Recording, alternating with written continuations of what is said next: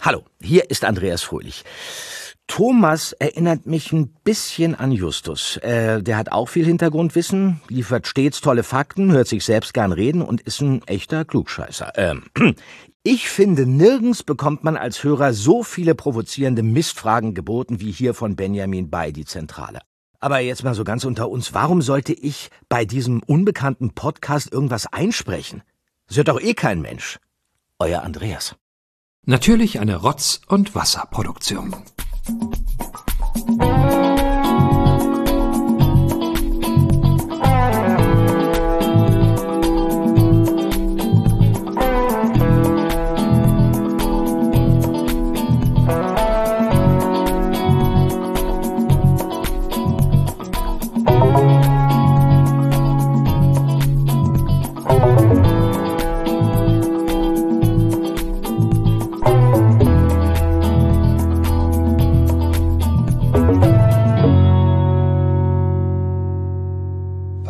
Jetzt die beste Eröffnung. Du Okay. wirst begeistert sein. Hallo Benjamin Kasper. Hallo Thomas Freitag. Wie geht's dir? Es ist hier sehr bequem. Ich sitze hier auf einer bequemen Couch. Ja. Das kennen wir gar nicht. Zu Hause bei mir gibt es ja, also doch, ich habe einen tollen Stuhl. So ähnlich wie bei dir. Moment, Moment, welcher Stuhl? Du hast einen tollen Stuhl zum Sitzen oder einen toller Stuhl von der Konsistenz, wenn du zum Arzt gehst, um was abzugeben, wie hier äh, so Jahresuntersuchung. Beides würde ich sagen. Okay. Ja. Auf alle Fälle, ich meine, dem zum Sitzen. Und dieser Stuhl ist äh, hervorragend. Ja. Aber ihr sitzt ja bei mir auf so einen Holzstühlen ohne Kissen. Oh, die sind so unbequem. Da, also meine Holzstühle sind ja schon unbequem, aber deine, wo wir jetzt den Die sind 24 richtig Stunden unbe- gemacht haben, wirklich, äh, ich hatte danach das Gefühl, ich bin Invalide. Aber überleg mal, wie nett ich war. Ich habe die Stühle ja auch getauscht. Also jeder dürfte mal auf diesen ordentlichen Stuhl sitzen. Na, auf diesem Bürostuhl, den drehbaren. Ja. Und heute sitzen wir auf einer Couch. Richtig. Und ist es jetzt besser oder nicht? Also ich sitze sogar gerne auf Holzstühle, das stimmt wirklich. Na, es lädt halt so ein bisschen zum Lümmeln ein, bin ich ganz ehrlich. Und dann äh, bewahrt man diese Mikrofondisziplin nicht. Das sehe ich auch so. Aber irgendwie ist es schön, man kann so ein bisschen auch äh, sich drehen und wenden. Also es hat so ein bisschen so Talk-Show-Atmosphäre. Das kann ich gar nicht. Guck mal, wenn ich mich wende. Siehst du einen wunderschönen Menschen. Hey, ich habe doch mich in, zu, zu dir gedreht. nee, aber wenn ich jetzt spreche, ist das Mikrofon weg. Merkst du das? Ja, natürlich merke Ja, ich das. deswegen muss ich mich Okay, wieder zurückdrehen. Guck langsam wieder und jetzt ist die Stimme wieder gut. Da musst du stoisch einfach nach vorne ins Leere gucken. Ich gucke auf dieses. Später gucke ich auf meinen Laptop, weil ich habe heute meinen Laptop dabei mit Notizen. Ja. Nein, wir äh, sind zurückgekehrt nach Hamburg. Wir sitzen wirklich in einem Hamburger Wohnzimmer und ähm, das ist eine ganz tolle Atmosphäre hier. Wir guck mal, was wir hier bekommen haben. Hier sind tolle tolle Goodies. Da sind Käsewürfel, da sind Brezeln, da sind Cookies, da ist selbstgemachte Kräuterbutter. Da ist Wolle im Korb. Da ist Wolle im Korb, ja. Hier sind so tolle Sachen, wirklich. Richtig. Ähm, und äh, Guck mal. ach komm, wir, wir können es einfach nicht, wir können nicht moderieren. Ja, hallo, wir sitzen heute bei unserer Aufsprecherin Leonie. Applaus. Applaus. Hallo, danke, vielen Du Dank. musst auch für dich klatschen. ich muss auch, okay. Ja. So läuft das hier also, man Mhm. klatscht für sich selbst. Herzlich Ja. willkommen bei die Zentrale. Ja, herzlich willkommen in meinem Wohnzimmer. Ja, ist, so, so, so ergibt sich die Ja, Symbiose. das ist ein Geben und Nehmen hier. Ja. Und zwar folgendes. Wir haben uns überlegt, du hast jetzt in den letzten Jahren unentgeltlich so viel Gutes getan für unsere beiden Podcasts, die Zentrale und Rotze Wasser. Du hast immer äh, Covertexte eingelesen, du hast uns die, na, wie nennt man das hier, die, die Rubriken und so, alles eingesprochen. Auch für den Pädagoge und äh, die Altenpflegerin äh, auch eingesprochen, die Musik gemacht. Genau. Ähm, also wir können dich immer wieder anschreiben, so, ach Leonie, wir brauchen einen Klappentext, kannst du bitte vorlesen und so. Äh, immer ohne Murren und ohne Klagen. Ja, mache ich euch fertig. Also das Murren ist, glaube ich, manchmal so indirekt, wenn so zwei, Ja. drei Tage keine Antwort kommt. Genau. Weil dann wird, Das auch ist mal, ganz normal bei mir. dann wird auch mal betont irgendwie, ja, ich kann aber erst am Ja. Wochenende, weil ich habe auch ein Privatleben und ich muss auch arbeiten. Aber wir sind ja auch so, Thomas, sind wir mal ganz ehrlich. Wenn du mir eine Nachricht schreibst, ja, Ja. Dann, dann kann man die ja schon lesen, ohne dass man raufklickt. ja, ja, das ist, das ist praktisch, ne? Man Das ist wirklich praktisch. Und dann weiß ich ganz genau, bei dir zum Beispiel, da ist kein blauer Haken und ich weiß ganz genau, du hast die Nachricht gelesen, du hast nur keinen Bock. Also du tust so, als ob, sie, als ob du die nicht empfangen hast. Das Und sagt der Richtige. ich mach das auch. Ja, natürlich machst du das auch. Hast du es auch schon gemacht? Oh, ständig.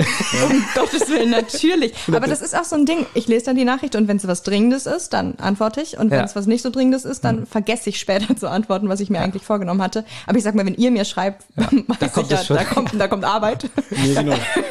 Deswegen, ähm, Was mal so als liebevolle Geste am Anfang war, weil wir sind ja, wir sind ja die Weltmeister im Jammern. Das muss man echt sagen. Es gibt Ja. keinen Podcast oder kein, kein Format von uns. Selbst wenn ich mal ein lustiges Video auf Instagram mit Baby machen will, wo einfach nur die Kamera lacht und sagt, hallo liebe Leute, es wird immer geklagt, es wird immer gejammert nach dem Motto, drei Follower weg bei Instagram, warum sind wir so scheiße? Äh, warum haben wir kein Geld? Warum sind es nur noch 97 Patronen? Es waren mal 98, jetzt fehlen uns 10 Euro und so weiter und so fort.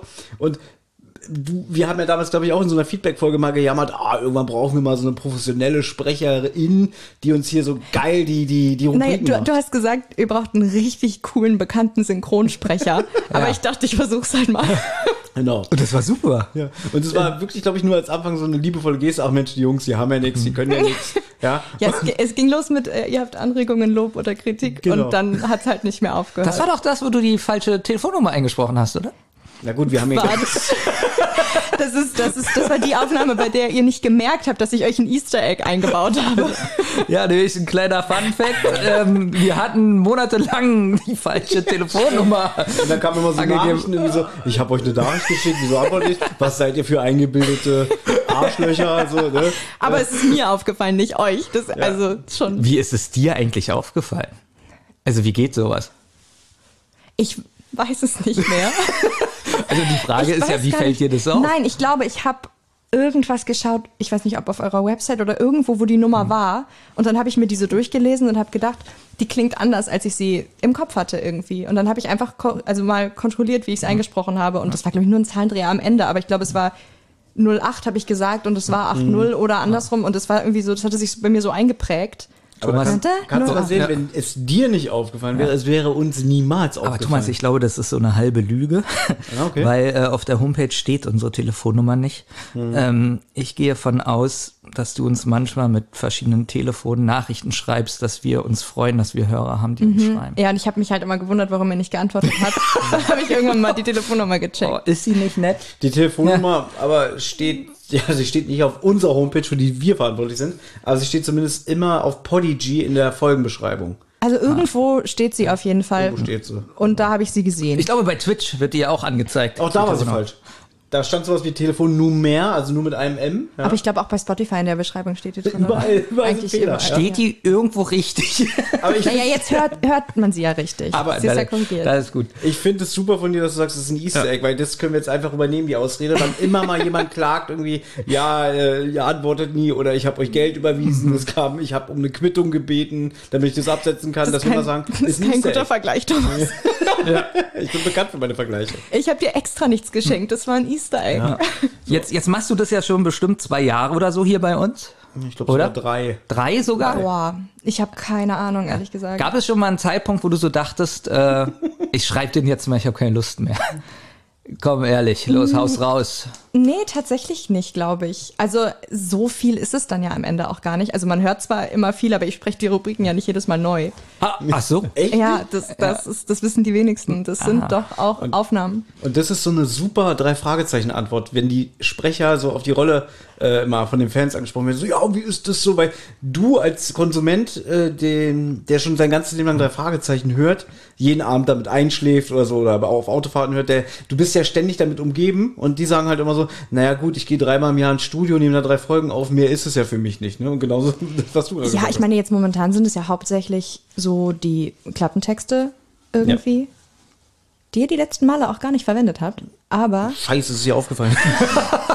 ich weiß, das tut mir total leid. Was? Ich extra, pass auf, sie hat den lachenden Schatten eingesprochen. Und du hast es. nein, er hat die Aufnahmen Und verloren. dann habe ich vergessen, das runterzuladen und da war der Link schon abgelaufen. Boah, Dann bist du widerlich. Dann habe ich sie gefragt, kannst du das nochmal schicken? Boah, und schick dann nächstes war ich Mal aber mir schon das. im Schnitt so weit, dass ich zu faul war, die ganzen Dateien Ja. zu verrücken, das davor zu setzen. Und ich hab Aber- sie noch mal Und das geschickt. stimmt nicht. Boah. Ich habe zum Beispiel auch schon, da habe ich zum Beispiel mal Belmins lächerliches Gequatsche gegen deins ausgetauscht. Das habe ich in der Folge selber, nicht am Anfang. ja, aber das tat natürlich auch in meinem Fanherz dann trotzdem weh. und, Oh, das ne? ist. ja, aber da kannst du mal sehen, was du für einen Stellenwert hast, weil Ja, gar kann- kein anscheinend. Nein, nein, nein, nein, das stimmt nicht. Hör dir mal so die letzten, weiß nicht, 10, 15 Folgen Zentrale an. Und Nochmal. die erste, die erste Stimme, die man am, beim Podcast, wenn man den anmacht, hört, bist immer du. Ja, und Ja? die letzte. Meistens Und die letzte, genau. Schatten pflegen normalerweise zu schweigen. Hier aber lacht ein Schatten, schrill und furchterregend. Doch nicht nur dieser höchst ungewöhnliche Schatten bereitet Justus Bob und Peter Kopfzerbrechen. Auf dem Landsitz der alten Miss Sanchez scheinen auch sonst recht merkwürdige Dinge vorzugehen. Was hat es zum Beispiel mit dem Gerücht auf sich, dass ganz in der Nähe ein wertvoller Indianerschatz vergraben sein soll? An einem Ort, wo kein Mann ihn finden kann. Ehe die drei Jungen sich versehen, sind sie in einem ebenso gefährlichen wie mysteriösen Fall verwickelt, denn der Indianerschatz existiert wirklich. Ein skrupelloser Gangster versucht ihn zu erbeuten und setzt dabei nicht nur das Leben von vier Indianerjungen aufs Spiel. Doch dank Justus Scharfsinn und Mut und mit Hilfe der Polizei wird dem Mann das Handwerk gelegt. Am Ende gibt es zwar keinen lachenden Schatz mehr, dafür aber drei lachende Detektive, die wieder einmal einen Fall heil überstanden haben. Ja, aber wichtig sind ja, also dass es so, so, so eine Beständigkeit hat. Da freut Es- man es sich ja. ist da völlig in dabei. Ordnung. Nein, aber- es ist nicht in Ordnung. Gut, aber du hast immer das letzte Wort. Ist auch völlig richtig. Nein, also es ist, es ist am Ende des Tages gerade momentan nicht, nicht so wahnsinnig viel ähm, Aufwand. Immer nur mal wieder sporadisch. Und ich glaube, solange ich euch noch als Fan höre, habe ich auch noch Lust, das zu machen. Du, du sprichst ja nicht nur Covertext ein, du hast ja bestimmt auch schon andere Sachen gemacht. Ähm, wie ist das so? Bei mir ist es so, den eigenen Podcast hören, ja, das, was wir hier produzieren, kann ich nicht. Ich kann meine eigene Stimme, also was heißt meine eigene Stimme nicht hören? Eher den Inhalt, den kann ich nicht verarbeiten, was ich da wiedergegeben habe. Ähm, wie ist es bei dir? Kannst du deine eigenen Sachen dir nochmal anhören und denkst so, boah, das hört sich ja cool an, was ich da gesprochen habe? Ah, weiß ich nicht. Also ich höre, ich habe kein Problem damit, mir die Sachen anzuhören, die ich, die ich gemacht habe. Ähm, also wenn ich jetzt irgendwas Längeres eingesprochen habe, dann habe ich es ja gesprochen und nochmal Korrektur gehört, dann muss ich es. Also dann nervt es mich, glaube ich, inhaltlich eher, als dass es mich irgendwie vom Prinzip her nervt, dass ich meine eigene Stimme höre. Aber ich habe auch nicht so dieses Phänomen von, oh, meine Stimme hört sich auf der Aufnahme ganz anders an, als ich sie höre, weil ich irgendwie schon als, als Kind super viel Aufnahmen gemacht habe und irgendwie so damit groß geworden bin, meine Stimme auch aufgenommen zu hören. Deswegen habe ich da nicht so den Unterschied im Kopf und ich kriege das ganz gut übereinander. Und für dich ist es so, boah, meine Stimme ist geil.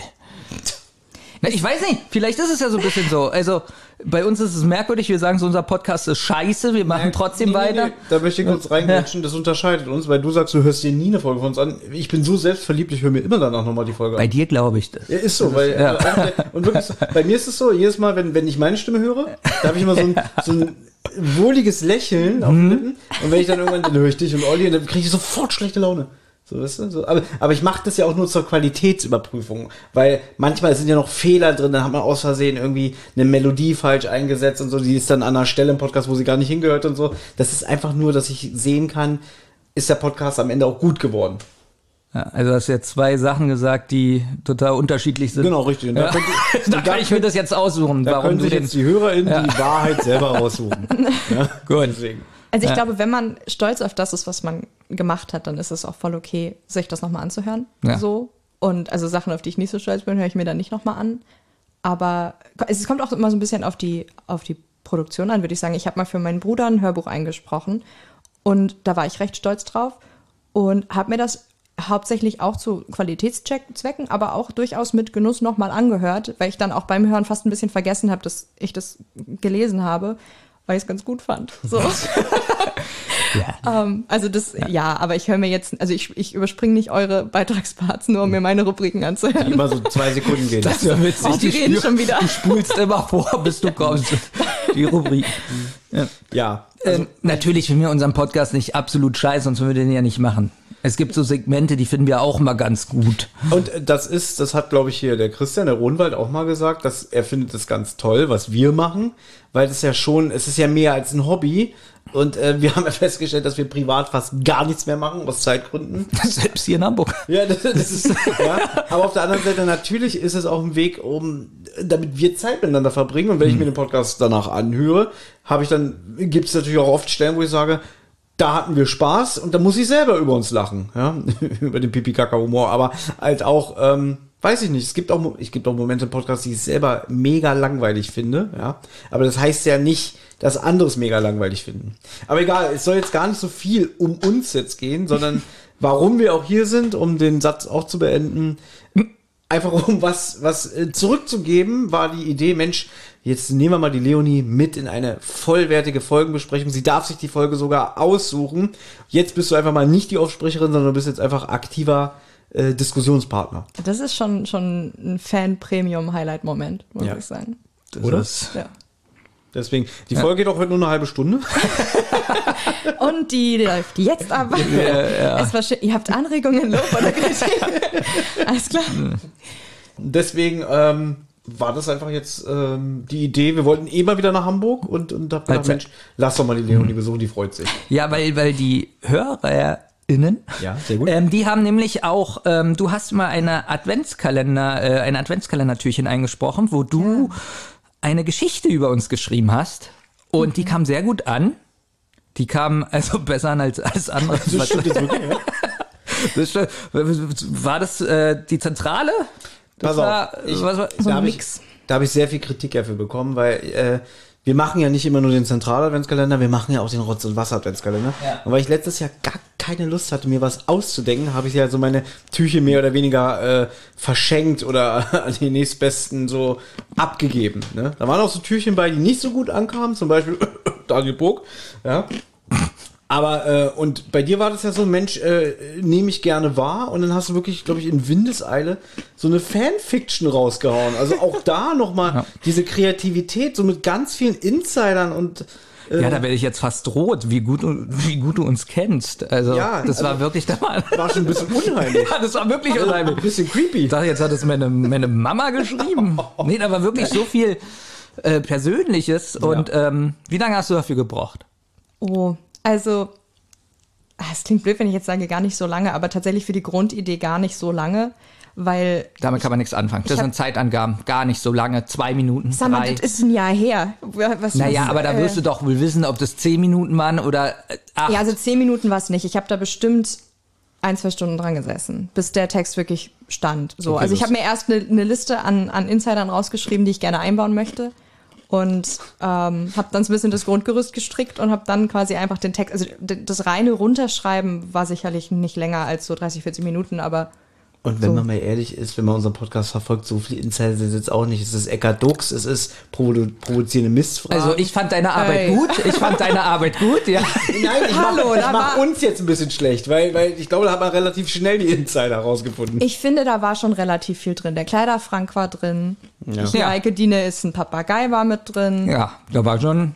Nein. Nur weil du nicht dabei warst, als die Insider entstanden sind. Das ist war irgendwie so, der meiste Schwachsinn kommt nämlich irgendwie, äh, wenn ich nicht dabei bin. Dann, Das ist wahr. Aber es ist, also, das ist, es ist immer eine Lotterie, so ein bisschen. man, weiß, man weiß nie, was man kriegt. ja, wie Ja, so Pu- eine, Putzfrank. genau, wie so, wie so eine Wundertüte für einen Euro, die schon so leicht beschädigt ist. ja, wo man nochmal so 50% Rabatt kriegt. Jetzt, jetzt äh, wir haben ja auch schon von dir Bücher verlost. Willst du nochmal deine Bücher nennen, wie die heißen? Oh Gott, ich, oh ja, ich bin, ich bin äh, ganz schlecht in Selbstmarketing. Das ist aber toll, ich kann wir auch. Sie, auch. ja. ja, das stimmt, da sind wir ja ein Trio. Nein, meine Bücher heißen Illyria. Ähm, also das ist eine, eine Reihe. Der dritte Teil ist gerade in Arbeit. Oh, okay. Oh, das ist immer Nee, das ist, äh, oh, äh, wow. Also, oh, wow. Äh, ich ich stelle mir das immer so vor, wenn man so ein Buch schreibt, dass man sich so ein Jahr einsperrt und ähm, keine Kontakte hat man und ja äh, man ist ganz leben. einsam und na gut, man kann mal einkaufen gehen, aber Ja, nee, also so nicht. Ich habe tatsächlich ähm, eigentlich immer nebenbei geschrieben. So. Nebenbei. Deswegen, also neben der Schule, neben dem Studium, jetzt neben, neben Arbeiten und ähm, deswegen ist das, ich würde mich gern mal ein Jahr einsperren und einfach nur schreiben, aber Ja. das ist gerade nicht so drin. Aber nein, deswegen ist der dritte Teil jetzt auch schon das ganze Jahr über in Arbeit, aber die ersten beiden Teile gibt's schon erhältlich und sind fertig und bin auch stolz drauf. ja, als richtiges Buch Ja. und als Kindle-Version. Äh, Ja. Kannst du kurz vielleicht auch äh, für diejenigen, die mit dem Titel nichts anfangen, vielleicht kurz sagen, worum geht es in den Büchern? Das ist Ich verstehe jetzt nicht, ne? wie irgendjemand mit dem Titel nichts anfangen könnte. Ich habe auch gesagt, du sollst die Bücher mal nennen, weil ich kann den Namen, wusste nicht, wie das ausgesprochen wird. Okay. ähm, ja, nee, alles, alles gut. Ähm, und so, ach so, sprich Also vielleicht kann man auch sagen, wie man die findet, weil, also wir sagen jetzt, also wie, wie wird das denn geschrieben? Ein I muss man eintippen? Y-R-I-A. Genau. Und das hört sich Also so das einzige, das an. einzige, was irgendwie spannend ist, ist, glaube ich, das Y. Und wenn man sich vorstellt, dass man das wie ein Ü spricht, ist der Name doch recht äh, Wa intuitiv. warum gerade der Name? Hat es damit, also äh, hat er eine Übersetzung, die dir was bedeutet? Oder hast du einfach gedacht, was klingt so richtig nach Fantasy? Eher so. Also ich glaube, der kam irgendwie einfach zu mir, der Name. Also ich habe jetzt nicht irgendwas gegoogelt und ich weiß jetzt nicht, ob da irgendeine versteckte Bedeutung dahinter steckt. Das ist irgendwie einfach, ist in meinem Kopf aufgetaucht und dann dachte ich, ja, das, das kann ich nehmen. So. Also so beim Chips essen auf der Couch und du hast, was hast du da, Kill the Boss auf DVD angeguckt und dann kam dir der Name oder was? Nee, ich, das war schon, also Illyria, vielleicht, um, um da tatsächlich inhaltlich minimal reinzugehen, ist das, das Land, in dem das Ganze spielt. Ja, ich wollte einen, einen Namen für ein Land quasi. Okay, aber er klingt äh, sehr, sehr geheimnisvoll und auch richtig nach Fantasy. So, Ja, also, ist, ist es auch. Ist auch Gauron. also, als, ich, als ich den ersten Teil geschrieben habe, war ich auch, ich weiß nicht, ich hatte bis, bis dato kein Fantasy geschrieben und das eigentlich auch nicht vorgehabt so richtig. Ähm, und habe, gut, kurze, kurze Story, ähm, habe ein Buch schreiben wollen, das mein Vater lesen würde, weil er sich immer geweigert hat, irgendwas von mir zu lesen. Weil er immer gesagt hat, nee, das ist Mädchenkram, so, das lese ich nicht. Keine Ahnung, er hat es so nicht gesagt, aber das habe ich so zwischen den Zeilen irgendwie ähm, rausgehört. Und dann habe ich gedacht, okay, nee, ich schreibe ein Buch, was er lesen würde. Und er hat zu dem Zeitpunkt irgendwie viel Fantasy gelesen. Und ähm, habe das dann unter einem Pseudonym gedruckt und ihm geschenkt. Und dann hat er auch angefangen, das zu lesen, aber irgendwann hat meine Tante ihm verraten, dass es von mir ist. Und ab dem Moment hat er nicht mehr weitergelesen. was? Was hast du mit der Tante gemacht? Ja, das äh, kannst du sie nicht mehr fragen. Ja, aber das ist äh, das, das klingt jetzt so wie, es hat ihm gefallen und plötzlich hat er erfahren, ach, das hat meine Tochter geschrieben, na, dann ist es nicht so gut. Ja, nein, also ich glaube, ich, es hat ihm gefallen. Ich glaube, er hat Angst davor, dass es ihm nicht gefällt. So. Ah, Und ich okay. glaube, er ist, also er ist nicht so gut darin, zu verschleiern, wenn ihm etwas nicht gefällt, was eigentlich eine sehr gute Eigenschaft ist. Also wenn er mir sagt, dass ich was gut gemacht habe, dann Hm. weiß ich, er fand es wirklich gut. ähm, Jeder Mensch hat merkwürdige Eigenschaften. Ehrlichkeit ist ist, besonders. Auch, ne, nein, aber ähm, also ich habe dann irgendwann einfach ja für mich gedacht, ich schreibe es jetzt für mich weiter und da war irgendwie noch mehr mehr Story drin. Deswegen habe ich dann den zweiten Teil geschrieben und schreibe jetzt noch den dritten Teil und es gefällt mir doch sehr mehr als ich gedacht habe. Da, da, da muss ich mal so handwerklich kurz mal fragen. Wie machst du das? Da, wie viele Personen kommen da vor? So hast du so eine Liste, sagen wir mal so, da sind 80 Leute und dann hast du zu jedem eine Biografie geschrieben oder? Eine Biografie nicht, aber ich habe wenn ich, also A, schreibe ich mir die Namen auf, wenn, auch wenn irgendein Nebencharakter nur vorkommt, einfach damit ich entweder die Chance habe, nochmal auf diesen Charakter zurückzukommen oder damit ich Namen nicht doppelt dreifach verwende. Genau, damit der nicht beim ersten Mal Andreas heißt, dann Ah, kommt der genau. Charakter wieder, heißt er plötzlich Herbert. Ganz genau. Und damit ich nicht selber im Text suchen muss, sondern habe ich irgendwie eine Tabelle und jetzt eine Biografie nicht. Aber wenn das jetzt einfach nur ein Name ist, dann sage ich, das ist der zweite Bauer von rechts so. Ähm, und wenn das irgendein Hauptcharakter ist, dann schreibe ich da schon ein bisschen mehr dazu, auch so ein bisschen, wie ich mir die optisch vorstelle, wenn es irgendwelche besonderen Merkmale gibt, ähm, die jetzt, keine Ahnung, ist das Muttermal auf der linken oder auf der rechten Wange? Ist jetzt ein aus der Luft gegriffenes Beispiel, aber sowas schon, schon gut, sich aufzuschreiben, dass man es nicht vergisst. Und benutzt du da irgendein bestimmtes Programm? Zum Schreiben Ja. Äh, ja, obwohl ich, also angefangen habe ich, ich kann es nochmal einfach, weiß ich nicht, mit Word oder so zu Ja. schreiben und ich schreibe jetzt mit einem Programm, das nennt sich Papyrus. Das habe ich mir auch gekauft. Echt? Ja.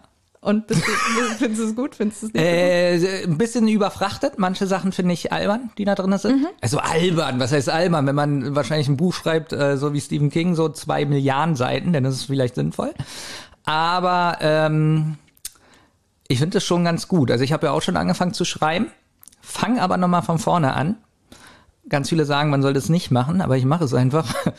äh, aber ich finde schon gut so die Strukturen, die man da so, die so vorgegeben sind. Also wie Personenbeschreibung oder Orte oder äh, der Zeitstrahl. Also das hat ja ganz viele Instrumente. Nur ich finde das ein ja. bisschen zu überfrachtet. Ich nutze auch nicht alles davon. Ja. Also ich trage da jetzt nicht, da hast du ja immer diese komplette Maske, wenn du einen Charakter irgendwie neu einträgst und dann kannst du auch noch sagen, wie, wie groß genau der Charakter ist und alles mögliche. Also ich, ich trage da vielleicht so ein paar Kleinigkeiten ein, die mir spontan einfallen, aber ich setze mich jetzt nicht hin und schreibe für jeden Charakter ein eigenes Großprofil. Was ich an dem Programm super angenehm finde, ist so ein bisschen die Planbarkeit von Kapiteln und, und Szenen, weil man da eine gute Übersicht hat.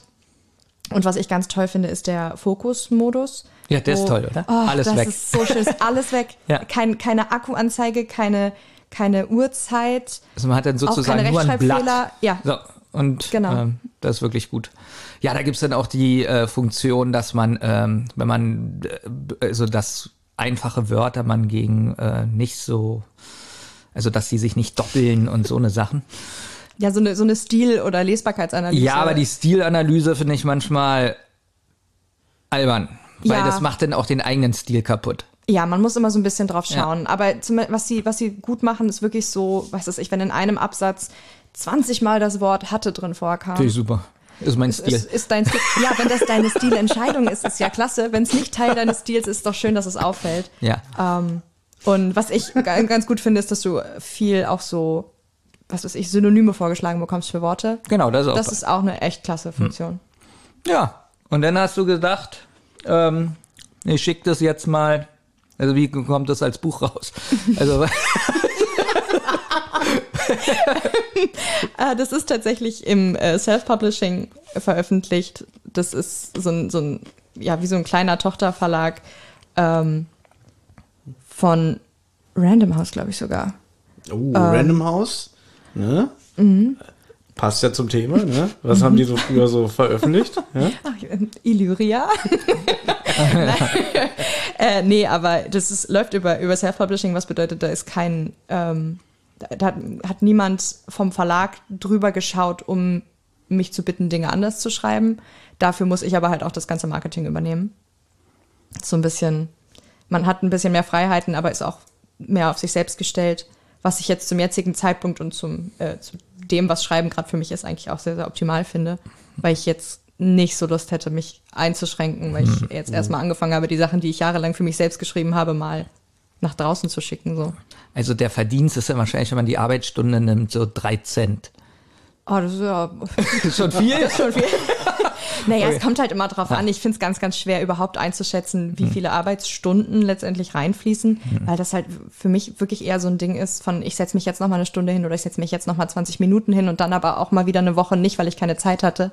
Deswegen ist es ganz, ganz schwer, da irgendwie so richtig eine Stundenzahl irgendwie festzusetzen. Und du musst die Zahl nicht nennen, aber ich habe ja jetzt auch dein Buch gekauft, wollte ja da was äh, von dir drin stehen haben.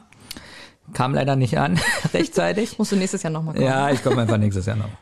Wie viel Prozent, äh, ich habe ja das Buch gekauft, wie viel Prozent ist davon denn dein Verdienst? Wenig. Also ich sag mal, in der gedruckten Variante will natürlich, also ich glaube, das meiste geht für die Produktion drauf. Ja. Dann will möglich, ich weiß nicht, wo du es gekauft hast, aber äh, doch, ich weiß sogar, wo du es gekauft hast. Ja. Also Drittanbieter wollen auch noch ein Stück vom Kuchen.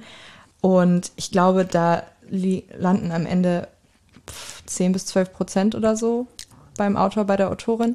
Hey. Bei E-Books tatsächlich mehr, weil die Produktionskosten rausfallen.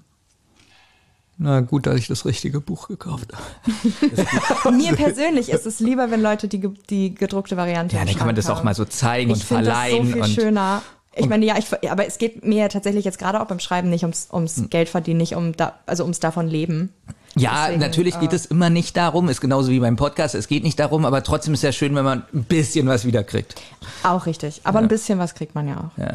Es gibt ja auch diese Variante, ähm, wenn man zum Beispiel über Amazon, also ich könnte ja auch ein Manuskript schreiben, das bei Amazon so reinstellen und wenn es gekauft wird, wird es ja erst gedruckt. Das hatte ich mal. Ich habe da mal was bestellt von einer, ja, von einer, von einer Freundin, die ein Buch geschrieben hat und dann, das ist aber, also so, man muss es sagen, richtig billig. Also das Papier ist auch billig und wie das äh, gebunden ist und so, ist, dass man merkt, es ist einfach nur so ein Computerausdruck von dem, was da hochgeladen wurde. Die Möglichkeit gibt's ja auch. Ja, das, also das ist tatsächlich auch mit dem Self-Publishing meistens ähnlich, weil einfach nicht so große Auflagen gedruckt werden, so, Ja. weil ja eben das Marketing gar nicht, gar nicht gegeben ist von Verlagsseite aus. Aber jetzt bei, bei meinen Büchern war das dann zum Beispiel so, dass, dass gerade als die rauskamen, einige Leute das zum Beispiel über Amazon bestellt haben und dann sich Amazon gedacht hat, gut, dann bestellen wir vielleicht mal zehn Stück. Die werden gerade viel gekauft so und dadurch sind dann immer mal wieder welche auf Lager irgendwie und das funktioniert dann ganz mal gut. zehn Stück.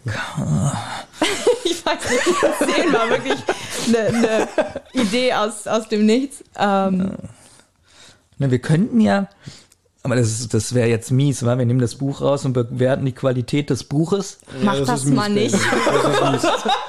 Aber, aber vom Aussehen ist es super, oder? Das passt so schon. Ja. Äh, da, also vom Aussehen würde ich jetzt sagen, wir, acht haben ja, Punkte. wir haben ja schon mal beim Podcast auch Bücher von Leonie verlost. Das haben wir auch Ja. schon gemacht. Ne? Ähm, was ich sagen wollte, irgendwie diese Geschichte gerade, ich habe das ja auch gelesen, als du hast mir die Bücher zugeschickt, als wir die über Instagram verlost haben.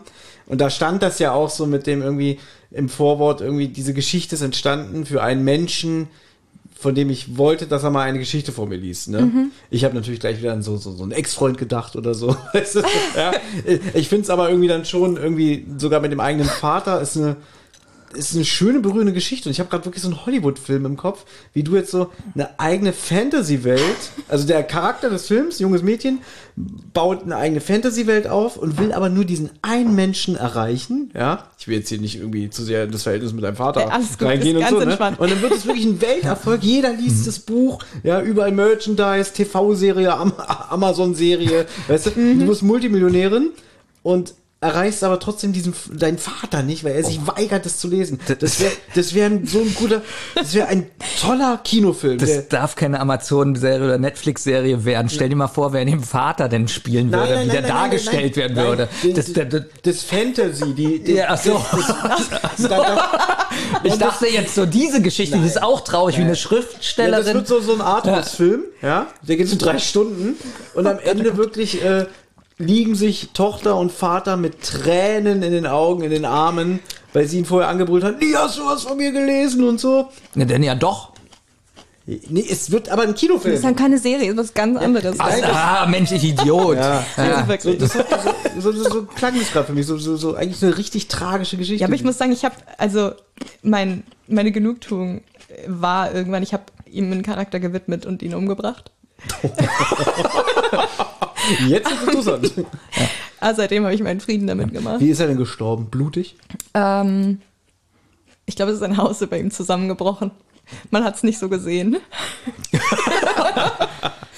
Also, also selbst diese Leonie hier auf der Couch ist ein interessanter Charakter. Guck mal, so ganz ordentlich und ähm, die schönen Bilder und ähm, Um mal- um mal die Wolle da unten. Und dann, ähm, ja, ganz kurz nur, weil du ja meintest, du möchtest auch ein Buch schreiben. Ja. Weil, also wird das auch ein Roman oder wird das ein Sachbuch oder? ein Roman. Okay, also Ja. nicht, dass Leonie dich jetzt auf Ideen bringt und äh, dass du mir einen Charakter widmest und der stirbt dann auch. Alle Aber es macht richtig Spaß. Ich kann wirklich empfehlen, Ja. Charaktere zu töten. Es macht richtig viel Spaß. Boah.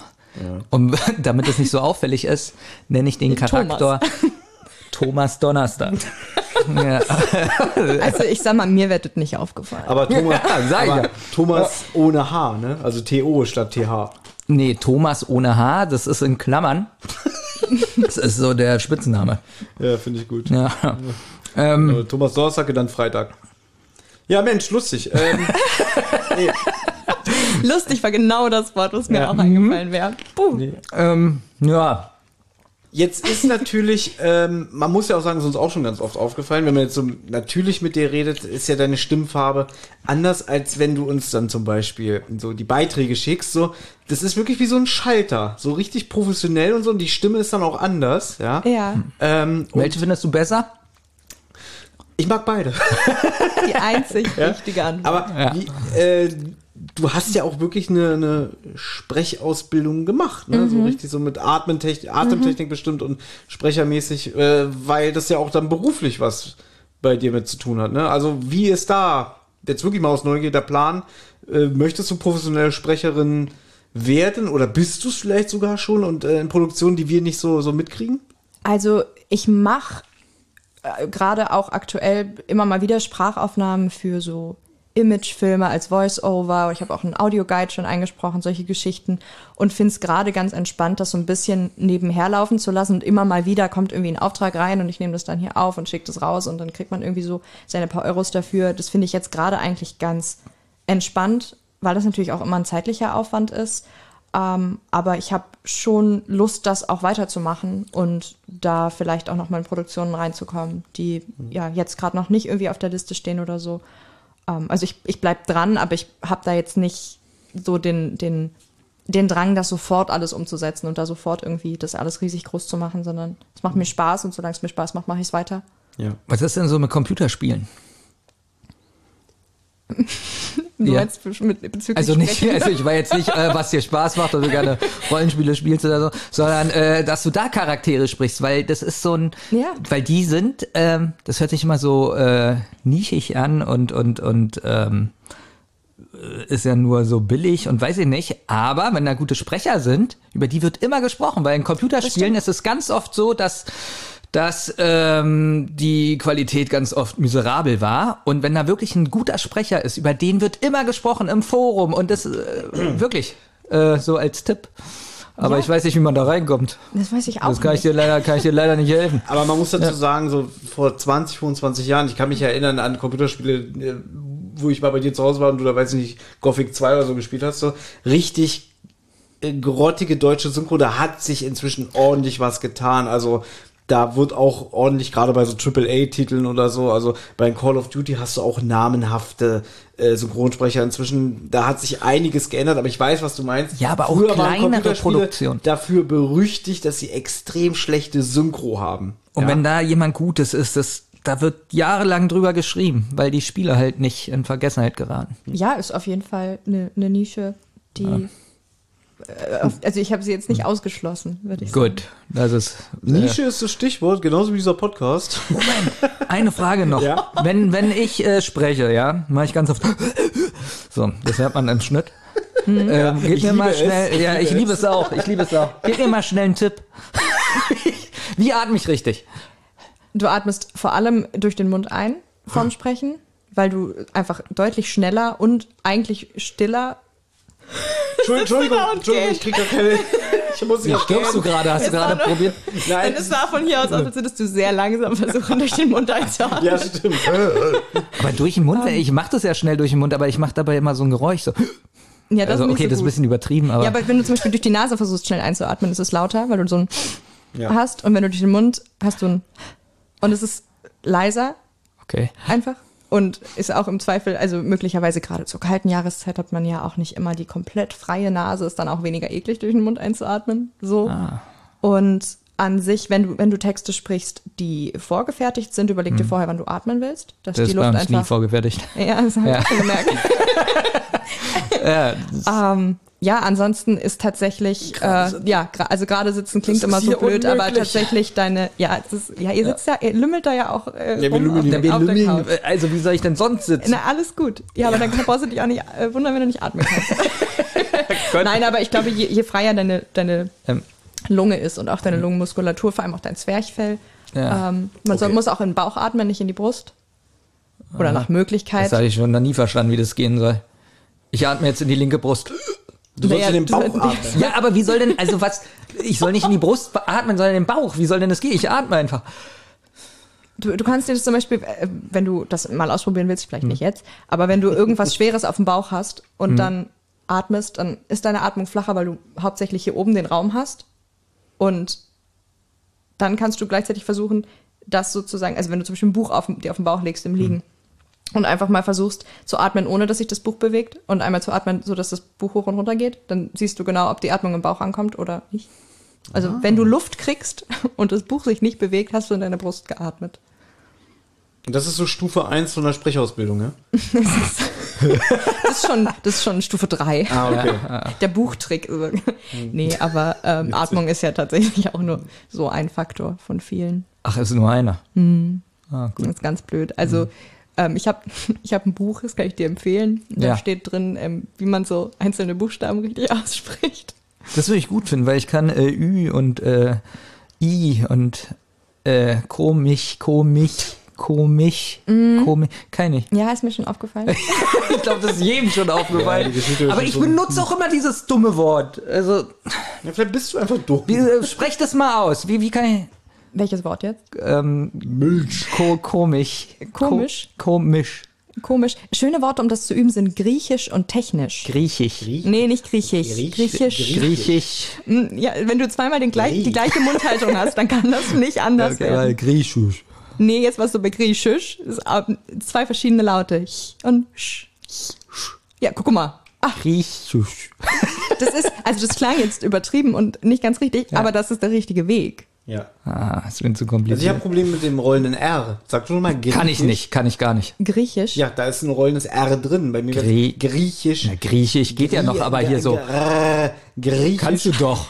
Ich kann es gar nicht. Ich kann es gar Deswegen kann ich auch keine Fremdsprachen, weil ich das in jeder Fremdsprache ist immer ein rollendes R. Englisch, Spanisch, Ja, das stimmt. Italienisch ähm, ähm, und alle anderen, die es gibt.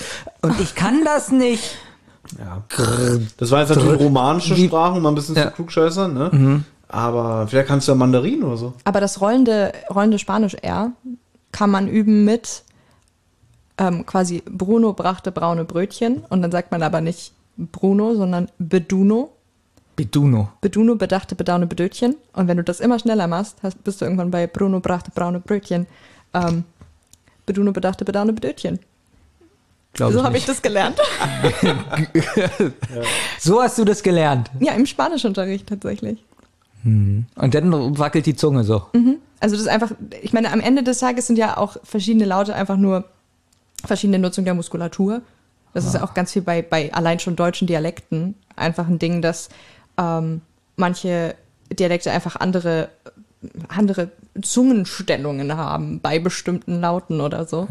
Ähm, und einfach natürlich auch viel Mundfaulheit einfach dabei, dass die Zunge sich gar nicht anstrengen will, Laute zu bilden. Aber wenn du einmal die äh, verschiedenen Laute durchgehst und wirklich guckst, okay, wo sind meine Lippen, wo ist meine Zunge, äh, wo entsteht der Laut? Entsteht er eher im, im Hals hinten oder entsteht er irgendwie vorne? Ist es eher was Nasales oder was nicht so Nasales? Dann ähm, ist es natürlich am Ende einfach Übungssache. Und ich habe auch den, den großen Vorteil, dass ich äh, mehr oder weniger dialektfrei aufgewachsen bin.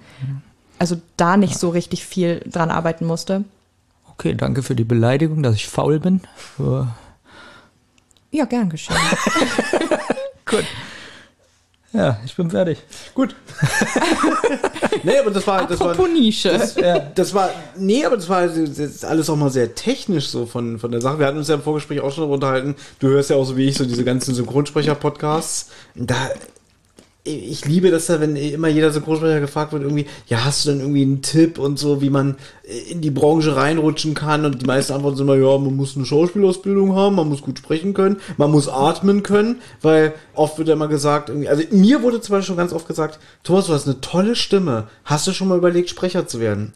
Aber bei mir würde es schon, glaube ich, auch an Aussprache scheitern und an der Atmung. Weil Ja, ich und weiß, weil ich, du nicht tanzen kannst, nicht Bergsteigen, ich weiß gar nicht, was das alles soll. Das auch, aber ähm, dass ich weiß, ich atme falsch. Und da würde schon, ich müsste wieder komplett neu atmen lernen oder so. Ja, beziehungsweise, ich meine, wie bei jeder, bei jedem Handwerk, bei jeder Profession ist es natürlich jetzt auch nicht so, dass ich sage, hey, das, das und das musst du ändern und auf einmal bist du halt ein Spitzenklasse-Synchronsprecher, sondern das ist natürlich einfach Übungssache Ja. und auch so ein bisschen eigene Fehleranalyse. Und ich meine, im besten Fall ist jemand da, der dir genau sagt, wo die Laute hin müssen, wo deine Stimmlage richtig ist. Und gibt's denn da auch so eine Berufskrankheit? Also ich bin ja äh, in meinem vorigen Leben mal Maler und Lackierer gewesen und habe sofort da schon letztes Jahr den Wasserschaden und so gesehen. Äh, An der Decke. Ähm, War das jetzt die Retourkutsche, dafür, dass du faul bist? Nein, ich wollte jetzt fragen, wie ist es bei dir, wenn du jetzt so Sachen hörst oder Synchronsprecher oder du guckst dir einen Film an und guckst du nicht da genau hin, wie die synchronisieren und ähm, ist es nicht auch irgendwie anstrengend oder nervig oder kannst du es komplett ausblenden? Also komplett ausblenden nicht. Mir geht es viel mehr im Alltag so, dass ich ganz doll höre, wenn Leute äh, Dinge falsch aussprechen. So, also viel eher als jetzt, wenn ich mir eine Synchro anhöre. Jetzt kommt wieder die Retourkutsche. Nein, ich habe also ich habe in, in Darmstadt studiert und ich habe vorher, bevor ich da hingezogen bin aus Niedersachsen, habe ich gedacht, Dialekt ist was, was so Omis auf dem Lande sprechen. Ist aber sowas Aussterbendes. Und dann kam ich nach Darmstadt und hatte Leute aus Baden-Württemberg im Studium, aus, aus Bayern, aus Rheinland-Pfalz. Habe erstmal überhaupt gelernt, dass das, dass, wie, wie falsch ich lag und wie naiv ich war. Und wie viele verschiedene Dialekte es überhaupt gibt und wie sie sich auch tatsächlich unterscheiden. Und bin da irgendwann richtig allergisch geworden auf so Aussprachefehler, die aus Dialekten kommen. Das hat sich gut gegeben. Ich habe mich sehr angefreundet mit vielen Dialekten, aber hatte da so meine Schwierigkeiten am Anfang. Und es ist tatsächlich eher so, dass ich im, im Alltag denke, ah, okay, das war jetzt ein bisschen unsauber. Aber bei, wenn ich mir eine Synchro angucke, gelingt es mir eigentlich ganz gut, mich einfach auf der Illusion hinzugeben, weil ich, weil es mir das Erlebnis kaputt machen würde, wenn ich mir die Leute im Studio vorstelle. So. Benjamin, haben wir das Geheimnis hinter unserer Aufsprecherin ein bisschen gelüftet oder ist da noch mehr? Ich hätte noch zwei Millionen Fragen, aber wir haben schon 45 Minuten Vorgespräch. Äh, ich glaube, du kennst doch die Hörer, die wir haben. Die gucken jetzt schon wieder, äh, da steht doch, äh, was besprechen wir heute? Die Spur des Raben. Sie haben noch nicht Muss ich einmal- selber nachlesen, was wir heute Sie machen. haben noch nicht einmal provozierende Missfragen gestellt. Es kommt nicht, äh, wann geht denn die Folgenbesprechung los? Genau, genau. Da liebe ich den einen, der mal bei YouTube schreibt, irgendwie, oh, viel zu viel langes Geplänkel, ich will nur hören, wie über die Folge redet. Ähm, Na, aber was ja wichtig ist, wie bist, wie hast du denn Kontakt zu den drei Fragezeichen? Oh, das ist, äh, also zu den drei Fragezeichen. Persönlich habe ich jetzt keinen Kontakt, aber nein, ich bin, ich habe ich habe es vorhin versucht, mal so ein bisschen zeitlich einzuordnen, weil ich es ein bisschen schwierig finde zu sagen, wann ich angefangen habe, die Sachen zu hören. Also ich bin ganz klar über die Hörspiele äh, zu den drei Fragezeichen gekommen und wusste als Kind auch lange eigentlich gar nicht, dass es, dass es Bücher gibt dazu oder dass es überhaupt eine Buchvorlage ist eigentlich.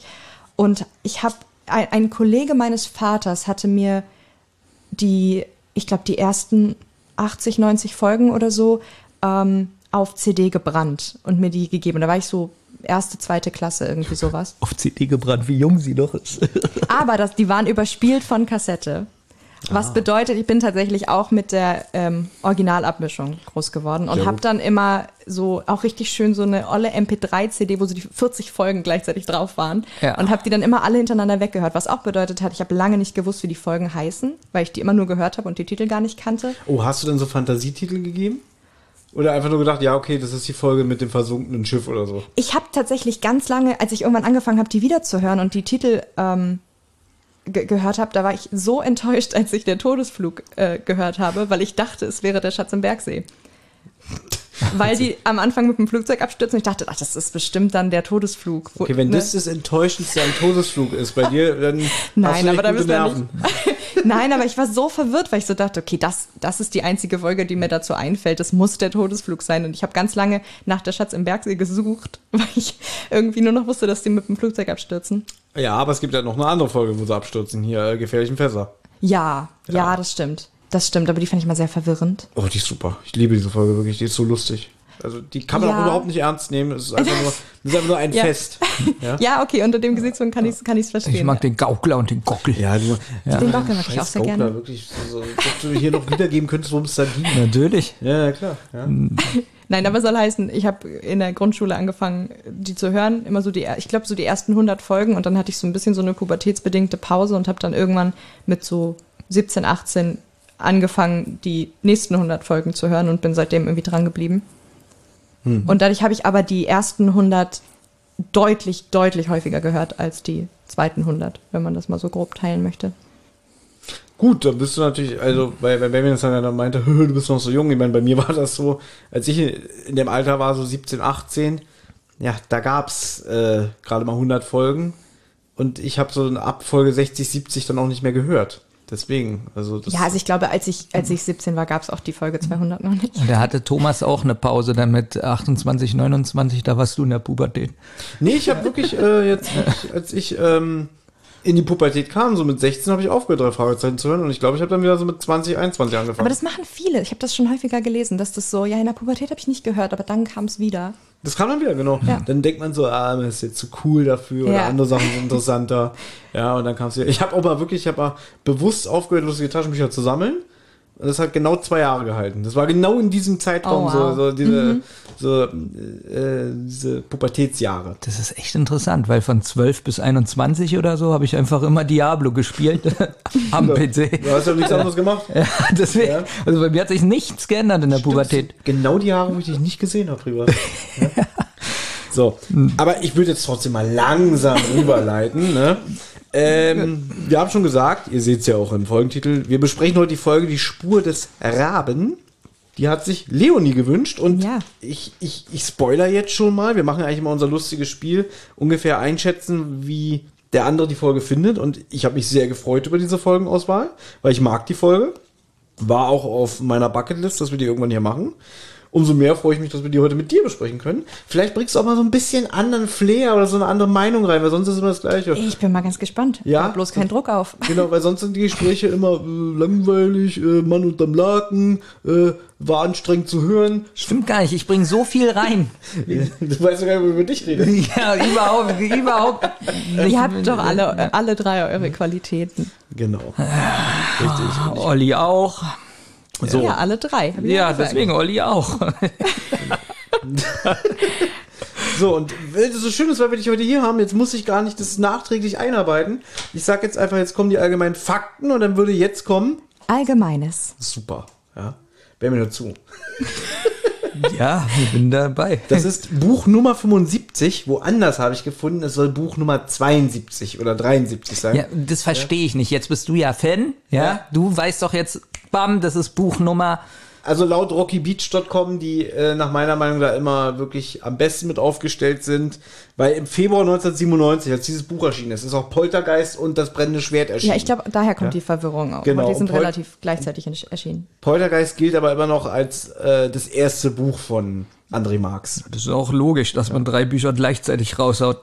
Ja, das Thema hatten wir auch schon mal, dass äh, der Kosmos Verlag bringt immer, das sind ja auch immer, du, du hast selber Bücher veröffentlicht, du weißt doch, wie das ist. Ja, dass man immer so ein, so ein Frühjahrs- und ein Herbstkatalog hat, ne? Wo dann immer, Das weißt du. Ich weiß das, genau. Das weißt du bei zwei Büchern. Das ist ein Frühjahrs- und Ich bringe auch Herbstkatalog. immer nur alle, nur drei Bücher gleichzeitig raus, habt ihr ja gehört. und das machen die schon seit ja, Jahrzehnten, dass sie immer im Frühjahr und im Herbst jeweils drei neue Romane rausbringen, plus extra Content. Ja, also so sowas wie zum Beispiel den Adventskalender oder irgendwelche Spiel- und Spaßbücher. Hier, Querdenken mit Justus Jonas. Das war so ein extra Buch zum Beispiel. Oder zum Beispiel eine Graphic Novel, ja. Und das ist immer Anfang und Ende des Jahres. Wobei, Ende stimmt auch nicht mehr. Jetzt machen sie es auch schon mitten im Sommer. Und diese drei Bücher, wie gesagt, damals Poltergeist, Brennendes Schwert und Die Spur des Rahmen, alle im Februar 1997 erschienen. Es ist Hörspiel Nummer 75, veröffentlicht am 14.07.1997. Ja, da, da hatte ich, also neun Tage später, nach meinem 14. Geburtstag, ist diese Folge erschienen. Das ist der uninteressanteste Fakt, den du je von dir gegeben hast, finde ich. Ich fand's höchst interessant. Ja, ge- mit einer Länge von circa 56 Minuten, die ich finde sehr, äh, also ich finde nicht, dass die Folge irgendwie so lang erscheint. Ich finde sie sehr, sehr, wie nennt man es, kurzweilig. Benjamin hat schon gekotzt auf der Fahrt hier, äh, 56 Minuten. Nee, weil die hat wenig Inhalt. Äh. Achso. Ja. Ist das schon die Wertung? Nö. Hast du da irgendwas hinzuzufügen? Nee, ich habe mir genau das gleiche aufgeschrieben. Aber ich habe es mir aufgeschrieben und ich, ich musste gerade die ganze Zeit grinsen, weil ich natürlich, ich meine, als, als, ähm, obwohl, naja, ich muss sagen, bin ich denn dann echter zentrale Fan? Ich meine, ich habe eine Ja. Tasse, ich habe auch einen Sticker. Oh. Ein. Mehr gab's nicht. Nein, ich habe bestimmt auch zehn Sticker. Ja. Wir, Wie ist jetzt, wir sind echt schlecht. Ähm, also, wenn du zehn Sticker hast, hast du mehr als 99 Prozent der Leute, die irgendwas von uns bekommen haben. Das, ich habe ja sogar drei Tassen insgesamt. Was, du hast drei? Drei. Ja, zweimal Zentrale und einmal Rotz und Wasser. Drei Tassen. Weil, weil ihr mir eine zentrale Tasse mitbringen wolltet, das letzte Mal, als ihr hier wart, aber dann hattet ihr nur eine Rotz- und Wassertasse und dann hast du mir zwei zentrale Tassen geschickt. Ah, so nett bin ich. Ja. Ja, stimmt, als Entschädigung. Und eigentlich auch der Gedanke, dass deine Mitbewohnerin äh, damit dir draus trinkt. Ja, ja, das tun wir ja. Also Ja. das sind Gemeinschaftstassen. Das ist schön. Die stehen, ich habe ich hab keinen zentrale Schrein, wo die drin stehen. Okay, Das wir bauen wieder ein bisschen. Ich Ja, habe hier eigentlich so ein riesen Poster mit unseren äh, Köpfen drauf erwartet. ja, wenn ihr mir eins schickt, hänge ich es auf. Okay, wo hängst du das auf? Übers Bett. Dann fahre ich hier irgendwann nach Hamburg, hol mir hier eine Leiter, Ja, über den Wasserschaden rein. einfach. über den Wasser. Das das ist aber ein kleines Poster. Also da brauchen wir schon. Also, du darfst sowas nicht sagen. Naja, ich sag mal, wie wollt ihr es nachprüfen? Wenn ihr das nächste Mal hier seid, hängt dann hier ein Poster. Aber guck mal, da ist der Ehrgeiz, ne? So jahrelang kommt nichts. irgendwie, Ja, wir, Ja. Schicken dir über, wir schicken dir was und dann so, ja, wenn ich es mir übers Bett hänge, oh, dann kriegst du es sofort. Ja? Nur um, um, um des Wettbewerbes wegen. Oder keine Ahnung. Das Also ich, ja. ich, ich kann mich noch nicht entscheiden, wo, aber wenn ihr mir ein Poster schickt, hänge ich es auf. Okay, Deal. Küche. Okay. Schön am Frühstückstisch. Ja. Ja. Die, äh, die, die Rotz- und Wassertasse gut aufheben, die wird mal richtig wertvoll. weil das, die ist nicht mehr in Produktion. Ich verstehe. Und meine ist Okay. kaputt. Schenkst mir deine witzig? Nein. Aber bei mir ist der Henkel abgebrochen. Das regt mich richtig auf. Aber gut. Hast du vielleicht so viel draus getrunken, dass es. Äh, Nee, ich habe die auf den Boden fallen lassen. Ein Hörspiel lebt natürlich auch immer von seinen Schauspielern, oder? Wie heißt die Rubrik richtig? die Sprecherinnen und Sprecher. Super. So, dann gehen wir mal kurz in die Olli. In die Olli-Rolle. Na, also wir haben ja wieder Matthias Fuchs als den Erzähler. Ja, Oliver Rohrbeck, Jens Wawrczyk. Also das würde ich, braucht man nicht mehr viel drüber sagen. Ja.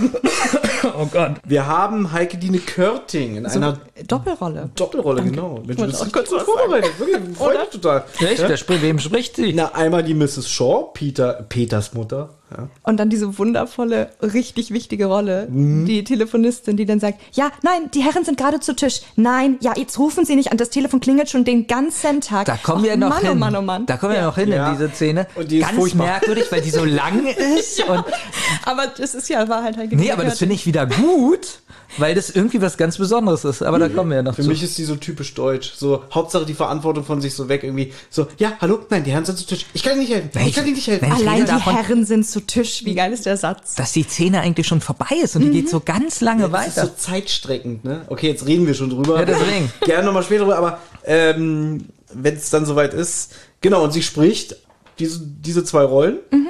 Ich habe auch ein bisschen die Vermutung, dass sie vielleicht auch das Rabengekrächze sein könnte.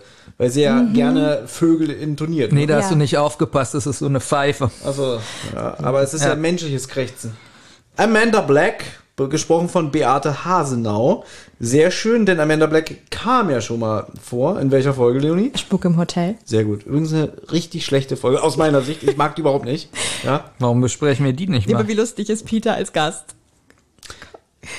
Er ist lustig, ich gebe dir recht. Und, äh, aber irgendwie, die Folge hat mir noch nie gefallen. Nee, also es ist jetzt, ich würde auch nicht sagen, es ist eine meiner, meiner Lieblingsfolgen. Ich, ich finde sie okay. Also ich finde jetzt, ich mache sie jetzt auch nicht unbedingt aus, wenn sie einfach kommt. So, Es aber, gibt aber sehr viele, die die, die sehr gut finden. Also so, Echt? so von den Kommentaren, Okay. so dass sie sagen, Spuk im Hotel ist eine sehr gute Folge. Und ich finde die einfach so belanglos und langweilig. Ich finde die auch sehr von den Sprechern, die da so auf, so wie dieses Overacting. äh, ja, also ich glaube, wenn das Ende und die Auflösung besser gewesen wären und wenn das ein bisschen, ein, weiß ich nicht, vielleicht ein bisschen emotionalerer Fall gewesen werde, das, wäre. Das Ende ist so schlecht. Das ist so Ja. dieses typische Who Done It. Und dann stellt er sich da wie Hercule Poirot hin und Mhm. dann sagt er, und der Mörder ist übrigens hm, hm, hm. und ach, das ist Inspektor Cotter und heute Abend können wir endlich in unseren Betten schlafen. Abspannen. Das Ja. ist so lame. Ich mag das Ja, nee, genau. Die, also die Auflösung finde ich dann auch ein bisschen schade, weil ich es eigentlich vom Fall her, ist ein bisschen, schweift mir ein bisschen ab, aber ich finde es vom Fall her eigentlich ganz, ganz gut aufgebaut. Es geschehen komische Dinge und sie dreht langsam durch und Mhm. we, wem kann man trauen und wem hat sie es erzählt und dann ist es halt am Ende irgendwie doch nur so eine. Die ist gut, die, die Beate Hasenau als Amanda Black. Mhm. Aber irgendwie, keine Ahnung, ich, ich weiß, ich habe das Buch auch gelesen, da kam das relativ frisch raus. Und irgendwie, das Buch hat mich damals schon irgendwie nicht gepackt. Da war ja aber auch noch, wann kam, waren das, 96 oder so? Ich weiß nicht, ich konnte mich mit der Folge nie anfreunden. Und durch dieses schon besprochene Ende lässt es bei mir total nach. Ich bin mal gespannt. Ich gebe jetzt schon den Tipp ab, wenn wir die irgendwann mal besprechen, Benjamin würde sagen, beste Folge. Ja. Mir ist aufgefallen, du hast ganz viele merkwürdige Begriffe benutzt, Ja. während du mit Leonie sprichst. Das machst du bei mir nicht. Ja. Hut, Hut, was? Hut, damit? Hut was? ab. Ach, Hut ab, hast du gesagt. Hut ab, hab ich und, auch und, gehört. Und, und lame immer, lame. Muss ich auf bisschen meine coole lame. Ja. Jugendsprache. Bisschen lame finde ich die Auswahl für den äh, Sprecher von dem Detective Greg Stone. Also der Wolf Dietrich Berg ist ein toller Sprecher. Hat zum Beispiel bei der Europa-Serie äh, Tiger Team den Erzähler gegeben. Ist auch schon lange tot, glaube ich. So bestimmt 20 Jahre. 2004. Guck mal hier, das sind, das sind Fakten, das ist eine Vorbereitung. Ja, ich muss sie ja sprechen lassen, damit. Ähm, Hättest du auch gesagt. ja, natürlich. Ich will ja nicht hier zwischenfunken. Weil mir ist aufgefallen, er ist sehr nah dran an dem Matthias Fuchs, an dem Erzähler. Oder? Das verwirrt ein bisschen. Ja, ich finde auch, also, ich meine, Detective Gregson ist ja sehr, sehr reduziert im Vergleich zum Buch in seiner, Ja. in seiner Rolle. Und ich glaube, wenn man ihn so präsent gestaltet hätte wie im Buch, wäre es eine Fehlbesetzung gewesen. Ja, dann wäre das, glaube ich, ein bisschen verwirrend, wenn der Erzähler und äh, der, der Mhm. Detective sind. Ich muss aber sagen, ich habe auch das Buch nicht komplett gelesen, aber bis Seite 100 oder so.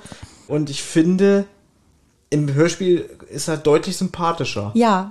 Ja, also da ist äh, im Buch fand ich einfach viel, viel mehr Konflikt zwischen ihm und den Detektiven und hier ist er halt einfach so ein bisschen nichtssagend nett. Ja, so ein netter Onkel. Ja. Ne? Deswegen, und ich finde, im Buch kommt auch dieses äh, viel mehr raus, dass er eigentlich die drei Fragezeichen jetzt nicht so toll findet. Und äh, weil im Hörspiel merkt man es so unterschwellig, dass Justus ja auch den Fall unbedingt lösen will. Ir irgendwann sagt er auch so, wenn wir es Detective Gregstone be beweisen möchten, dann, dann lösen wir den Fall jetzt allein und gehen den Hinweisen nach und so. Lustigerweise in meinem Hinterkopf war auch immer, dass es irgendwie so einen Satz in dem Hörspiel gibt, der nicht existiert, irgendwie, ja, Jungs, geht mal nach Hause, ihr habt ihr nichts verloren oder so, ne? Aber allein schon, Ja. wie drüber geredet wird, ähm, merke ich immer, da ist was, so, ne? Sie würden gerne, aber sie machen es nicht. Ja, es ist, ein, es ist irgendwie, ja, zwischen den Zeilen kommt schon der Konflikt raus, aber er ist nicht so richtig da Ja. im, im Hörspiel. Ich mag Kommissar Reynolds. Der ist hier nicht dabei. Ah, gut. Ja. Dann machen wir jetzt nochmal ähm, das Schlusslicht. Wir haben einmal Ursula Sieg als Nora Sethens, also eine von diesen Film-Divas, ja. Die ja auch äh, in dem Spuk im Hotel mitgesprochen hat. Stimmt, sie ist Also- doch die Mutter, die das Kind schlägt, oder? Ich glaube, ich bin mir nicht hundertprozentig sicher, wen sie spricht, aber ich fand es spannend, dass die quasi auch in der anderen Beate Hasenau-Folge Dafür gesprochen kriegst hat. du einen Klaps. Aber das ist eine andere Sprecherin. Oh, auch ganz furchtbar. Puff. Aua. Aua. Oh Gott. Aua, Mama! Deswegen hasse ich die Folge auch, ich weiß nicht. Ähm, Ja, das war ganz schlecht. kennt man übrigens auch, äh, hat öfter mal bei TKKG Tims Mutter gesprochen. Dann haben wir Mrs. Aston. Jetzt weiß ich überhaupt nicht mehr, wer Mrs. Aston Das ist Nancy, das ist die Sekretärin Ja. von äh, Mr. so. Krieger. Die finde ich interessant, dass man mal eine Sprecherin mit ähm, so einem Dialekt mit eingearbeitet hat. Also einfach, dass so sowas auch mal vorkommt. Und der Dialekt klingt jetzt nicht gekünstelt, wie wir es oft kennen. Mhm. Weiß nicht, ein deutscher Schauspieler spricht einen Asiaten. Oh, Ja, so, sowas. ja, immer gefährlich geht eigentlich immer schief. Dann haben wir noch Jörg Gilner als Mr. Krieger. Schade, bei dem wollte ich noch ein bisschen äh, nachforschen, was er noch so gemacht hat, weil ich finde die Stimme schon sehr, um dich mal wieder ins Boot zu holen, Benjamin, äh, charakteristisch. Den hier. Krieger, ich möchte einen Kaffee. Also die Stimme magst du. Ich finde die super. Also er soll ja auch, man denkt ja am Anfang, er ist der Rabe und deswegen redet er auch sehr rabig. Rabe. Ja, ja. Gina, Sie haben eine Jetzt, so wo du das sagst, Stimme. Okay, jetzt. Man muss dazu sagen, Benjamin hat, glaube ich, heute erst die ganzen Notizen gemacht und die Folge vorher einmal gehört. Ich habe mir aufgeschrieben, in welchen anderen drei Fragezeichen-Folgen er mitgesprochen hat, Oh. falls das eine relevante Information Ja, ist. ne? Das, ja, Schön. ich glaube schon. Ich habe zumindest nicht gefunden, dass Ich er freue tot mich ist. über jeden Sprecher, der noch lebt, weil es mich sonst immer depressiv macht. Ich mache eine alte drei Fragezeichen an, zähle dann immer durch, ah, der ist tot, der ist tot, der ist tot, da habe ich Depressionen. Ah, okay, ich verstehe. Ich verstehe. Nee, aber die Folgen, in denen er mitgesprochen hat, sind. Und ich muss sagen, ich kann mich nicht dran erinnern. Ich habe eigentlich gedacht, dass ich seine Stimme erkennen müsste, aber er hat mitgesprochen in Dreckiger Deal, Meuterei auf hoher See, Haus des Schreckens, Fußballfalle, Geisterbucht und das blaue Biest. Oh, das ist Das will ich lesen, das blaue Biest. Ja, wird dir gefallen. Ach ja, ich habe ja übrigens auch die MC dabei, denn jetzt kommen wir noch zu der letzten. Guck mal hier, die haben ja früher immer so ähm, noch die Sprecher drin abgebildet, ne? Da sieht man dann, wie die aussehen. Und hier, ich nehme es einfach mal vorweg, Lisa Menninger alias der Rabe, gesprochen von Katja Stichel oder Stichel. Also wirklich selten so eine schlechte Leistung in einem drei Fragezeichen Aber ich habe auch nichts über sie gefunden Ja. sonst. Also möglicherweise ihr einziger Hörspielauftritt. M- Möglicherweise. Und guck mal, wie cool sie auf dem Foto in dem Inlay aussieht. So mit der Sonnenbrille. Ach so, das ist eine Katja. Ja. Das ist Katja. Was hat die denn da in der Hand? Ich glaube, ein Drink, oder? Ist das ein Cocktailglas? Ich kann das wirklich nicht erkennen, obwohl ich eine Brille habe. Nee, eine Pistole, oder? Ja, eine Pistole, Die hat eine ne? Pistole. Guck mal genau hin. Stimmt. Sie hat eine Pistole in der sie, Hand. Das haben sie im Studio bestimmt gemacht. So, ich geb, ich reich das. Ich glaube, die hat eine Pistole. Ja, ja, stimmt. Also, obwohl ich eine Brille habe, kann ich es schlecht erkennen. Aber der Finger ist so am Abzug. Oh ja. Oh, aber sie sieht genauso aus, wie sie spricht. Also, ich kann mir, ja, Oder meint ihr nicht, das ist irgendwie so ein Pseudonym und die wurde da so ein bisschen jetzt geschminkt, dass man die nicht erkennt? Und eigentlich ist es äh, hier Ursula Mon, hä? Ich habe gerade gesagt, das ist die grottigste Leistung, die ich je gehört habe. Und sie sagt auch, sie sieht genauso aus, wie sie spricht. Das Nein, ist, nein, äh, so sind ganz schnell Karrieren, Karriere, so ist ganz schnell eine Karriere vorbei. ja, also ich spreche noch sie nicht. Nein, aber also ich finde, sie klingt, nein, sie sieht aus, wie ihre Stimme klingt, unabhängig jetzt von der Sprechleistung, sondern ich finde, ich, ich kann mir gut vorstellen, dass sie die Urheberin dieser Stimme ist. Ja, wir haben ein gutes Händchen bewiesen. Gut. Wollen wir erstmal über das Cover sprechen? Ja, bitte. Ja. Was Das ist denn da Cover. drauf? Ey, Halt doch mal Also. Entschuldigung, ich ich habe vergessen. Rubrik, okay. Das Cover. Wunderbar. Ja. So, Benjamin, was siehst du denn? Ein Vogel. Mm, also ich gehe davon aus, es ist ein Rabe. Ja, die, die Folge heißt die Spur des Raben. Ja. Da wären Panzer auf dem Cover vielleicht nicht so passend. Und im Hintergrund sind drei ovale, leuchtende Kreise. Ich würde es mal als Scheinwerfer ja, interpretieren, was natürlich passt, denn der Rabe ist ja hier ein Synonym einmal für dieses Filmfestival, was in Los Angeles stattfindet. Ja, und für die Theaterschauspieler, Genau, und das war äh, so- Zirkus. So, da hat Eiger Rasch so gedacht, so sie nimmt wirklich stellvertretend einen Raben und im Hintergrund so die Scheinwerfer, weil spot on den Raben. So würde ich es interpretieren. Oder auch einfach im, im Vorfeld dieses großen Events mit vielen Scheinwerfern und er überschattet das so ein bisschen mit seiner schwarzen Existenz. Und das ist eigentlich toll, weil das ist wirklich ein Cover, wo man wirklich null weiß, worum geht's in der Folge. Also, wenn man jetzt sagt, irgendwie, äh, was denkst du passiert da? Ja, wahrscheinlich äh, kommen auf irgendein Schloss und da ist ein Rabe, der kräht und dann gehen sie rein, Mann unterm Laken. Stattdessen, dass es um ein Filmfestival geht, was ja eher schon sowas sehr, naja, wie sagt man das, so, so was Nüchternes ist, jetzt nichts Bedrohliches oder so, ja.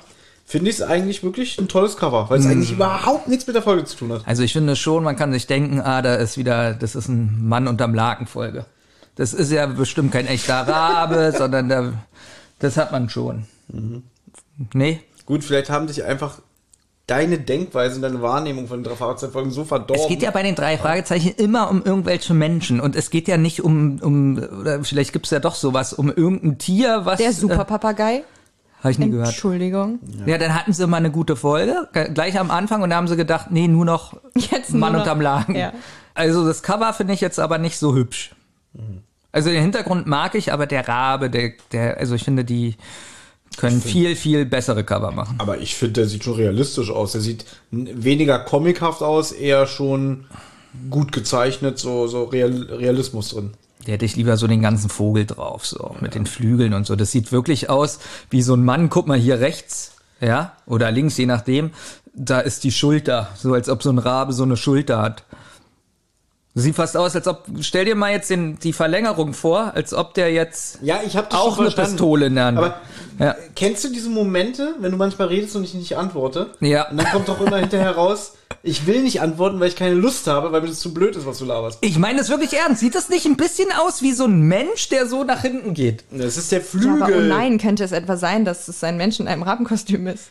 Natürlich. Kommt in der Folge nicht vor, glaube ich nicht. Na, Thomas sagt, es sieht aus wie ein echter Rabe. Ich sage nein, es sieht eher aus das Cover, und das Cover Ja, aber ich sage, das sieht nicht aus wie ein echter Rabe. Das sieht doch aus wie ein Mensch. Aber genau das macht es doch vielleicht spannend. Manche sehen einen echten Raben, manche sehen keinen echten Raben. Wer hat am Ende recht? Ja, mancher sieht vielleicht eine Krähe. Wer muss in die Psychiatrie?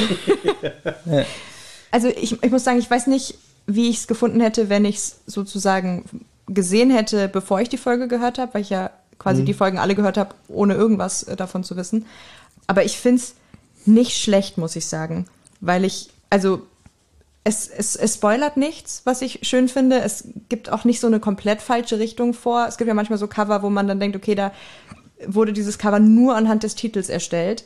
Und der Titel war schon so irreführend, dass es dann gar nichts mehr mit der Folge zu tun hat. Und da finde ich, hat es doch noch genug mit der Folge zu tun, um zu funktionieren. Ähm, das Einzige, ich weiß nicht, ob ihr euch das aufgeschrieben habt, aber es gibt ja dieses Ding bei der Folge, dass diese ganzen Schauspielerinnen, die da drin vorkommen, alle Anagramme von echten Natürlich. Schauspielerinnen sind, aber zwei nicht. Und wann, wenn wir an die Stelle kommen, würde ich euch gerne meine Vorschläge für die entsprechenden Anagramme äh, Oh, das finde ich super.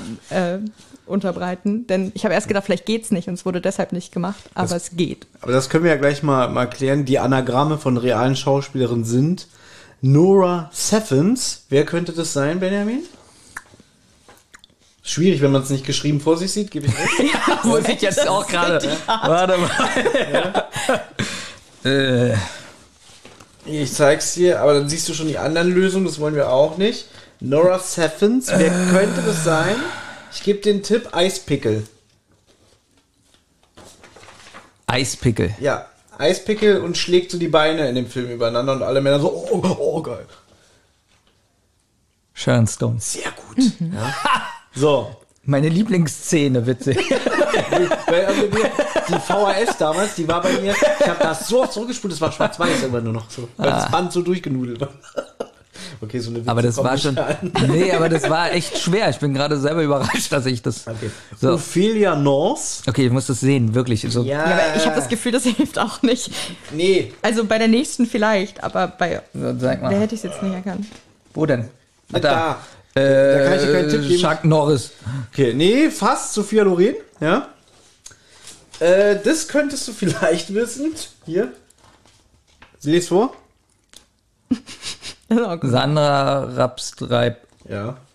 Jetzt sagt das Sandra Bullock, weil es einfacher ist. Aber da, da hatte ich, da habe ich das einzige Mal das Gefühl, dass das was ist, was man vielleicht erraten Was? kann. Echt? Zeig mal nochmal. Aber wahrscheinlich nicht. Also ich bin so auch nicht drauf gekommen. Sag mal, kannst du mir nicht auch einen Tipp geben aus dem Film? Na, ich gebe den Tipp, es gibt so ein Lied. Ah, Äh, es gibt die ein Lied, Band okay. hieß Duck Sauce, ne? Ah, ich bin der Einzige, der ein bisschen gebildet ist. Ich hätte eher gesagt äh, Funny Girl, aber da Na, bin ich vielleicht der- die Einzige, die gebildet der, ist. Das weiß er auch nicht, aber dieser, Don't Rain on My Parade. der Effekt. Ja, aber ich, ja, okay. Butterfly? Fast. Perfekt. Fast. Äh, Randy Quaid. Ist das Barbara Streisand? Mit einem kleinen bisschen Musical-Wissen hättest du hier direkt. Äh, okay, das ist Punkt jetzt nicht meine, ich kenne die nur aus South Park. ja, ich auch. Oh Gott. Oh, Leute. Erste Staffel, diese, die Barbara Streisand-Folge. Genau. Die, die ist so schlecht. Habe ich noch nie wieder gesehen, nur einmal. Ja? Ich habe, glaube ich, wirklich noch nie einen Film mit ihr gesehen. Barbara Streisand war auch in einer relativ alten Verfilmung von A Star is Born. Das war ja jetzt auch irgendwie in den letzten Jahren irgendwann nochmal mit Bradley Cooper. Lady Gaga. Genau. Und da gibt es auch eine Filmversion mit Barbara Streisand und sie ist auch äh, Fanny Bryce, Price, Bryce in Funny Girl und hat Don't Rain on My Parade quasi geprägt. die das weiß ich nicht. Hätte die bei Basket Case mitgespielt? Hier, wo der Bruder aus, der, aus dem Rücken wächst. Ich weiß, dass sie mal 2009 ist sie nach Berlin gekommen. Sie hat ja mal irgendwann gesagt, sie hat ja jüdische Wurzeln und hat gesagt, dass sie eigentlich nicht in einem Land auftreten will, in dem quasi ihre Vorfahren oder oder wie soll man sagen, äh, Leute ihrer Glaubensrichtung vernichtet wurden. Wir wissen warum. Und irgendwann hat sie dann doch mal gesagt, na gut, ich weiß, dass ich auch Fans in Deutschland habe und so weiter und so fort. Und dann ist sie nach Berlin gekommen und ich weiß, dass damals ein, ein ehemaliger Arbeitskollege von uns, der hat 500 Euro für ein Ticket ausgegeben und das waren die normalen Preise, das war jetzt nicht eBay Kleinanzeigen oder so, sondern also schon relativ nah, da hat sie irgendwie so, ja, bis zu 500 Euro pro Ticket genommen und der hat sich das wirklich geleistet und der hat auch wirklich sein eigenes Event draus gemacht, hat sich ganz schön angezogen, ist glaube ich vorher noch allein essen gegangen und alles, ne, und hat gesagt, es war einer der schönsten Abende seines Lebens. Wer? Das Also nicht, wer das gesagt hat, sondern, äh, ist ein ehemaliger nee, Arbeitskollege. bei wem? Bei Barbara Streisand. Ich kann mir das nicht vorstellen, dass es der schönste Abend des Lebens war. Für bei ihn war es der ja? schönste Abend des Lebens und er hat es mit jeder Sekunde pur genossen. Ja, also er hat jeden Cent von dem 500-Euro-Ticket genossen. So ähnlich war das bei mir bei Helge Schneider letztes Jahr. Ist auch relativ vergleichbar, muss ich sagen. Ja, da war Aber ich. ich habe Helge Schneider auch mal live gesehen im Admiralspalast und wirklich, mir war irgendwann so heiß, weil ich habe irgendwie eine halbe Stunde nur durchgelacht. so, und dann die letzte, auf die könnte man kommen. Die vorletzte. Die vorletzte, danke. Rita? Lawless. Warte mal, äh, äh, Zyklop, äh, hier einer aus ähm, Kampfstern Galactica. Fast, Liz Äh, Taylor. ah, Mist. Und äh, die finde ich relativ schwer. Ne? Ja, das stimmt. Die Gina, Gina Bermkiss. Ja, dadurch, dass du so schlecht gehalten hast, kann ich's raten. Kim Basinger. Sehr gut. Ja. Ich hätte jetzt einen Tipp gegeben mit äh, meine Stiefmutter ist ein Alien. Da, da wäre ich drauf gekommen. Siehst du, auf so, da komme ich jetzt drauf. Sehr schön. Und du hast noch äh, jetzt selber dir was ausgedacht. Also mit den realen Personen. Nee, aber also es kommen ja noch zwei weitere SchauspielerInnen in dem Hörspiel und dem Buch vor, die Ja. aber nicht per Anagramm Mel verändert Gibson sind. gibt's wirklich. Nee, wenn, dann sind es ja drei. Und Judy Foster. Drei? Im Buch kommt noch eine bekannte Schauspielerin, die zum Beispiel im Film Die Farbe Lila gemacht hat. Wuppi? Ja. Whoopi Goldberg. Oh, stimmt. Okay, die, da, deren Anagramm habe ich nicht gebastelt. Es tut, also, wollt ihr Nee, nee, gehen? wirklich. Also, du weißt, dass der Job hier als Offsprecherin äh, bei dem drei Fahrzeugen Podcast. Nummer eins äh, zu sein, ist schon wirklich ein Privileg. Leonie hat ja gerade gefragt, wollt ihr gehen? Wie witzig wäre das eigentlich, wenn wir jetzt, nee, wenn wir jetzt abbauen würden und gehen und die- die Folge ist vorbei? Ja. Wäre das nicht witzig? Die Eier müsste man wirklich haben. Okay, das war's. Tschüss. Aber ich, Alles klar.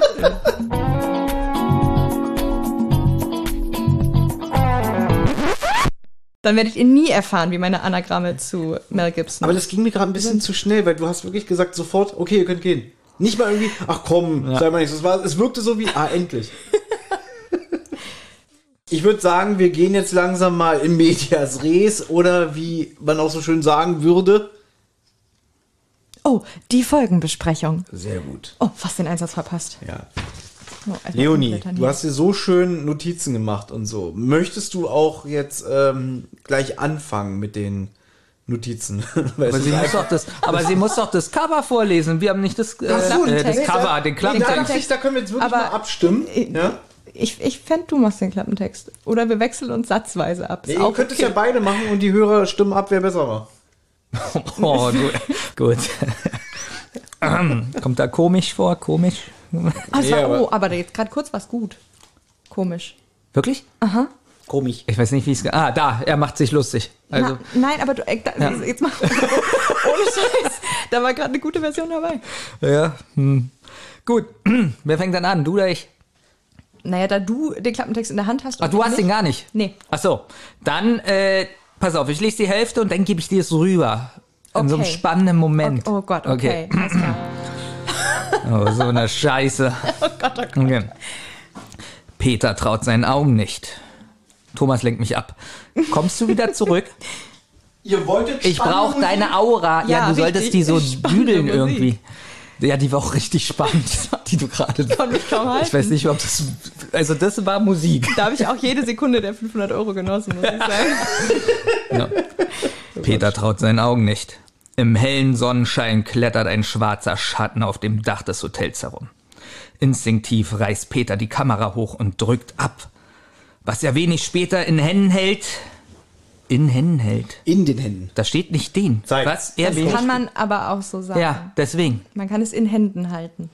Was er wenig später in Händen hält. Das kann man so sagen, das ist richtig. Es klingt merkwürdig, aber das geht. Ja. Schwein, jetzt ist alles versaut hier. Du bist heute echt aggressiv. Ja, natürlich. Du hast jetzt diesen super Aber die Kategorie gibt's nicht, Benjamin. Instinktiv reißt Peter die Kamera hoch und drückt ab. Was er wenig später in den Händen hält, ist eine Sensation. Die erste Aufnahme des Raben, dem dreisten Juwelendieb von Los Angeles.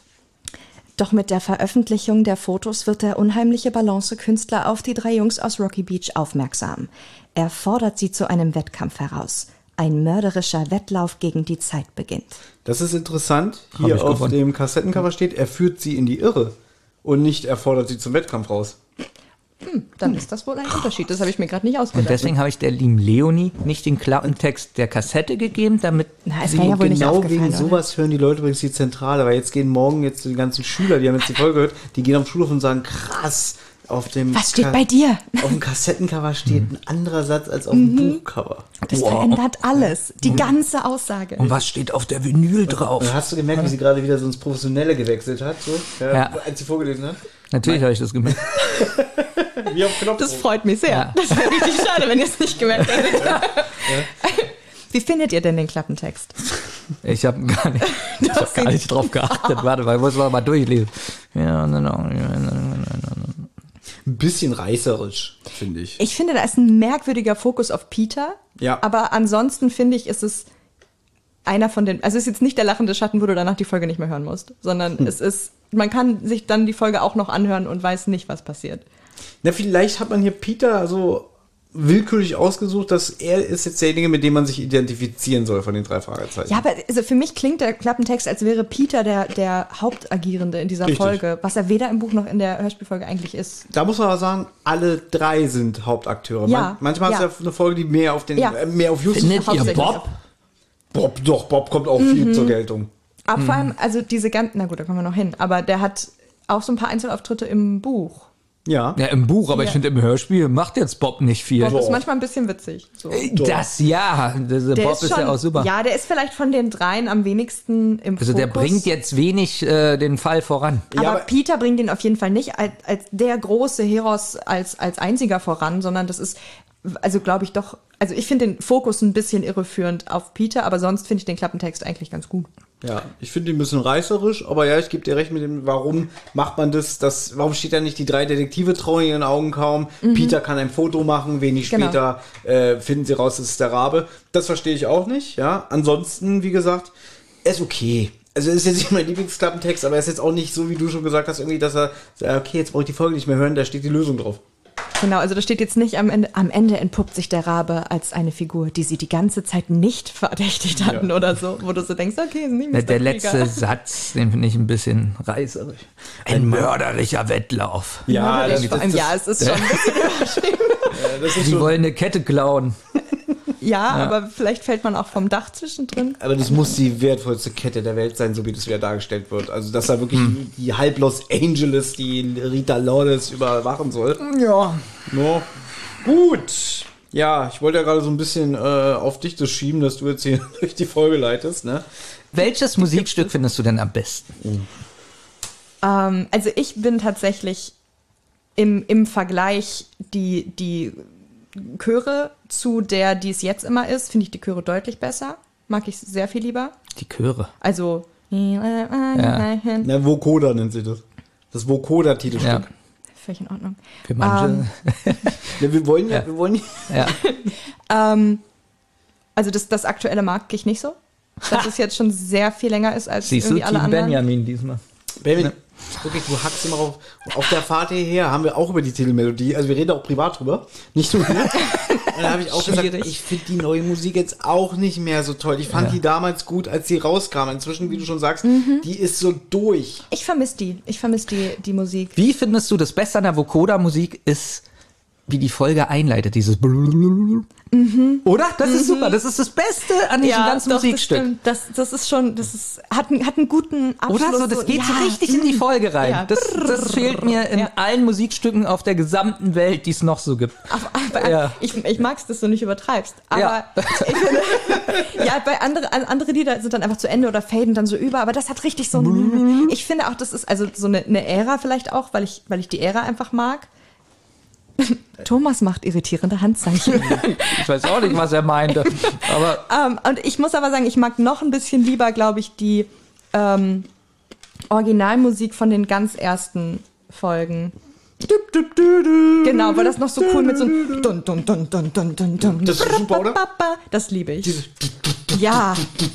Da kann man richtig äh, zum ja, Mittanzen. okay, jetzt rastet hier nicht aus. So richtig so Entschuldigung. Nee, die, die mag ich extrem gerne, aber ich mag auch die Vocoder-Musik sehr gerne. Bitte nicht mehr vorsingen, ich werde hier zusammengeschlagen von Thomas. Einfach so. Die Musik hat dieses, diesen Rhythmus so. Und die steigert sich auch und dann kommt irgendwann so. Ja, Entschuldigung. Das war, das bisschen die, Hass. die ist, glaube ich, meine Lieblingsmusik, aber ich akzeptiere die Vocoder-Musik und mag sie sehr gerne. Aber der Schluss. Ja, das ist, das ist, Danke. das ist äh, Premium, würde ich, sagen. Ich wünsche mir immer noch eine Vocoder-Version mit Benjamins Stimme, der so singt so, Justus Stunus, Justus Show, Bob Andrews. Wenn du mir nur dieses Musikstück gibst, dann machen wir das. Das gibt es doch auch als Instrumental. Ja, aber das ist nicht ganz äh, exakt das Gleiche. Ist dir das aufgefallen? Kommt in dieser Folge übrigens auch als äh, Instrumental vor. Ganz leise im Hintergrund. ja, wenn Frau Körting irgendwie stundenlang sagt, ich kann dir nicht helfen, ich kann dir helfen. Eigentlich total unpassend. Ein paar Trivia-Facts haben wir ja auch noch, ja. No. Zum Beispiel das Buch, die Kapitel, Das Buch hat Kapitel. Das ist, ein, das ist der Fakt, oder was? Die einzelnen Kapitelüberschriften des Buches sind Anspielungen auf bekannte Filmtitel. Oh, jetzt bin ich gespannt. Ja, zum Beispiel Kapitel 1 heißt Manche mögen's heiß. Ja. Ist ein berühmter Film von Billy Wilder mit Marilyn Monroe und Jack Lemmon in der Hauptrolle und Tony Curtis. Ja. Ähm, über den Dächern von Los Angeles. Das ist, glaube ich, eine Abwandlung, aber ich komme gerade nicht auf den Filmtitel. Ein Vogel auf dem Drahtseil mit Mel Gibson. Für eine Handvoll Dollar. Eine Straße namens Beethoven. Na, wie heißt der Film richtig? Hund oder was? Ein Hund namens Beethoven, genau. Auf der Flucht, ja, kennt man auch. Vom Winde verweht. Macbeth. Odyssee im Wortraum. Von wann ist das Buch? Das ist mir ein bisschen zu hingebogen. Die glorreichen drei. Peter macht blau, Ferris macht blau. Ja. Und so weiter und so fort. Äh, statt Papa Ante Porters, Peter Ante Porters. Da hat sich André Marx Mühe gegeben und hat halt so Filmtitel ein bisschen entweder komplett aufgegriffen oder so ein bisschen verballhornt. So Aber auf das. der Flucht kam da doch gerade so raus, oder? 90er? 93 Mit Harrison Ford? Ja, von 93. ist der. Nie gesehen. Ich auch nicht. Kennst du auf der Flucht mit Harrison Ford? Ah, du bist ja so, äh, so jung. Kennst du Harrison Ford? Ja. Ja, gut. Und vielleicht kann man, ja, vielleicht kann man noch kurz sagen, dass zu Beginn des Buches äh, ist natürlich wieder, wir im Hörspiel steigen wir ein, wir sind schon mittendrin, ne, dass sie in Los Angeles sind, äh, mit dem Auftrag von, von Peter, äh, von Bobs Vater. Aber zu Beginn des Buches gibt es eine kleine Schlacht mit harmlosen Gegenständen zwischen Bob und Justus in der Zentrale. Ja. Ja, wie fandst du das? Du hast ja auch gelesen. Ich, also, ich fand's. Ich konnte mir das gut vorstellen, dass Jungs in dem Alter sich völlig willkürlich mit Gegenständen bewerfen. Zielführend war es jetzt nicht so. Aber ich fand es eigentlich, also ich glaube, im Hörspiel wäre das nicht passiert, weil Justus nicht aus seiner Haut gekonnt hätte. Aber ich fand's, ich habe mich fast ein bisschen mütterlich gefreut, dass Justus es mal geschafft hat, Spaß zu haben. Ungewohnt, ne? Ja. Aber ich fand's gut, weil sie da mal aus ihrer Rolle Ja, rauskommen und nicht genau. einfach mal nur so. Äh, Sie waren mal keine Erwachsenen. Also hier, So, das sollte jetzt ja. gerade übrigens die Kreissäge sein. Äh, Habe ja. ich direkt erkannt. Ja. Bob kommt rein. Na Justus, äh, was ist auf dem Anrufbeantworter? Haben wir einen neuen Fall? Dass sie mal nicht Ja, über einen scheiß Fall genau. reden, sondern dass sie auch mal normale Jugendliche sind. Ja, und sich einfach mit Zeug bewerfen. Also es war Genau. nicht, nicht, hat nicht zu irgendwas geführt, aber ich fand es irgendwie richtig schön, dass sie mal ein bisschen Freude hatten. so Schön und trotzdem passt es nicht zu Justus, weil Justus stelle ich mir so Ja. als sehr ordnungsliebend vor, nach dem Motto irgendwie, oh, jetzt hast du hier Unordnung gemacht. Aber auch der ist ja einfach ein Jugendlicher, so. Also Ja. selbst wenn er irgendwie da sein Superhirn hat und ein bisschen, weiß ich nicht, korpulenter ist. Schön, dass du das sagst, weil das nervt mich immer, dass die Leute mal sagen, oh, das ist ja nicht Justus, das ist ja nicht Justus, das sind ja trotzdem Kinder. Ja, und die sind ja alle drei pubertär zu Ja. dem Zeitpunkt. Natürlich sind die, sind die mal ein bisschen quasi vom eigenen Charakter abweichend. Das, also ich, ich fand's, ich fand's eigentlich schön. Das ist auch ein schöner Dialog. Also, ich kann mal das ja mal kurz äh, vorlesen. Geschafft, stöhnte Bob. Ich dachte schon, ich würde diesen Mathe-Test nie überstehen. Bei der letzten Aufgabe hatte ich echt Schwierigkeiten. Und Justus so, ne, ich nicht. und wippt so auf dem Stuhl so, ja, für mich war es ganz einfach, ne? Ja, du bist ja auch ein unfehlbares Superhirn. Und dann provozieren die sich so und dann fängt Bob ihn halt an mit Tennisbällen und so zu beschmeißen, ja. Deswegen, ich fand's süß, aber wie du schon sagst, ich glaube, die hätten es im Hörspiel nicht umgesetzt. So, das hätte zu stocksteif Das oder wäre so das wär gewirkt. ganz unangenehm geworden, Genau. wenn die versucht hätten, das zu spielen. So, aua, hör doch mal auf. Na, vor allen Dingen wäre das ja dann auch wieder so gewesen, dass äh, Peter sagt, so, ich greife jetzt den Tennisball und werfe ihn dir gegen den Kopf. Aua, du hast den Tennisball gegen meinen Kopf geworfen. genau. Was soll denn das? Ja. Und schon, weil Justus dann wieder so spricht, ja, wäre die Szene überhaupt nicht mehr lustig. Ja, genau. Na genau. warte, ich, werd, ich bück mich unter den Schreibtisch, ihn auf und, werfe werfe ihn zurück. zurück. Ja. Nein, also ich finde es eine kluge Entscheidung, dass sie es nicht ins Hörspielskript übernommen haben. Ja, jedenfalls werden wir im Buch gleich zu Beginn Zeuge des Anrufs von Mr. Andrews, der die Jungen ja beauftragt. Sie, sie kriegen diesen kleinen Nebenjob. Wir haben schon gesagt, in der Stadt findet die Verleihung des Goldenen Raben statt. Und das ist eigentlich auch witzig, wahrscheinlich, weil er zu geizig ist, richtige Journalisten zu beauftragen. Ja, aber da muss ich sagen, ist das nicht, das ist doch so ein großes Ding, so eine richtig große Preisverleihung, wo so die krassesten Schauspieler und Schauspielerinnen in der Stadt Ja. sind. Und wen schickt die Los Angeles Post, nicht die Rocky Beach Today. Die Los Angeles Post schickt drei pubertierende Jugendliche, um Fotos zu machen. Ist, ist es wieder so ein bisschen hingebogen. Ja? Schon, äh, ja. Aber wie wir mal sagen, es ist für Kinder. Aber wir wissen ja nicht, ob die noch, oder ich weiß nicht, steht das im Buch, die schicken ja bestimmt auch noch andere hin. Nicht Das nur steht da Peter. nicht. Nee, nee, nee. Die, der, der, also Mr. Da steht, Andrews, die- da steht nur Peter. Mr. Andrews setzt wirklich auf die drei Fragezeichen. Das sind seine Das steht da so drin. Ja, steht das so. Und jetzt kommt's ja noch besser. Das fand ich auch sehr hingebogen. Also am Anfang sind nur Justus und Bob in der Zentrale im Buch, ne? Mr. Andrews ruft an, hier, ich habe einen Job für euch, cool. Dann kommt Peter dazu und der sagt dann ich habe eigentlich gar keine Zeit. Es sind natürlich mal wieder Ferien, Herbstferien. Nee, ich muss für den, die Triathlon-Schulmeisterschaften trainieren. Und die anderen so, "Wa- warum denn? Und das ist doch cool und so alles. Und dann macht er einen Deal mit denen. Okay, wir verzichten komplett aufs Auto und fahren die ganze Zeit mit den Fahrrädern. Und dann fahren die von Rocky Beach nach Los Angeles, sind ungefähr laut Justus 15 bis 20 Meilen. Ich war in den USA, habt ihr ja mitbekommen, ne? Ah. Bist du auch mit dem Rad gefahren, nur um das nachzufühlen? Nee, ich habe da wirklich überlegt, so, ich bin ja auch durch die Santa Monica Mountains mit Auto gefahren, dachte ich so, ich würde da niemals mit dem Fahrrad lang fahren. Boah. Ja? Ja, nee, wäre auch nichts für Ne? mich, glaube ich. Da finde ich gut, dass das Hörspiel das nicht so krass thematisiert, weil die ja die ganze Zeit immer in Zeitnot sind im Buch und immer denken, ah, jetzt müssen wir schnell dahin und so und äh, wir müssen die Fahrräder nehmen. Unterstützt vielleicht dieses Gehetzte, aber da habe ich so gedacht, irgendwie, naja, gut, warum hast du das gemacht, André Marx? Ne? Also, Ja. sonst fahren sie immer mit dem Auto. Ja, das stimmt schon. Aber man darf nicht vergessen, das ist die frühe Phase von André Marx. Ich finde, das merkt man auch, wenn man das Buch liest. Man wollte ja auch damals wieder die Detektive verjüngen. Und dass man gesagt hat, so, nee, die sollen wieder so früher sein in den alten Fällen und nicht mehr so Auto fahren, sondern auch wieder Fahrrad fahren. So, so back to the roots. Ja, aber ich finde es eigentlich, also ich, mir gefällt die Entscheidung, das alles wegzulassen und im Hörspiel direkt in Los Angeles einzusteigen. Das ist gut, oder? Ja. Wie findet ihr diesen, diesen Einstieg? Also, das ist generell ein Diskussionspunkt, was die Musikabmischung und die Musikwechsel innerhalb dieser Folge angeht. Und wir starten mit so einer, ich hab's dir mal genannt, ZDF 70er Jahre Krimi-Musik, so der alte oder so, weißt du? So dieses so, was ist das? Äh, Du bist hier ja auch Musikerin, muss man ja auch sagen. Das ist so, so ein bisschen jazzig oder so, ne, würde ich jetzt mal sagen. Also ich mag, aber jetzt mal ganz unabhängig von der Musikauswahl, die Entscheidung, den Erzähler fast immer mit Musik zu hinterlegen in der Folge und eigentlich ganz viel Musik im Hintergrund zu haben, fast die ganze Zeit. Es gibt ganz wenig so super trockene Szenen.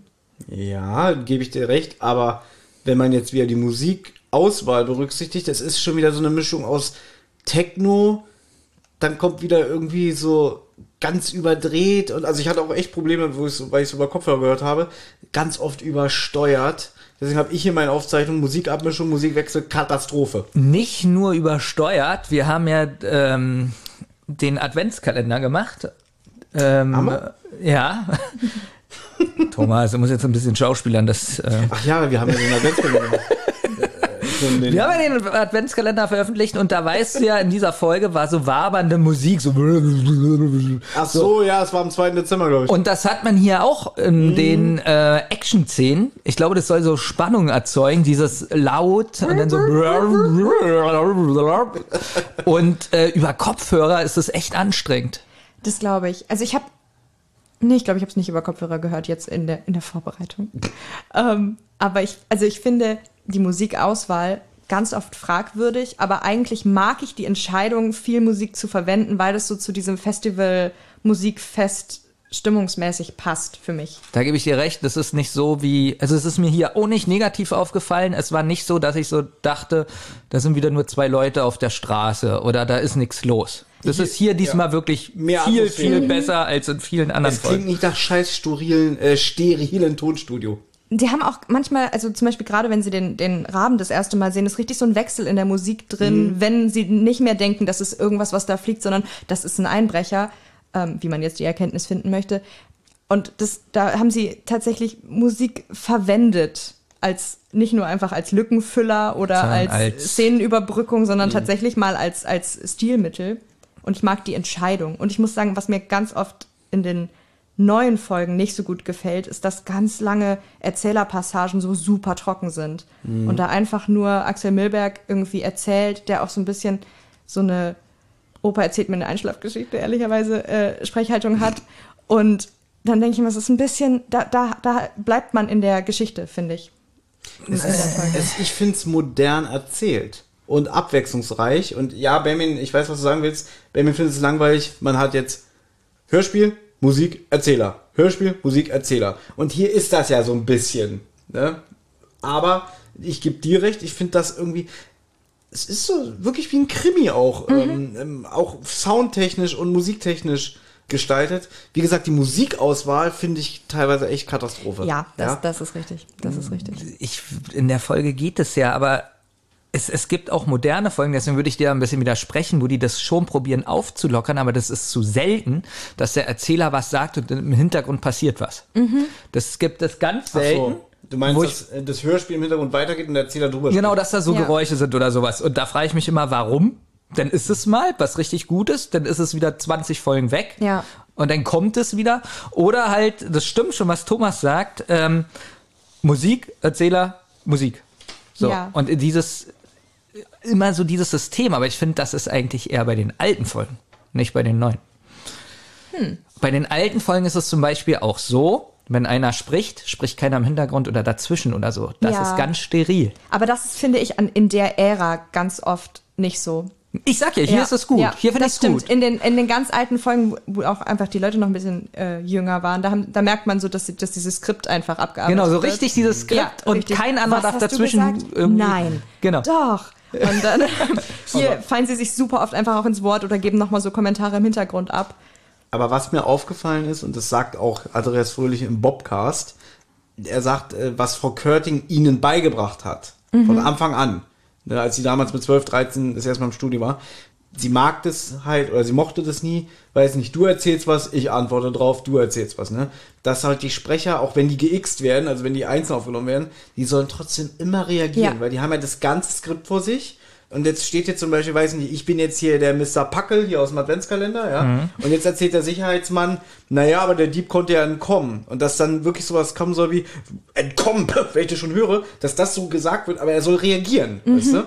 So, oder so, abbrechen, ja. Aber ich finde, das, das gelingt in dieser recht breit gefassten Ära an, an Folgen besser als in ganz frühen und auch in ganz aktuellen Folgen. Also ich finde es jetzt gerade aktuell teilweise, in, in manchen Folgen auch ganz okay, aber in vielen Folgen wieder sehr nur Skript gelesen. Finde ich auch und deswegen bin ich überrascht, dass ganz viele sagen, dass das Handwerk in den alten Folgen besser war und ich habe das schon ein paar Mal gesagt, ich finde das nicht unbedingt. Aber vielleicht ist es eine Definitionsfrage, was man unter den alten Folgen versteht, weil ich auch jetzt die Folge als eine alte Folge bezeichnen würde, obwohl die nicht zu den ganz alten Folgen gehört. ja, ich sag mal so 30 bis 40, das ist immer so irgendwie eine Grenze und das ist der klassische Bereich. Man kann ja wirklich sagen, und jetzt bloß keine Diskussion, was sind die Klassiker, was sind sie nicht, ne?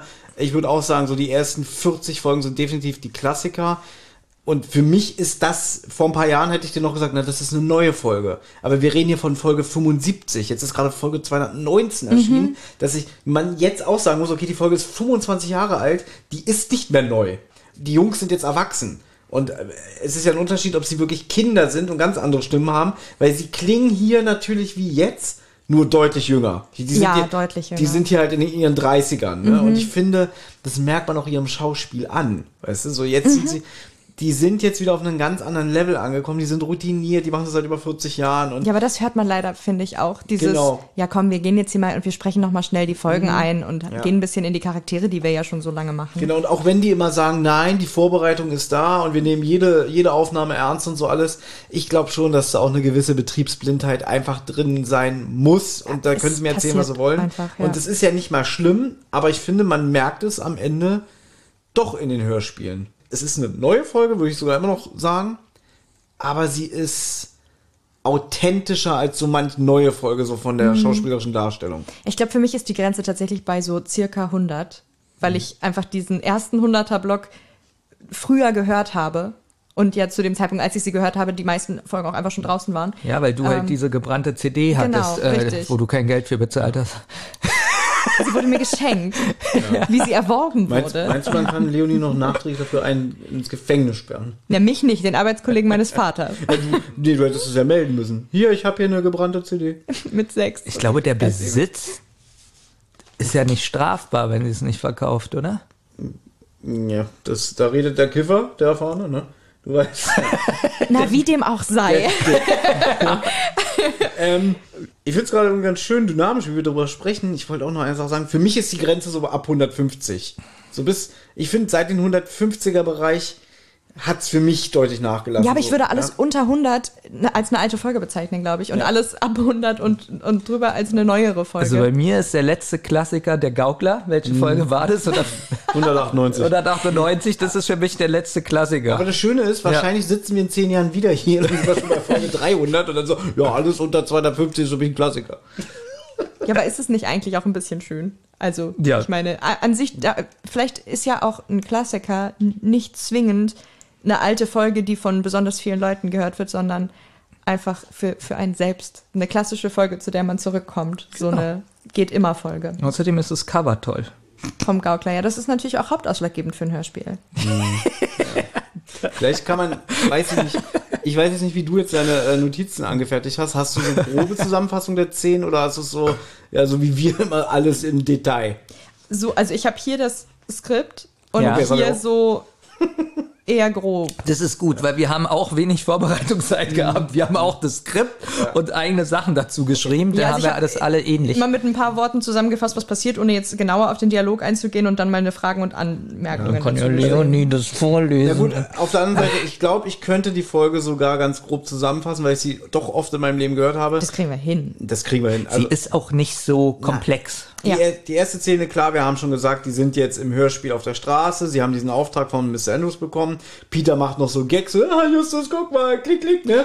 Ähm, hat nichts zu tun, ne? Und dann ist ja auch wieder so ein bisschen geplänkelt irgendwie, na, ob Mr. Andrews das toll findet, wie du hier die Filme verknippst. Obwohl ne? ich da schön gefunden hätte, wenn Bob das gesagt hätte. Einfach als Entscheidung. Ich glaube, das ist auch so im, im Buch, das ist alles in Ordnung. Aber da in dieser allerersten Szene hat Bob tatsächlich keinerlei Funktion. Also wenn man sich anschaut, was er sagt, sagt er, ja, na ja, weißt du das nicht? Da- Das ist aber wieder so ein bisschen Stenker-Bob. Justus erzählt doch von diesem größten Hotel Ja. in Westamerika, ne? Und dann sagt Peter so, ja, woher weißt du denn das, Justus? Und dann Justus, hör mal, das Bildmoor ist das größte Hotel Westamerikas, das weiß man doch. Und Das Bob, so, stimmt. und Bob so, weißt du das nicht? Das stimmt, aber er hat, er hat keine nicht, Funktion nur wirklich. So, um Peter zu ärgern. Ja, das, das, nee, mag ich schon ganz gerne. Also ich glaube, ich hätte es cool gefunden, wenn Bob gesagt hätte, "Ja, mein Vater mag das sicherlich nicht, wenn du hier die Filme verknippst, weil das Ja. seine Funktion als Sohn gewesen wäre, das zu sichern. Funktion, Ähm. das finde ich schön. Irgendwie so, Sohn, du hast eine Funktion und die musst du auch erfüllen. Nein, aber das ist so das Einzige, was mir da äh, eingefallen ist. An sich mag ich die ganze Szene, weil das so, Das ist Ja, ein schöner Einstieg. ja, Peter genau. ist aber auch so ein bisschen so auf Krawall, finde ich, so die ganze Zeit. So. Der ist die ganze Ja, Zeit so gegen Justus.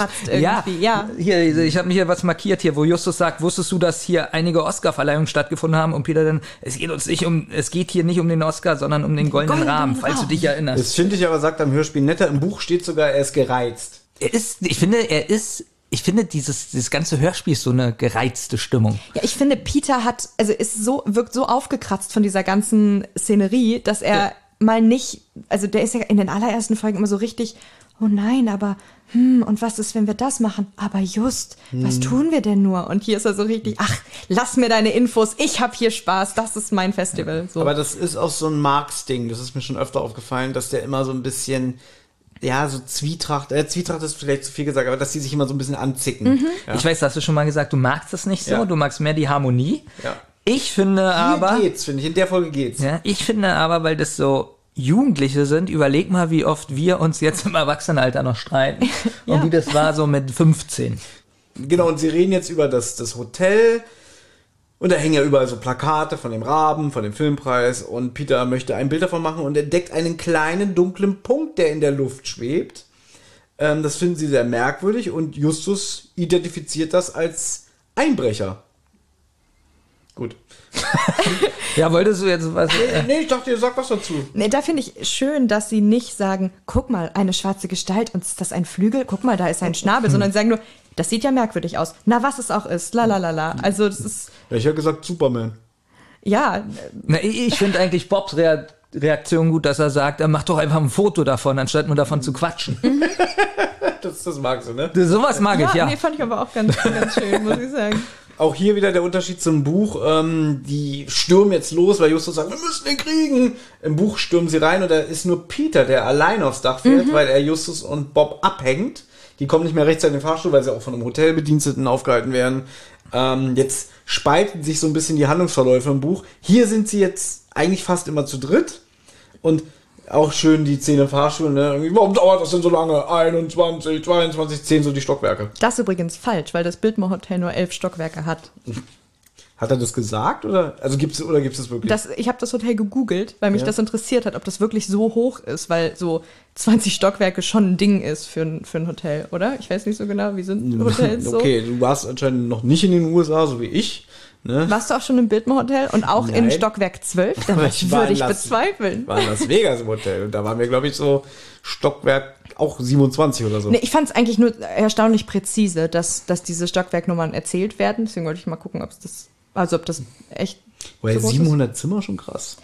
Ist. Naja, früher hatte das Bildmoor Hotel 1500 Zimmer. Ah, Heute allerdings nur noch 683. Siehst du, Benjamin, das ist Vorbereitung. Ja, hab ich auch, aber wurde mir jetzt alles vorweggenommen. Danke. Bitte, immer gerne. Ja. Ja, und man trifft jetzt auf dem Dach auf diesen Einbrecher, der sich als ja, Gestalt in einem Rabenkostüm herausstellt. Ja, und der kann aber entkommen. Ne? Und zwar auf in den Turm der gegenüberliegenden Kirche. Und hier denkt man noch, der kann wirklich fliegen. Das ist ja noch so der Überraschungsmoment. Da habe ich eine technische Frage zu. Ich bin gespannt. Denn ähm, die hat ja, der, der Rabe hat ja diese Drahtseilarmbrust. Ja. Und im Buch wird, glaube ich, sogar erklärt, dass ähm, er sich, wenn er hoch will aufs Dach, halt quasi von unten hochschießt und sich dann da so dran hochzieht. Aber jetzt in diesem Fall muss ja das Seil von no einem noch höheren Gebäude auf das Biltmer Hotel gespannt worden sein, um dann nochmal zur Kirche zurückzukommen. Also es sind ja eigentlich dann drei Gebäude. Ich habe noch eine. Frage, weil ich nicht verstehe. Er muss es ja vorher schon gemacht haben. Das äh, ist weil, genau, worauf weil wenn ich er jetzt, will. wenn er jetzt die Armbrust hat, Thomas, Ja. er hat die in die Hand und schießt. Das muss man ja hören und sehen. Nee, Doch, darum geht's ja nicht. Das ist schon auch ein Punkt, Gut. aber ja. Aber also er schießt jetzt. So, und das ist noch so in der Armbrust, ich weiß nicht, die Schnur oder was. Dann nimmt er jetzt so eine Schere, schneidet es ab und macht einen Knoten rein. in das Drahtseil. Ja, da habe ich gedacht, der hat bestimmt irgendwelche Haken, die er dann in die Wand schlägt und das festmacht. Aber das sind schon. Na, aber das ist doch in der Armbrust. Also ich, ich stelle mir jetzt vor, das ist eine Armbrust mit, ich habe das heute schon ein paar Mal genannt, wie so ein Wollknäuel, was hier äh, liegt. Ja, so, so eine Armbrust, wo ein Wollknäuel drin ist. Und er schießt jetzt. Ja. Und jetzt muss er ja dieses Wollknäuel aus der Armbrust nehmen und irgendwo rumwickeln. Ja, das habe ich ja. Wenn du jetzt sagst, aber da ist ein Haken, Nee. dann ist ja der Haken auch schon in der Okay, ich kann es Armbrust. abkürzen. oder? Das beantwortet die Folge. Ah, gut. Punkt. ja, aber eigentlich beantwortet die Folge, wie man auf das Dach hochkommt. Also entweder schießt sie mit ihrem Enterhaken oder was weiß ich jetzt auf die Kirche, wo ich mich frage, wo das hält, oder das Seil ist schon vorher gespannt, Ja. aber dann müsste man doch als Polizei eigentlich nur durch die Straßen fahren und gucken, wo Drahtseile gespannt sind oder nicht. Ja gut, die Polizei können wir gleich mal wieder aus dem Spiel lassen, wenn dies wieder, wenn, die Detektive, wie ja später rauskommt, die ersten sind, die überhaupt den, den Raben sehen. Ja. kann man auch schon wieder Ja. diskutieren. Ähm, ja, habe ich mich auch gefragt, schießt der die Drahtseile oder sind die schon vorher befestigt worden? Das wird hier nicht beantwortet. In meiner Fantasie schießt sie die und kann die wahrscheinlich irgendwie wie so ein Marvel-Held irgendwie schnell befestigen oder so. Aber ich glaube, das Hotel ist größer als zumindest der Kirchturm. Das wird auch im Buch, glaube ich, gesagt. Ja, aber von wo kommt der Rabe denn dann? Ja, okay, die Frage ist natürlich, er muss ja von einem anderen höheren Gebäude kommen, wie du gesagt hast. Vielleicht von diesem Turm da aus Dubai, dass er von da geschossen hat. Nee, aus dem Hubschrauber. ja. Auf jeden Fall äh, rennen sie jetzt wieder hinunter oder fahren mit dem Fahrstuhl runter, gehen in die gegenüberliegende Kirche. Im Buch ist es anders, weil sie sich aufgeteilt haben. Justus fährt hoch aufs Dach zu Peter und Bob geht alleine in die Kirche. Und passiert aber eigentlich das gleiche wie jetzt im Hörspiel. Er schnappt sich eine, eine ähm, Kerze vom Altar, weil es ist stockdunkel in der Kirche und so. Na, die Gebetslichter sind doch äh, entzündet. Jetzt sicherlich der Rabe alle Ja, das finde ich auch merkwürdig. Die gehen in die Kirche, sagen, der Rabe muss hier sein, die Lichter sind angezündet. Wer sagt das eigentlich? Zumal er ja offensichtlich vom Dach aus da eigentlich rein musste, oder? Also, so wie ich es verstanden habe, ist der Rabe auf den Kirchturm geflogen und kommt jetzt von oben runter. Ja, na, gut, also vielleicht sind die so langsam, dass der wirklich noch äh, also vom Turm runter, der hat angezündet. nur 45 Kerzen angemacht, das ist Im. Hörspielskript steht, äh, wo ist denn der Rabe? Und Bob sagt leise, ich sehe niemanden und trotzdem jemand muss die Gebetslichter entzündet haben. Es wird impliziert, ob es der Rabe gewesen sein könnte, Ja. muss aber nicht sein. Ähm, wir haben aber was vergessen, während es kommt ja wieder diese rhythmische Technomucke und zwischendurch, wenn das Wort Kirche erwähnt wird, kommt ja dieses bekannte Orgelspiel, wo ich nicht weiß, wie das heißt, hat glaube ich sogar schon mal ein Hörer uns gesagt. Ich sage ja mal, das ist glaube ich vom Phantom der Oper. Ich weiß es aber nicht. So Fand ich übrigens gut, dass es da kommt. Ich das auch. hatte Atmosphäre. Das hat Atmosphäre. Was jetzt auch gute Atmosphäre hat, sie teilen sich auf. Bob wird alleine in den Kirchturm geschickt im Hörspiel, der arme Teufel. Und, und äh, ja, Justus und Peter gehen unten vor der Tür eine rauchen.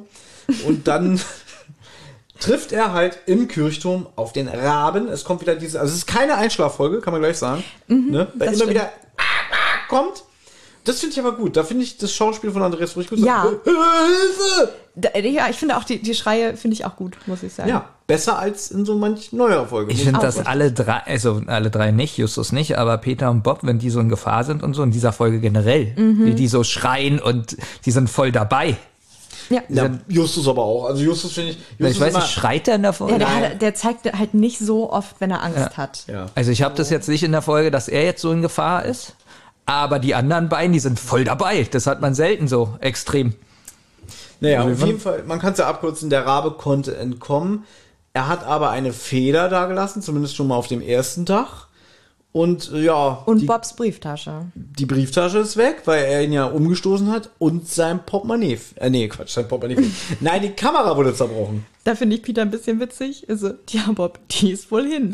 So, richtig hilfreich. Und deswegen liebe ich Peter, Ja. weil das, das kann er Jens Wawrczyk authentisch. Es klingt wirklich so wie, äh, es klingt echt. Ja. Die ist wohl hin, Bob. Das stimmt. Ja. Da finde ich aber, ähm, also stimme ich dir zu. Und da finde ich aber Justus Interpretation der Aktion ein bisschen weit hergeholt, geholt, weil er meinte, dass, es, dass der Rabe es darauf angelegt hat, Bobs Brieftasche zu klauen. Und das glaube ich nicht. Ja, also, wenn ich von Dach zu Dach fliege und krasse Juwelen klaue von krassen Schauspielerinnen, dann werde ich jetzt nicht so einen kleinen 15-Jährigen in eine Kirche locken, um seine Brieftasche zu klauen. Aber das ist offensichtlich äh, Justus Sicht der Dinge. Und jetzt ist, glaube ich, ein bisschen anders im Buch. Also jetzt im, im Hörspiel fahren sie ja aufs Polizeirevier zu dem Detective Gregson. Im Buch ist es so, dass ähm, der kommt da jetzt an mit seinen, mit seinen Männern und dann reden sie über den Vorfall, bis einer von den Hotelbediensteten sagt irgendwie, kommen Sie mal mit hier, wir haben hier Konferenzräume, da können wir das klären. So, also da wird es vor Ort besprochen. Ansonsten ist es eigentlich relativ identisch mit der Hörspielhandlung. Ähm, ja, Detective Gregson lässt sich die der weiß es ja schon, ne? Irgendwie bevor, bevor Peter irgendwie sagt, wir haben das hier am Tatort gefunden. Lass mich raten, eine schwarze Rabenfeder. Peter sagt, ich weiß nicht, ob das ein Rabe ist. Doch, doch. Und jetzt erfahren wir, dass Los Angeles seit Tagen von einem ja, Einbrecher Dieb heimgesucht wird, der sich als Rabe verkleidet hat und es auf die Juwelen von berühmten Filmdivas abgesehen hat. Und da ist meiner Meinung nach ein Fehler drin.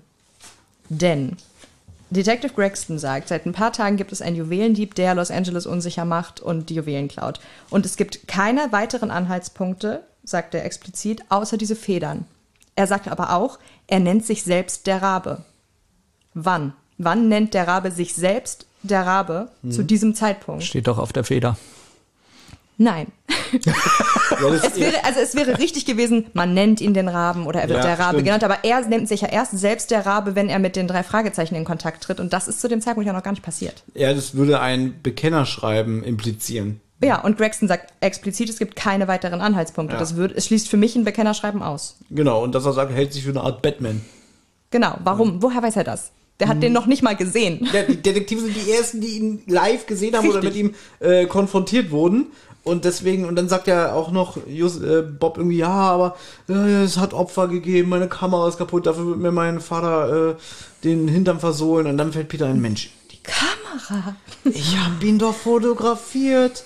Und dann sagt der Detective Grex, Gregson, ich kann den Namen nicht aussprechen, Detective Gregson, sagt, äh, geil, Film her. Also im Buch sagt auch so, ich muss es beschlagnahmen. Hier sagt er, oh, wir müssen es abziehen. Und dann verabredet man sich für den nächsten Tag. Ganz kurz, Gregson ist ja noch witzig, Ja. weil er fragt die äh, Detektive, ob denen noch was aufgefallen ist. Und sie fangen an mit dem Satz und sagen, nee, es war ziemlich dunkel. Okay, danke. Ja, Ja, stimmt. aber das klingt wie, wie so ein Schnittfehler. Genau, Bob will was sagen, schön, ihr müsst jetzt gehen. Glaube ich nicht, dass es ein Schnittfehler Doch, ist. doch, da ist irgendwie in der, äh, das klingt so abgehackt für mich. Ich habe es über Kopfhörer gehört. Ja? Also, Ja, ich auch, aber ich glaube nicht, dass es ein Schnittfehler ist, sondern er unterbricht die, weil das belangloses Gequatsch ist von den Detektiven. Eine Rubrik, die ich auch immer gerne bei der Hollywood-Schaukel bringe. Denn jetzt, wenn die Detektive weggeschickt werden, stößt man ja auf Sharon Stone, also hier ähm, Nora Sevens, Ja. die draußen sehr theatralisch mit einem Polizisten im Gespräch ist und sagt, mein Schmuck, ich werde mich beschweren, die Polizei von Los Angeles, alles Versager. Und dann kommt ein Polizist und jetzt kommt die Frage, na Benjamin, hast du ihn erkannt? Wie war das, Minninger oder Ja. was? Ja? Ich fand das immer so schön. Fand ich auch richtig schön. Ja, das, das ich. Den hätte ich aber niemals erkannt, wenn ihr den nicht interviewt hättet. Wenn ich gewusst hätte, dass die Polizei hier so unfähig ist, dann wäre ich gewiss nie nach Los Angeles gekommen. Ich bitte Sie, Mrs. Hassens, so beruhigen Sie sich doch. Alle Welt weiß, dass der Rabe in dieser Stadt... Der hat schon eine sehr spezielle Stimme, Ja, ne? ich habe den auch seitdem viel mehr rausgehört aus so, so Hintergrund, so, ja, alles klar. ich bin so, ach, da ist er wieder, wunderbar. Der hat auch meistens wirklich nur so eine Rolle, ne? Ich Ja. glaube, wie- wie heißt die Folge hier? Im Tal des Schreckens? Folge 98? Da ist auch ist irgendwie so ein Passant, der sagt so, geh doch mal weg mit deiner Dreckskarre. Ja, der hat immer so Lückenfüllerrollen. Ja, genau. Wo so, ach, da bräuchte nur noch irgendwen, der jetzt irgendwas sagt. So, mit wem spricht denn Nora Stephens hier? Ach, na gut, dann bauen wir den nochmal ein kurz. Der steht ja nicht mal in der, in der Sprecherliste drin. Das ist witzig, dass er das schon wieder ist. Das ist wieder eine Menge. Und jetzt kommt eins meiner persönlichen Highlights. Weil Peter geht da total ab, schaut mal hier und oh, so eine Top-Schauspielerin, das gibt geile Fotos und so. Aber bevor er das sagt mit den Fotos, er kann ja den Blick nicht abwenden und sagt Justus so, Peter, jetzt hör doch mal auf. Das ist ja peinlich, wie du sie anstarrst. Das finde ich super. Wirklich. Weil du ihm gesagt hast, ja, Justus kann nicht schauspielern. Ich finde das geil. Ich habe nicht gesagt, er kann nicht schauspielen. Ich habe gesagt, er ist in der Folge nicht ausgerastet. Ja, aber das ist Maria, geht da mal richtig aus sich raus. Ne? Das ist ja peinlich, wie du sie anstarrst. Aber lustigerweise, zwei Sekunden später, als Peter dann sagt, warum, ich mache jetzt Fotos für Bobs Vater, dann lacht er. Bob ist dann streng und sagt, jetzt reicht's. Ja, das stimmt. Fand ich gut. Und dann kommt diese 70er Jahre Rockmusik. Und was kommt dann? Baum. Baum. Baum, Baum, Baum. Sehr gut. Du magst auch die Baummusik, oder? Ja. Ja. Das Die muss gut. auch mitgesungen werden, wenn eine Ja. Folge läuft, natürlich. Du magst Das ja. ist mein Lieblingsteil. Wenn meine Schwester und ich zusammen folgen, dann ist auch immer mitgesungen. Mal du mit magst Tanz. die ja nicht so. Ich mag, ich mag die Peitschen-Version. Die heißt ja wirklich so. Baum, tsch, tsch, Baum, tsch, tsch, Baum, Baum, Nee, Baum. die mag ich nicht so. Nur die Original-Baummusik.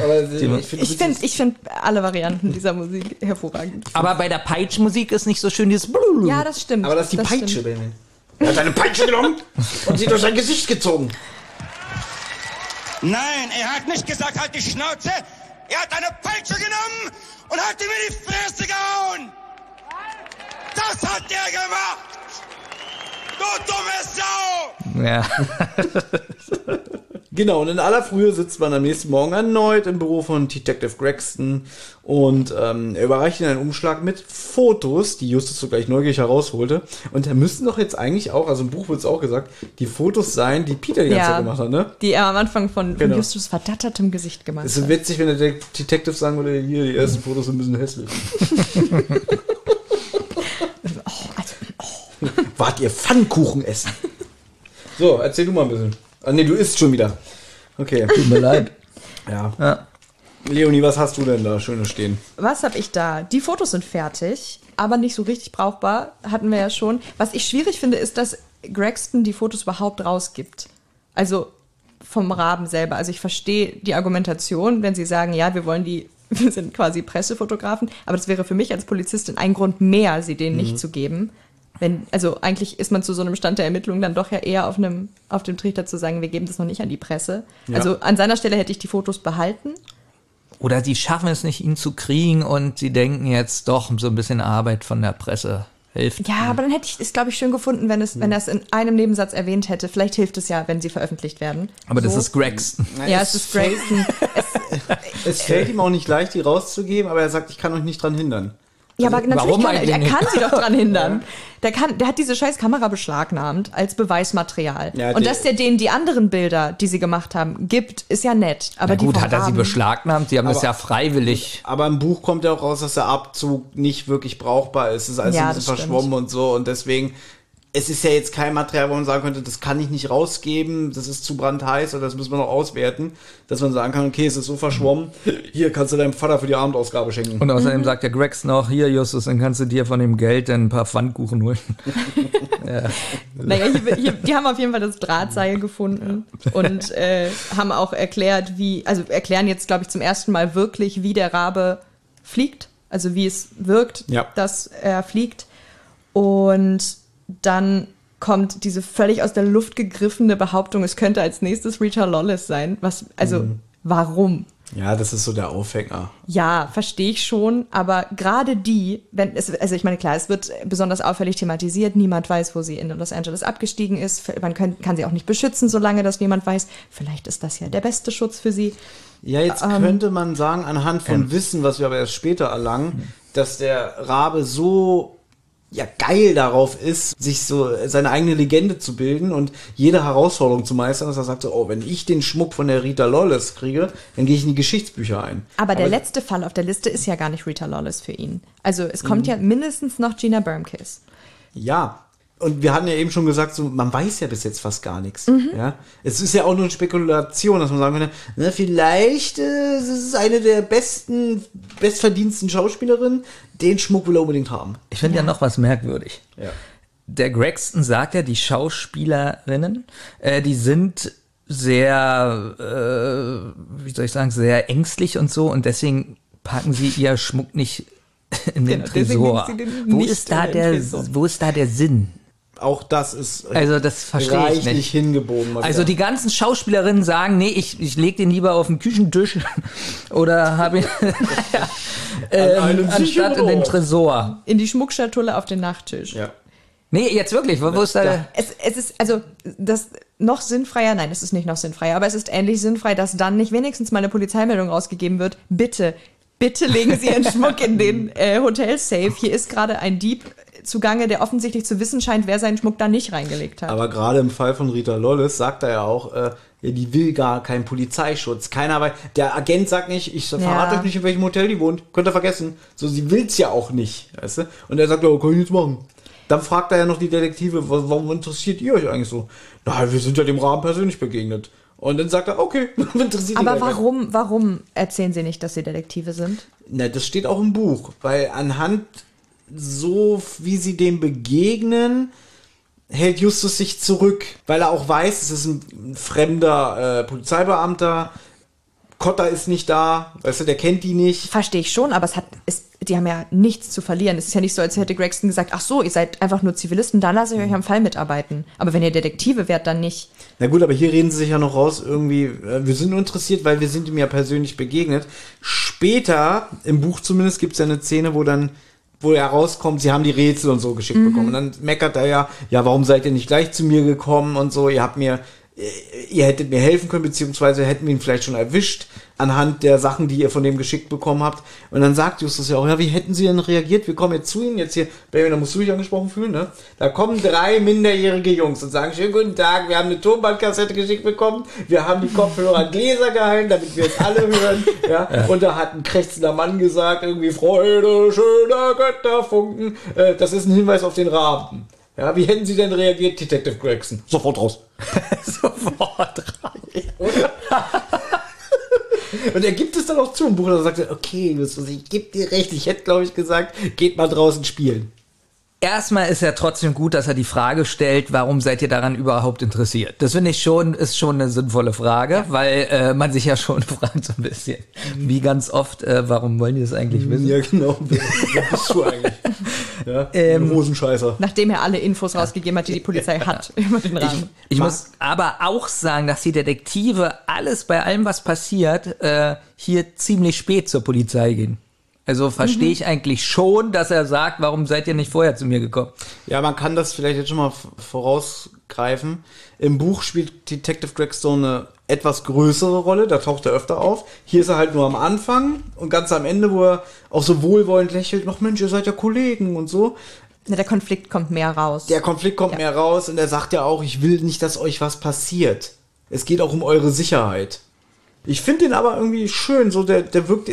Wir haben ja oft, dass so, so irgendwelche Erwachsenen oder so einfach wie Gegner wirken und deshalb, hier wirkt er nicht wie ein Gegner. Er ist halt einfach, er gibt ihm ein paar Informationen, sie geben ihm was dafür und das war's. Er sagt dann auch nicht irgendwie so, wenn ich euch noch einmal irgendwo erwische oder so, so das übliche Drei-Fahrzeug-Klischee. Aber dann hätte ich verstanden, warum sie nicht zur Polizei gehen. Denn Ja. wenn, also wenn die da so einen netten, netten Onkel haben, so einen, sogar noch netter als Cotter, dann warum, also warum gehen sie da nicht hin? So. Hm, Weil ich glaube, das ist schon wieder Justus Berufsehe. Ja, aber das ist seine Ehe Berufsehre, weil Ja, Gregson gesagt hat, haltet euch raus, ihr seid Jungs, kommt uns nicht in die Quere. Und deswegen, also im Buch finde ich sehr viel nachvollziehbarer, dass Justus sagt, nee, wir gehen nicht zu dem, der hat uns so angeblafft und nimmt uns nicht ernst. Aber Braxton wirkt so im Hörspiel, finde ich nicht. Richtig, normalerweise wäre das so, wie du schon sagst, dass man sagt, so zu denen gehen wir nicht mehr hin. Der glaubt uns sowieso kein Wort und so. Wir machen das auf unsere Art und Weise. Aber ja, Ja, ich, ich, du, du meckerst ja immer darüber, wenn die so reagieren, so, äh, dass es Gegner sind. Aber jetzt mal ganz ehrlich, da ist ein Polizist und ein Kommissar und äh, 00 Schneider und weiß ich nicht. Denn äh, sind da die Kinder, die sagen, äh, ja, wir sind im Haus eingebrochen, wir haben das gemacht und das gemacht. Natürlich mag die Polizei das nicht. Ja, Warum soll jetzt der Polizist sagen, oh, ihr seid meine Freunde, schön, dass ihr ermittelt? Das kommt immer drauf an. Also, da haben wir auch schon oft das Thema gehabt, wenn die einfach, einfach irgendwo einbrechen oder auch mal Indizien und Beweise verschwinden lassen, am Motto, das untersuchen wir in unserer Zentrale, was ja eigentlich die Polizei machen müsste. Das finde ich auch nicht okay, aber hier haben sie ja nichts gemacht. Sie sind dem wirklich begegnet, sie haben probiert, den aufzuhalten, sie haben sogar noch ein Foto gemacht. Mehr ist nicht passiert. Also man kann dir nicht mal irgendwie sagen, ah, ich merke, ihr habt ein ganz schön gesteigertes Interesse, äh, wehe, ich erwische euch hier nochmal. Das ist ja gar nicht gegeben. Ja, aber sonst in ganz vielen Fällen Ja, ist es in so. neueren Folgen. Hier finde ich es ziemlich geerdet und auch irgendwie ja, harmonischer. Du weißt, ich mag Harmonie. Ich glaube, es hätte der Folge gut getan, wenn es nicht ganz so viel Harmonie gewesen wäre in dem Zusammenhang. Also ich glaube, dann wäre die Reaktion von den drei Detektiven, nicht zu ihm zu gehen und das alles auf eigene Faust machen zu wollen, nachvollziehbarer gewesen. So wie Detective Gregson allerdings so eingeführt ist, ist es okay. Ich kann eine Sache später dazu sagen, weil es gibt irgendwann im Laufe der Geschichte einen Turn. Und da könnte man auch so ein bisschen, glaube ich, das Verhalten der Detektive so als Spiegel dagegen halten. ich finde insgesamt, dass was du sagst mit der Harmonie oder ihr beide eben, das ist in der Folge mir hier generell zu stark. Die können fast alles, die können mit jedem telefonieren, jeder nimmt die wahr, äh, ist mir hier Ja. fast zu stark. Na gut, aber es ist so eine abgespeckter Version. Also wenn Justus zum Beispiel später so tut, wie er ist irgendein Typ von einer Agentur, der die Stimme verstellt, guten Tag, hier ist Jason. Ja, Wird ihm geglaubt, er legt ja, Ja, auf. Aber wenn er jetzt zum Beispiel, weiß nicht, er ruft jetzt bei der Navy an und sagt, ja, ich brauche das Atom-U-Boot bis morgen um 17 Uhr, mein Name ist General Washington, ja, kriegen sie. Dann fände ich es unrealistisch. Ich finde, hier ist nicht so ein, so ein Gegenpart. Die ganzen Hürden sind aber auch rausgenommen im Vergleich zur, zur Buchversion, finde ich. Also so, sowas wie Port, weiß nicht, ein Portier oder ein Türsteher vor Ja. den Hotels, dass die einfach nicht einfach hochrennen können und Ja. mal schnell mit dem Fahrstuhl. Ach, das gibt es im Buch. Im Buch haben die ganz oft, dass sie halt nicht reinkommen. Okay. Und das wird ganz doll abgekürzt. Dann verstehe ich das, weil das stört Ja. mich ein bisschen in dieser Folge. Die können alles. Oder können, allein schon der Verkehr in Los Angeles. Ja. Das war jetzt das Thema, was ich vorhin hatte mit den, mit denen, dass sie immer nur mit dem Fahrrad fahren. Einmal nehmen sie ein Taxi. Mhm. Aber das ist ja auch, deswegen wirkt die Folge auch manchmal sehr gehetzt und ein Wettlauf gegen die Zeit, weil sie eben nicht mit dem Auto vor Ort sind, sondern dass sie immer sagen, oh, der, der ist jetzt in der Beethoven Street auf die Fahrräder. Auch das ist ja extrem rausgenommen. Äh, Auch die Zeit ist kein großer Gegner. Mhm. Weißt du? Weil sie kommen einfach überall von A nach B. Im Hörspiel zumindest. mir ist es jetzt, jetzt geht's ja im Hörspiel weiter, dass die, die, also die reden ja hier mit Bobs Vater. Genau. Äh, ja, doch.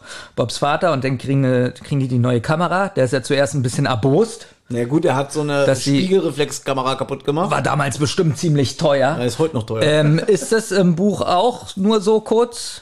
nee, oder- nee, nee, also da, ich habe auch, ich weiß, als ich die Folge das erste Mal gehört habe, habe ich auch Bobs Vater vermisst. Ich hatte mich schon auf den Sprecher Günter König gefreut, der ist hier aber nicht drin.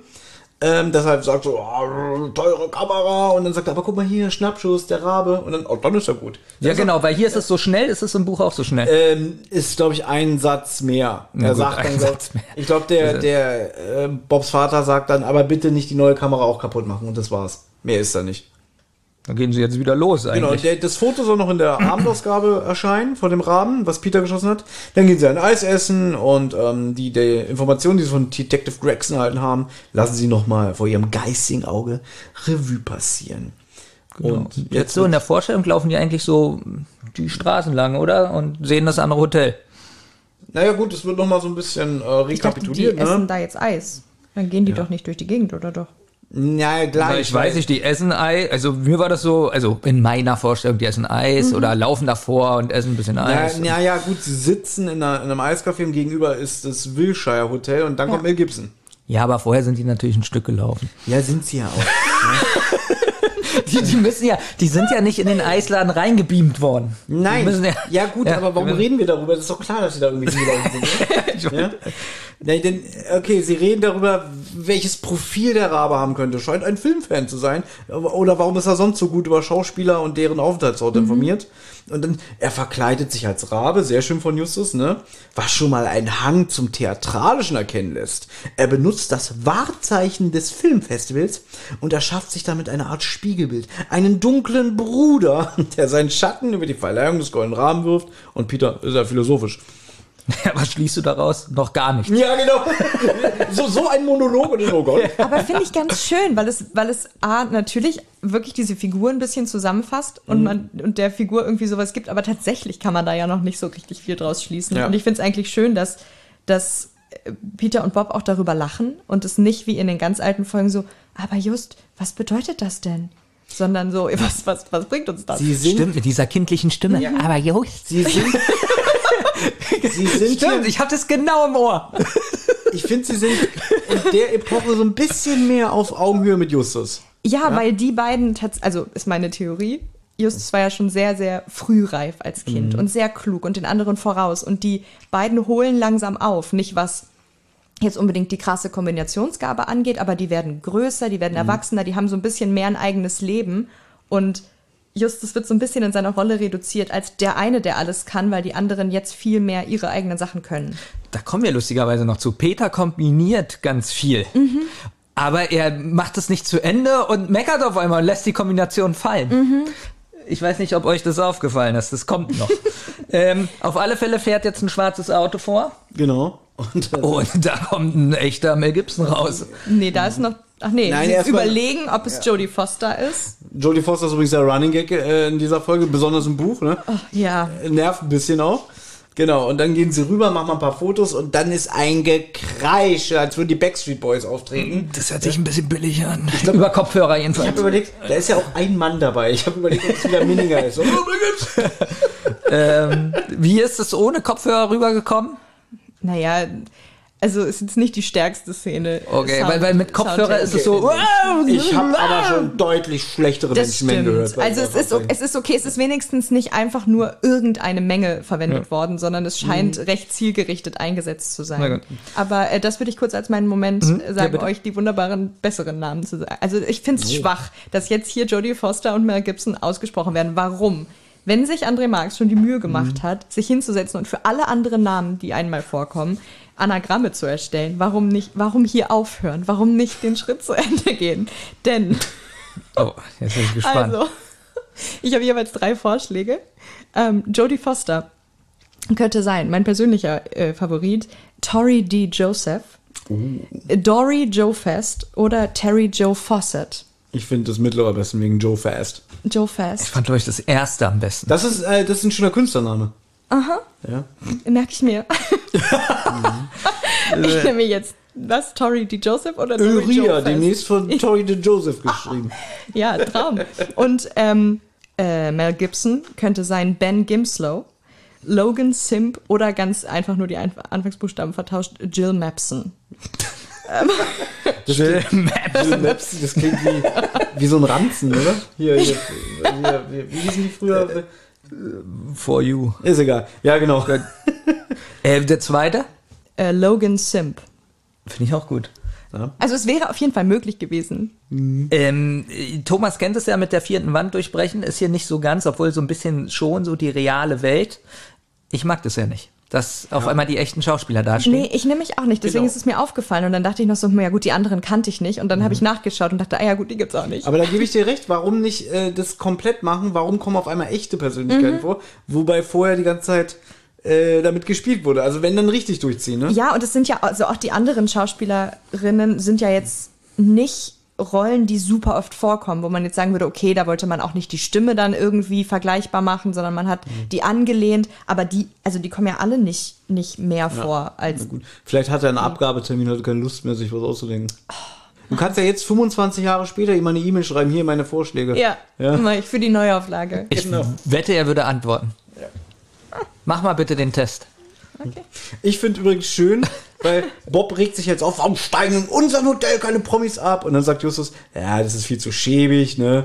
guck mal hier, der, der, der zieht jetzt in die edelste Suite ein, goldene Wasserhähne, ein Bett so groß wie ein Fußballplatz, 2500 Dollar die Nacht, was, ja? Und dann ist echt richtig, dass Bob sich auch so aufregt, also eine schöne Nuance. Das sind ja richtige Star-Touristen hier. Ein Blick auf Mel Gibson und schon geht es weiter zur nächsten Attraktion. Und Justus, sind wir denn viel besser? Das mag ich. Also das bringt wirklich wieder so ein bisschen mehr Fleisch mit rein. Also es ist nicht einfach nur, oh, Fall, okay, jetzt hier Rabe, bla ja, bla. weil es wirklich auch gar nichts mit dem Fall zu tun hat. Genau, genau. Hat Mel Gibson hier schon Passion Christi gedreht? Nein. Deswegen ist er hier noch so ein Held. Es gab auch noch nicht diese krasse South Park-Folge, die wir jetzt nicht zitieren. ja? Obwohl die sehr gut ist. Ja. So, kommen wir jetzt zur schlechtesten Sprecherin des Hörspiels. Die Empfangsdame. Richtig. Meine Herren, Ja. Man hört übrigens im Hintergrund die Musik von Bonanza. Ja. Ich dachte erst, es ist hier äh, Johnny Cash, der das singt. So. Convoy. da ist etwas für Sie abgegeben worden. Dieses Päckchen hier. Also sie ist ja sehr unsympathisch, auch, auch was sie sagt. Irgendwie, Sagen Sie dem Absender, er möchte sowas bei mir abgeben. nicht vor die Hoteltür legen. Und im Buch ist sie so sogar besorgt, dass sie sagt so, ja, sagen Sie das dem doch mal, weil nicht, dass es gestohlen wird. Und sie kommt ja noch öfter im Hörspiel vor. Später, es kommen ja auch mehrere Rätsel im Buch vor, nicht nur dieses eine, da hilft sie ja sogar beim Rätsel. Ja, aber ich muss sagen, also das einzige Positive, was man dieser Stimmenauswahl möglicherweise zugutehalten kann, ist, dass man wenigstens nicht direkt denkt, ja gut, da ist jetzt so eine krass prominente Stimme besetzt, das ist garantiert die Täterin. Das stimmt. Wenn es jetzt irgendwie so eine ganz krasse äh, Stimme wäre, wo man denkt so, ah, die hat doch bestimmt was zu bedeuten. Und dadurch ist sie unscheinbar. Also beim Ja. ersten Mal hören hätte ich nie gedacht, dass die am nee, Ende. ich habe ja, Ja. ich, ich habe es auch nicht gewusst. Obwohl, vielleicht redet sie auch so ein bisschen wie so ein Rabe. Na, Ja, aber so ich finde, sie ist da unscheinbar, weil sie halt nicht so gut spricht. oder so wie Helge Halbe, ne? Der war gut. War sehr Der gut. gut.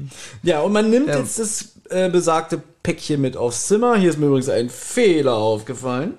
Weil im Buch sagt Peter, ja, vielleicht ist das Päckchen von Tante Mathilda. Und sie schickt dir frische Unterwäsche, Justus. Im Hörspiel sagt es Bob. Und dadurch ist ein Anschlussfehler, weil jetzt antwortet Justus, ja, und deswegen schreibt sie auch deinen und Bobs Namen mit drauf.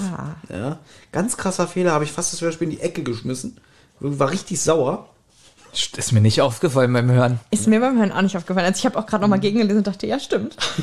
Blöd. Das ist ja ein krasser Fehler. das, das ist wirklich. Äh, Der Skandal. Der, genau, ich, ich decke immer die Skandale auf. na ja, Ja, gut. äh, Da war ein Ton in der Melodie, das klingt wie äh, ein Fall für zwei. Ja, es war auch so. Spotify hat das Lied sofort gefunden. Was befindet sich denn in dem Paket, Benjamin?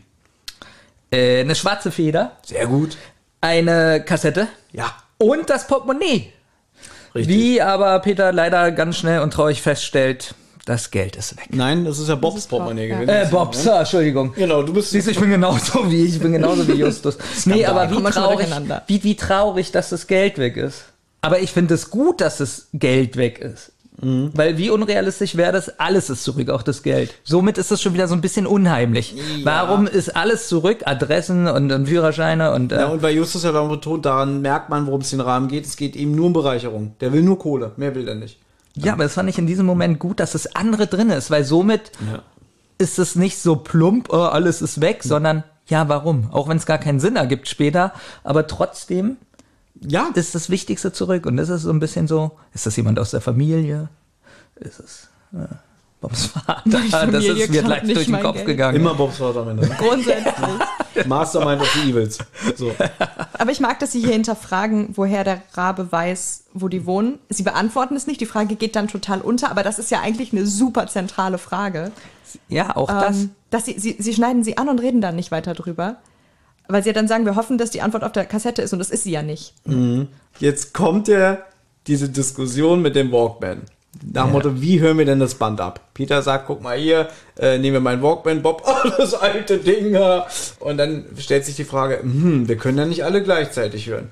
Naja, sagt Peter, ist mein Walkman, also darf ich zuerst hören. Justus sagt, nein, er damit, ich bin der erste Detektiv. Bob sagt, ich bin verantwortlich für Recherche und Archiv. Jede Art von Tonträger, Akten und so fällt in seinen Aufgabenbereich. Und da wünsche ich mir, das würde noch länger gehen, dass sie sich streiten. So 20 Minuten. Also ich finde diesen Streit auch richtig toll, weil das wirklich so Jugendliche, jeder will das zuerst hören, hat mir richtig gut gefallen. Das passt so in diese Folge. Ähm, Und sie, sie kommen sich da auch in die Quere. fast ein bisschen ins Wort fallen und da richtig so eine Diskussion kommt und nicht nur dieses Nein, ich, nein, ich. Nein, weil jeder Ja. irgendwie eklig ist. Ja, richtig. Peter ist eklig, Bob gerne. ist eklig und Justus ist sowieso eklig. Der ist sowieso eklig. Ähm, schade, ich hatte eigentlich ähm, Kopfhörer dabei und ich wollte dieses Experiment nachmachen. Wie ja. laut das ist. Mhm. Ich habe das, Aber- ich fand das als Kind so cool. Es ist wirklich Ich fand das so cool. Ich habe das so oft versucht nachzubauen und ich habe es nie so richtig hingekriegt. ein bisschen funktioniert's ja. Ich kenne das, pass auf, wenn ich abwasche zu Hause, Mhm. mein Handyton ist nicht so laut. Ich höre ja immer ganz viel Podcasts und Kopfhörer nerven mich manchmal. Mhm. Ähm, besonders auch von der Rauschunterdrückung. Ich habe Kopfhörer mit Rauschunterdrückung, da wird mir irgendwie manchmal übel. Ja. Wirklich? Weil, Kennst naja, du das? also ich, ich kenne das Phänomen. Ich habe solche Kopfhörer nicht, deswegen Okay. passiert mir das nicht. Aber es ist ja auch, also es ist halt ein Gleichgewichtsding, weil das mit deinen Ohren spielt. Vielleicht deswegen, ich habe ja eh Ohrenprobleme und äh, Ich, mir wird ich, übel. Also ich glaube, also meine Theorie Ja. ist, dass du sozusagen durch die Rauschunterdrückung oder dass dein Gehirn dir vorgaukelt, dass du keine Anhaltspunkte mehr hast, wo du dich im Raum befindest. Ja. Und dadurch wird dir quasi schlecht. Das ist ja wie, wenn so die Schwerkraft weg ist oder wenn einem schwindelig ist oder so. Das geht ja auch auf den Magen. Das sicherlich und auch, es wird, glaube ich, 1,0 Bar, kann das sein? Diese Maßeinheit, da wird auch Druck, ausgeübt. ja. Vielleicht hat das was damit zu tun. Also, Auf alle Fälle ja. wird mir von Kopfhörern schlecht, die so Rauschunterdrückung haben. Mhm. Also nehme ich mein Handy und ich habe da so eine Stange, wo so, ähm, die man, ja, wie nennt man das? So aus Plastik, wo man da so Sachen dann reintun kann. Ähm, ähm, so eine Gabel, Messer. Ähm, Wie nennt man denn das? Thomas, eine Stange. Eine du wächst ab Stange. und packst denn, da sind drei so eine Körbe, Plastikkörbe. Ah, okay. So Plastikkörbe. Ja, so eine- so eine Nein, eine Stange ist ja Ablage. trotzdem, da ist eine Stange an der Wand und da hängen drei Ah, Plastikkörbe okay. dran. Nee, so, jetzt habe ich Ja, Und dann klar. lege ich mein Handy da rein und dann ist der Ton ja viel lauter. Ja. Also es funktioniert wirklich, auch wenn es so 0,2 Prozent ausmachen, aber es hat eine Wirkung. Und Thomas, hast du vielleicht so eine Kopfhörer bei? Ich wollte eigentlich das Experiment heute machen, was Justus Nein. vorschlägt. Der sagt jetzt nämlich, ähm, weil die das ja alle drei gleichzeitig hören wollen, sie sollen das doch, sollten das doch in ein Weinglas, war das glaube ich, packen, die Kopfhörer. Ich glaube, ohne Witz, ich habe das damals, als ich die Folge das erste Mal gehört habe, ich kann noch nicht mehr sagen, wann, habe ich es wirklich mal ausprobiert. Es geht ja auch. Und ich bin der Meinung, dass ich das Jahre vorher sogar schon bei Witze, Tipps und Tricks in der Mickey Mouse gesehen habe. Na, das hat man schon tausendmal irgendwo gehört. So Aber mit ich finde es echt, ich finde, das ist halt so, ich weiß ich nicht, das ist so ein bisschen MacGyvert irgendwie. Und äh, die haben jetzt nicht zufällig gerade Aktivboxen noch dabei, sondern die basteln sich aus den Sachen, die sie da. Es ist, finde ich, irgendwie authentisch für die Situation. Ich mag das, dass sie diese Lösung finden. ich auch. Soll ich aus einem Interview mit André Marx zitieren? Wenn du so Möchtest fragst. Nein. Nein, mach mal, was erzählt er denn da? So, die Idee mit dem Verstärker in dem Weinglas. Hast du das selbst ausprobiert, André? Selbst ausprobiert, aber nicht ausgedacht, sondern irgendwo geklaut. Ich weiß auch nicht mehr wo. Ich hatte es irgendwo her und dachte, hey, das könnte ich doch super einbauen, also klauen. Dann habe ich es aber auch ausprobiert, ob es überhaupt funktioniert. Es klappt schon irgendwie, der Ton wird besser. Ich hatte das Gefühl, das ist zwar nicht lauter, aber man kann es besser verstehen. Insofern fand ich das Experiment halb geglückt. Und dann habe ich mir einfach gedacht, naja, ich hatte halt die falschen Gläser. Es ist ja ein bisschen basslastiger, das stimmt. Vielleicht nicht lauter, aber man versteht es besser. Also ich fand die Szene gut, wir alle fanden die gut. Ja. Wertet das Hörspiel extrem auf. Eben auch Das dieses stimmt. ganze Aufbau mit, also, ah, okay, und so, und, hm, und ach, hier drüber, hm, okay. Geht auch wirklich lang. Also ich finde so vom Gefühl her Mhm. aber geht nicht das ganz zu schön lang, finde ich. Nö, Also lang. Ist, ja, man will ja auch diese Kassette hören jetzt. Aber es ist nicht so, ähm, ja, da holen wir die Weingläser, ja, gute Idee, fertig. Welches Detail ich noch faszinierend fand, dass das noch so drin ist im Hörspiel mit der Schnur, dass sie nicht das Glas berühren Ja. soll. Dass das doch so gesagt wird, das macht es noch authentischer. Ja, nee, find, fand ich auch echt schön. Aber sowieso diese, also die ganze Szene von, also ich sag mal, nachdem Lisa Menninger aufhört zu sprechen, ab dem Moment finde ich die Szene in sich ziemlich gut. Also auch mit dem Ganzen, sie gehen hoch und gehen noch zur Tür rein und man hört es nur. Sie sagen nicht, okay, ich schließe noch kurz die Tür auf, na gut, ich leg mal kurz mein Zeug beiseite. Na komm, wir gehen mal in die Mitte des Raumes, sondern man hört nur, dass sie reinkommen und dann ist, dauert es, man, es baut richtig Spannung auf, man will jetzt wissen, was auf dieser Kassette ist. Ich finde generell, dass hier sind die einfach so eingespielt. Das klingt wirklich authentisch und sie sind, ich nehme es ihnen ab. Und es ist wirklich eine schöne Atmosphäre. Man hört ihnen gerne zu. Und eigentlich kommt da jetzt eine Passage, die wir hassen, nämlich ein Rätsel. Ja. Ja, Und aber wir haben ja jetzt eine tolle. Du kannst ja bestimmt so eine Tonbandstimme in dir einstellen. Ja, ich mach kurz äh, ein bisschen tief, ein bisschen Höhen raus, ist gar kein Problem. Ja, das ist kein Problem. Oder rauch nochmal so zwei, drei Zigarren, damit du so ein bisschen so. Ja, das mache ich sowieso vom Genau, Sprechen spre genau. Dann kannst du ja jetzt wie ein Mann sprechen, wie ein Rabe. Ich kenne das eine oder das andere. Aber ich würde fast behaupten, du, du kennst doch jetzt alle Tricks. Ich habe dich doch heute Nee, ich unterrichtet. sitze schon wieder ganz bucklig da und alles ist Sie schon wieder dich, vorbei. sie hat dich gebrieft. Äh, Leonie, wir können es da abwechselnd vorlesen, du und ich immer eine Zeile, ne? Oh, ja. ja, Wollen wir das machen? ja? äh, können wir machen, ja. Okay, also. Aber Zeile, Zeile oder Satz? Ja, warte mal. Ja, Zeile ist ein bisschen schwierig. Also Ich würde mal sagen, einen, einen kompletten Reim. Okay. Dann fängst du an und dann weiß ich auch, was genau du meinst. Genau, das ist, glaube ich, die beste Idee. Genau, denn jetzt hört man eine krächzende Rabenstimme, wie wir schon gesagt haben. Also ein Mann. So, haben wir jetzt schon gesagt, sie spielen jetzt die Kassette ab. genau. Ja. Sollten wir vielleicht auch sagen, dass sie. Ich habe vorhin den Witz gemacht, es müsste so 20 Minuten gehen, wie sie um den Walkman streiten und wir reden jetzt schon 20 Minuten darüber, wie sie das machen. Ja, aber wir sagen überhaupt nicht, warum, für was. genau. Ich, Ja, Mr. Krieger kommt inzwischen rein, es hat ihm zu lange gedauert, er liest es live vor. witzig, so, so, aus, aus. Okay. Der Rabe fliegt in jeder Nacht und sucht nach Glitzersteinen. Wenn alles schläft, der Rabe wacht und nennt den Schmuck sein eigen. Kannst du es bitte weitermachen? Das ist nicht toll. lachen. Das, nee, das mach, mach du gerne weiter, das ist fantastisch. Doch gestern Nacht versuchtet ihr, den Raben einzufangen. Machtet streitig ihm sein Revier. Versuche, die misslangen. Ihr könnt's versuchen Nacht für Nacht, doch wird's euch nie gelingen. Auch wenn ihr vorgeht mit Bedacht, den Raben zu bezwingen. Ich geb euch eine Chance frei aus. Ein Rätsel, das ich habe. Wenn ihr es nicht löst, geht leer aus und es gewinnt der Rabe. Und hört ihr, wie die Zeit verrinnt? Ja. Er weiß, ihr wollt ihn haben. Wenn ihr das Rätsel lösen könnt, dann folgt der Spur des Raben. Das ist ein bisschen anstrengend. Das war ein Traum. Danke, ich weiß. Das war wunderschön. Übrigens, wir haben überhaupt nicht darüber diskutiert, dass die Folge heißt die drei Fahrzeichen, die Spur des Rahmen und nicht die drei Fahrzeichen und die Spur des Rahmen. Das stimmt. Ja, das finde ich. Ich bin dieser Diskussion leid.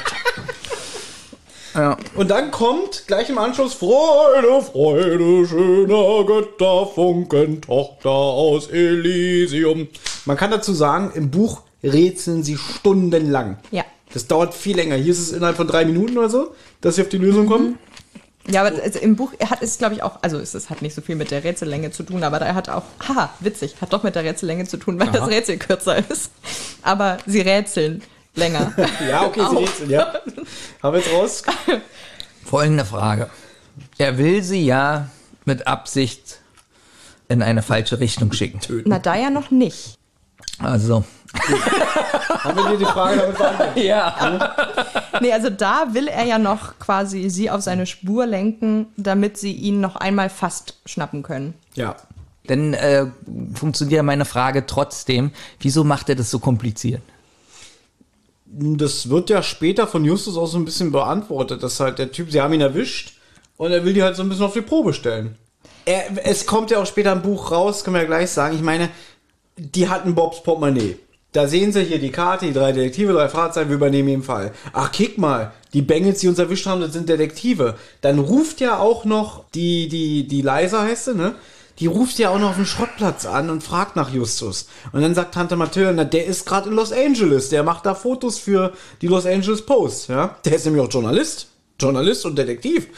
Dann äh, denken die sich ihren Teil, ach, kicke mal, die sind ja uns vielleicht auf der Spur oder Detektive, dem werden wir es zeigen. Die machen sich da selber so ein bisschen Spaß draus.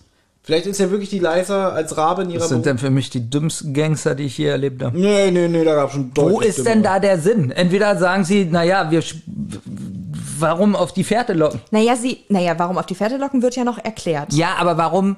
Naja, du musst, also das ist, spielt vielleicht, die sind ja, die wollen sich einen Namen machen, die möchten dieser Figur Bedeutung verleihen und die haben nur wenige Tage Zeit, weil diese Preisverleihung nicht so wahnsinnig lange geht. Das heißt, vielleicht hoffen sie sogar ein bisschen, dass die Jungs damit zur Polizei gehen. Vielleicht hoffen sie sogar, dass das ein großes Ding wird, weil sie dieser Rolle des, des Raben noch viel mehr Bedeutung geben wollen. Und als, als der Superschurke schlechthin dass er da äh, hier Rätsel verschickt. Und der Rabe, der sieht, wie die drei Kinder Eis essen und äh, sich vollkleckern, der denkt dann, das. Also, dass die sich jetzt vollgekleckert haben, das stand nicht, nicht, im ja. Buch. Also, na gut. Ich finde es gut, dass du so autoritär gehst, ja? Weil ich versage immer, ich hätte es ja gesagt, ich hätte es ja gesagt, wenn wir Ja, halt ich halte mich zurück. Ich hätte jetzt eigentlich weiter Ja, diskutiert. ich hätte jetzt gesagt, halt doch einfach dein Maul. ja, aber sie, und sie sagt einfach, na ja. Und damit ist das Kind beruhigt. ähm, Freude schöner Götterfunken. Es stellt sich heraus, wir greifen jetzt, das will ich jetzt einfach abhandeln. Peter ruft bei Heike Dine Körting im Studio an. Und sagt, Meine Mutter. Genau, hallo Mama, du kennst dich doch gut aus mit Opern oder mit klassischer Musik. Weil sie redet sich ja irgendwann, was ist das überhaupt für ein Stück? Im Buch ist es so, dass sie noch vor- und zurückspulen, auch nochmal die komplette Rückseite hören. Kannst du mal bitte sagen, wer kennt sich denn mit klassischer Musik aus? Meine Mutter. Genau. So, hallo Frau Körting. Ich habe gehört, Sie kennen sich mit klassischer Musik aus. Und dann spielt er ihr das vor. Auch schön, jetzt die schlechte Qualität vom Walkman über die Gläser, übers Telefon. Es wird immer besser. Und dann sagt sie sofort wie aus der Pistole geschossen, nein, das ist keine Oper, das ist Beethovens neunte Symphonie, vierter Satz. Baby, du kennst diese Symphonie, weil am Ende kommt ja diese Ode an die Freude, Text von Friedrich Schiller übrigens geschrieben.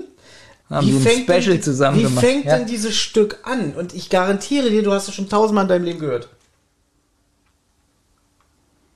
Ich gebe den Mm. Tipp, es ist eines deiner Lieblingsalben der Band. Das Album ist von Ach 1988. so, äh, äh.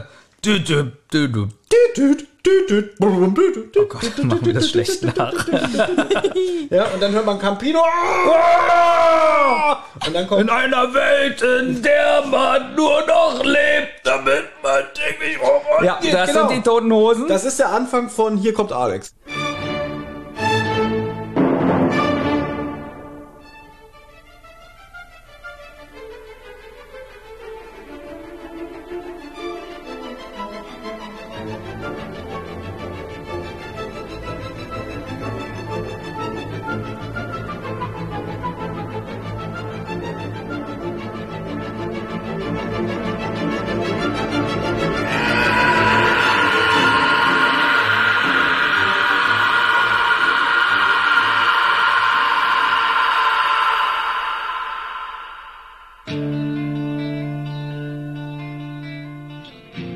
Übrigens ein wunderbares Album. Kennst du das? Ja.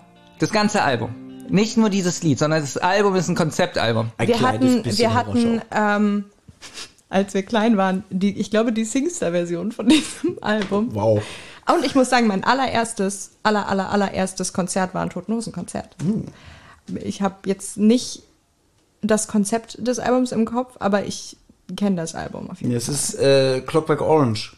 Die haben damals am Theater Nebenrollen in einer Aufführung von Clockwork Orange gespielt und das Album ist ja voll von Referenzen. Allein schon hier kommt Alex. Alex heißt ja die Hauptfigur von äh, Uhrwerk Orange und so weiter. Ja, sagen wir mal so äh, sieben, acht Lieder Ja. sind auf dem Album. Äh, Ja gut, aber das Album hat nur zwölf Lieder oder so. immerhin. Zahltag, Zahltag. Und äh, die Tonhosen, die hatten davor nur Flops, ja. Und das war das letzte Album, wo sie gesagt haben, entweder werden wir jetzt erfolgreich oder das war's.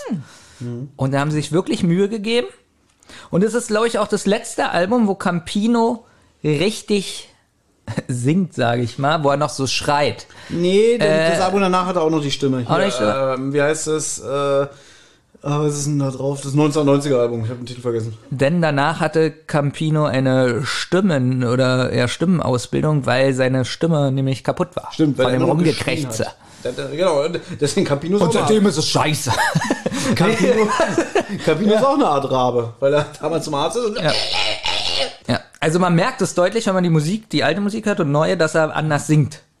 Was ein bisschen schade ist. Ich hätte lieber mir gehofft, er macht noch zwei, drei Alben. Mit der Stimme ist dann Mit der Stimme kann er nichts mehr. Ist stumm dann, ne? aber Hauptsache, wir hätten noch ein paar gute Alben bekommen.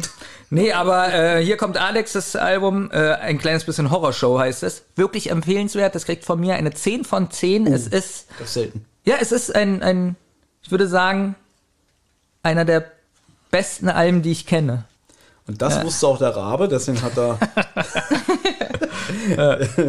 Obwohl das echt witzig wäre. Stell mal vor, da kommt jetzt, äh, hört ihr, wie die Zeit verrinnt? Da kommt, hey, hey. Hier kommt Alex. Ah, es ist die Alexander Street in Los Angeles. Nein, es ist die Beethoven Street in Los Angeles. Das war wirklich witzig. Es kommt die Musik und wenn, wenn der Schrei kommt, hört man wieder Rabe auf Stopp gemacht und zurückspult, damit immer wieder die, die Anfangsmelodie kommt. Ja. Das wäre authentisch. Ja. Nein, es geht in die Beethoven Street.